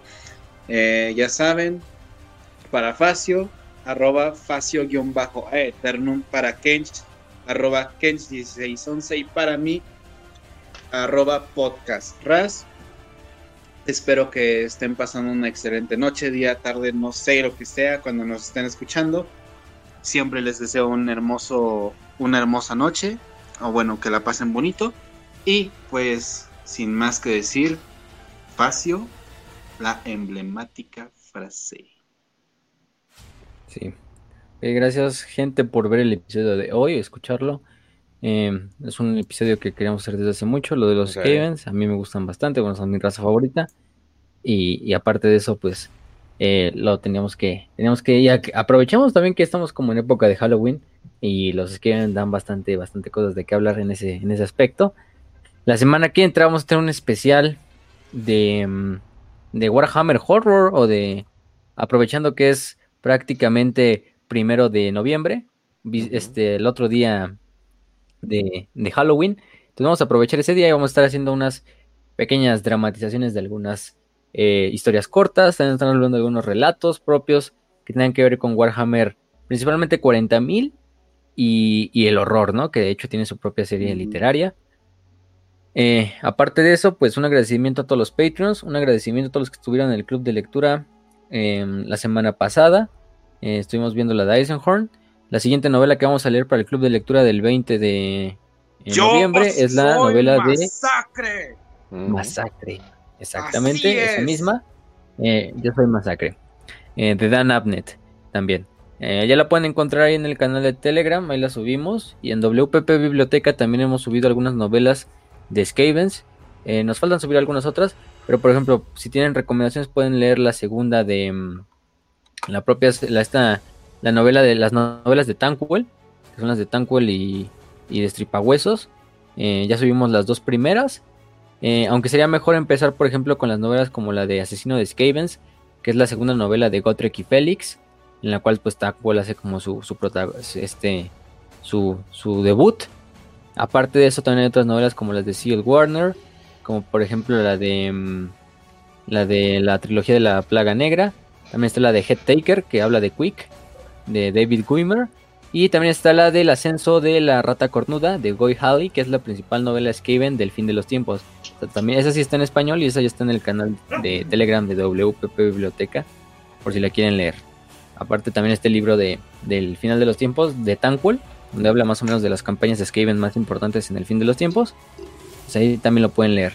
Y pues nada, ya saben dónde nos pueden encontrar en Facebook, en Instagram, en Evox, en Spotify, en YouTube. Compártanlo con sus amigos, con su familia, con los que quieran.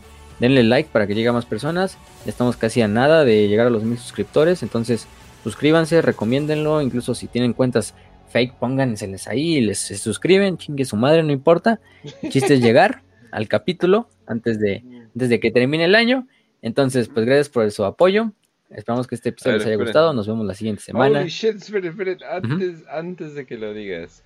Eh, muchas gracias, eh, porque de hecho no hemos agradecido a, a los Patreons. Sí, así es, así es, así es, pero no y de hecho la razón porque la razón porque me acordé eh, ahorita les digo, pero muchas gracias a Juancho 117, a Orlando Gutiérrez, a Mica, a Manuel Villaverde, a Oscar Salazar, a Sebastián González y a Dante Alfredo, Alberto Parra y muchas gracias al reciente, reciente, reciente Guardia Imperial Eduardo Vélez. Muchas, muchas, muchas gracias. Pero así, literalmente ahorita. Ay, perro. Gracias por ese apoyo, Eduardo. Y gracias también por el apoyo a los que estuvieron en el chat. Eso también a Agropersing, al Morador del Abismo, a Avalon, a Rasco Omli, a Charlie, a Keyam, a Edward, a Dante y a Kilomol, a Milo. También vayan a ver su página en Facebook y a muchos otros más. Gracias por estar y por compartir sus mensajes, por compartir y darle like. Entonces, pues, ahora sí, nos vemos la siguiente semana. Y sin nada más que decir, les deseamos salud y victoria y que la gran rata cornuda los acompañe.